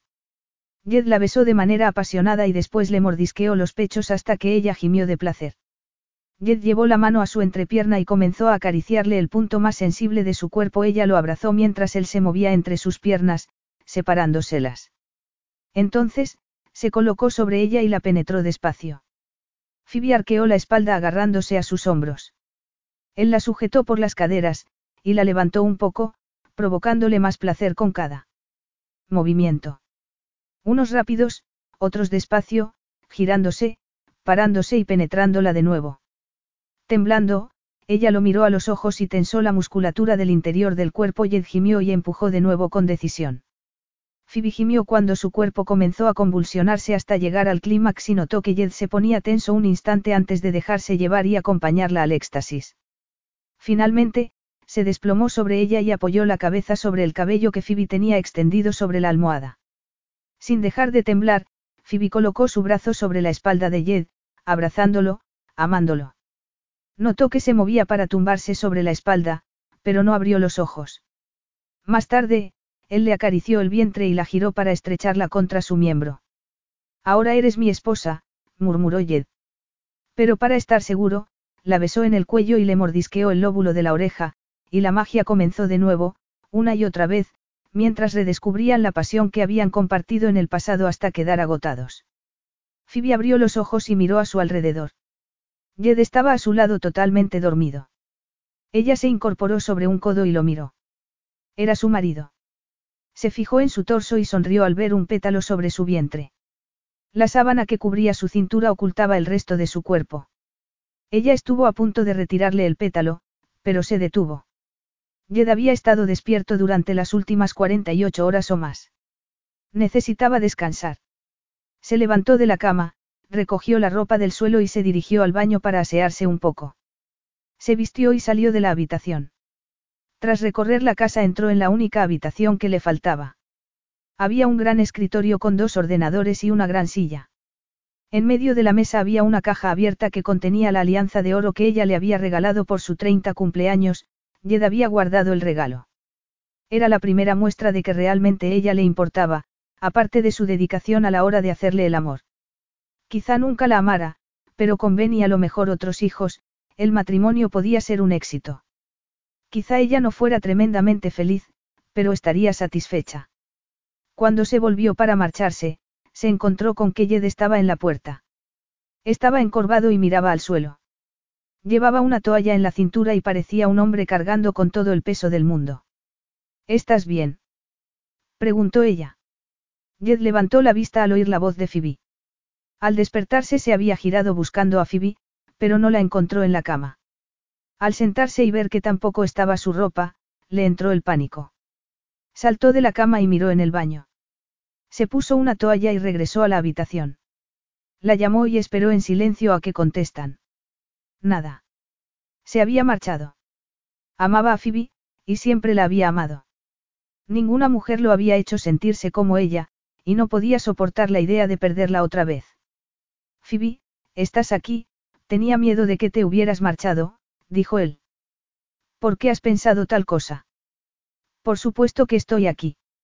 Nos casamos ayer, recuerdas, dijo ella, preocupándose al ver que él se tambaleaba hasta el sofá y se cubría el rostro con las manos. Nunca has estado asustado en tu vida, dijo ella, y se acercó a él.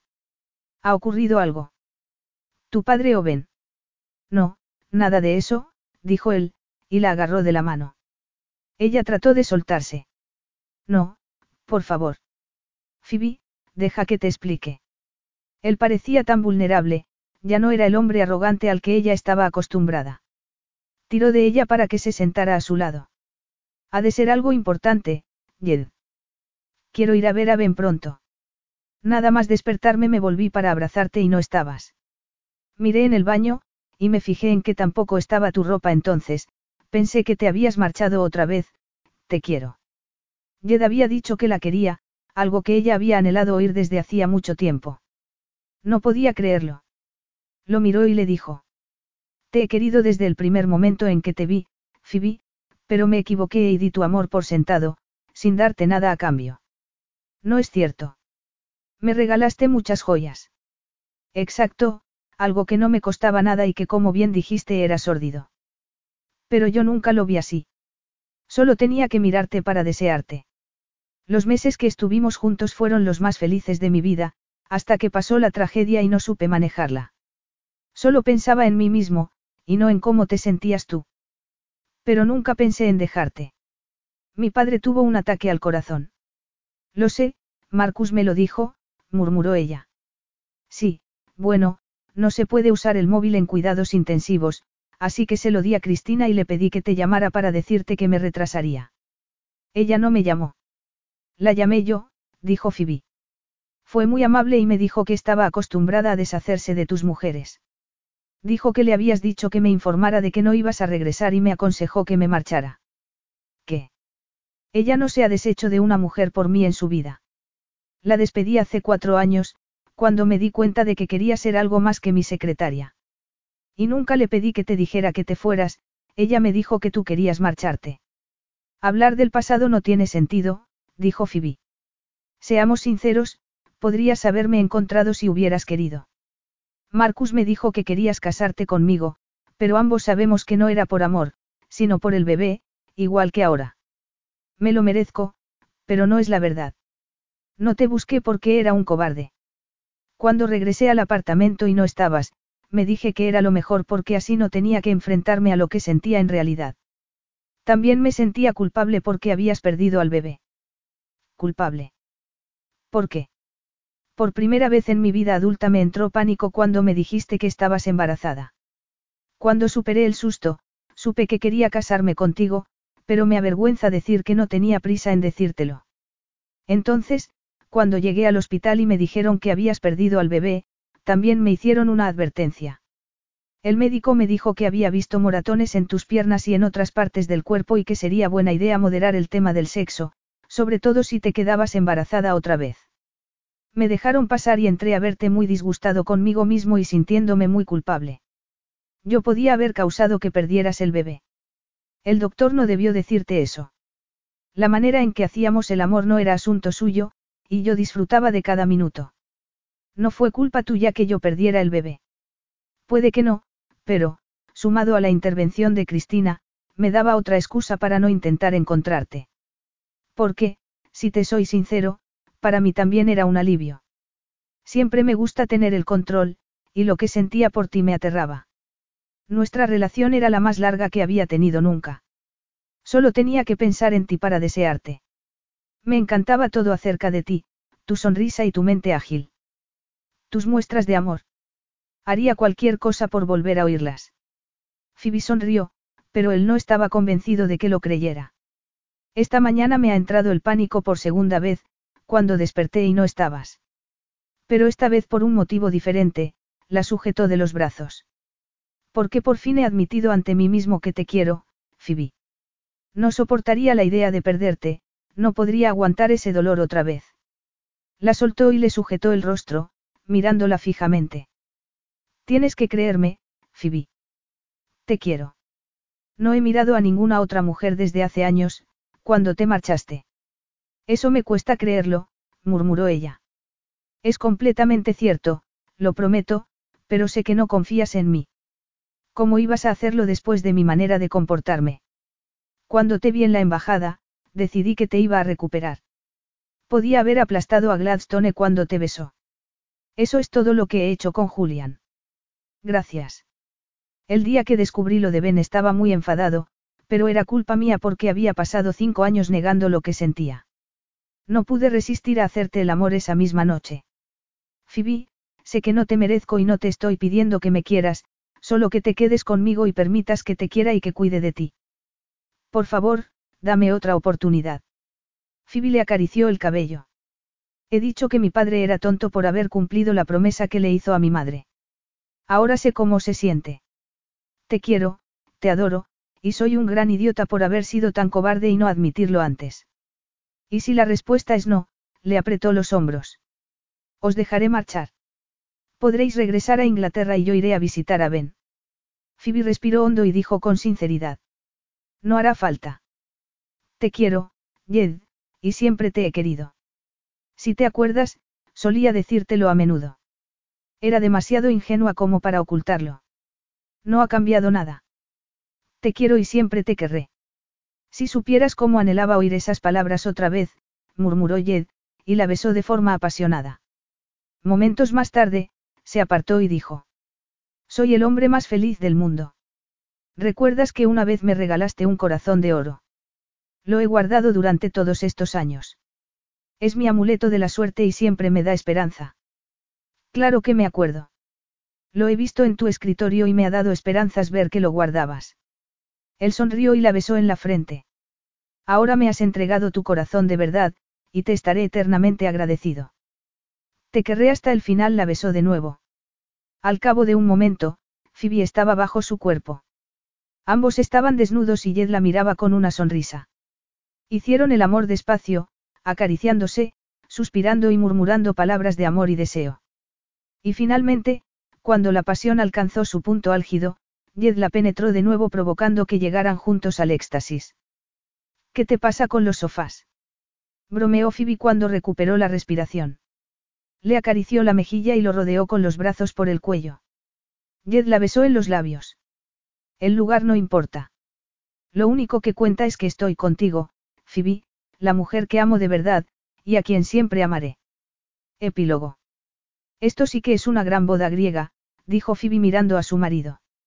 ¿Has visto a tu padre bailando con mi tía Gemma y los niños? Jed miró hacia el otro lado de la pista de baile. Si no estuviera enfermo del corazón, Gemma lo haría enfermar, dijo con una sonrisa. Phoebe estaba radiante. Jed había insistido en que se casaran por la iglesia y con vestido blanco, para mostrarle al mundo su novia virgen. Phoebe lo habría llamado machista si se hubiese enterado, pero él se sentía muy orgulloso de ser el único hombre que le había hecho el amor. Ella era el amor de su vida. Era su vida. ¿Lo estás pasando bien? Sí, dijo ella. La misa ha sido preciosa, y esta vez he comprendido lo que decía el Pope, se rió. Jed había insistido en celebrar aquella boda y en que la tía Gemma volara a Grecia cuando regresó de Australia para pasar con ellos unas semanas.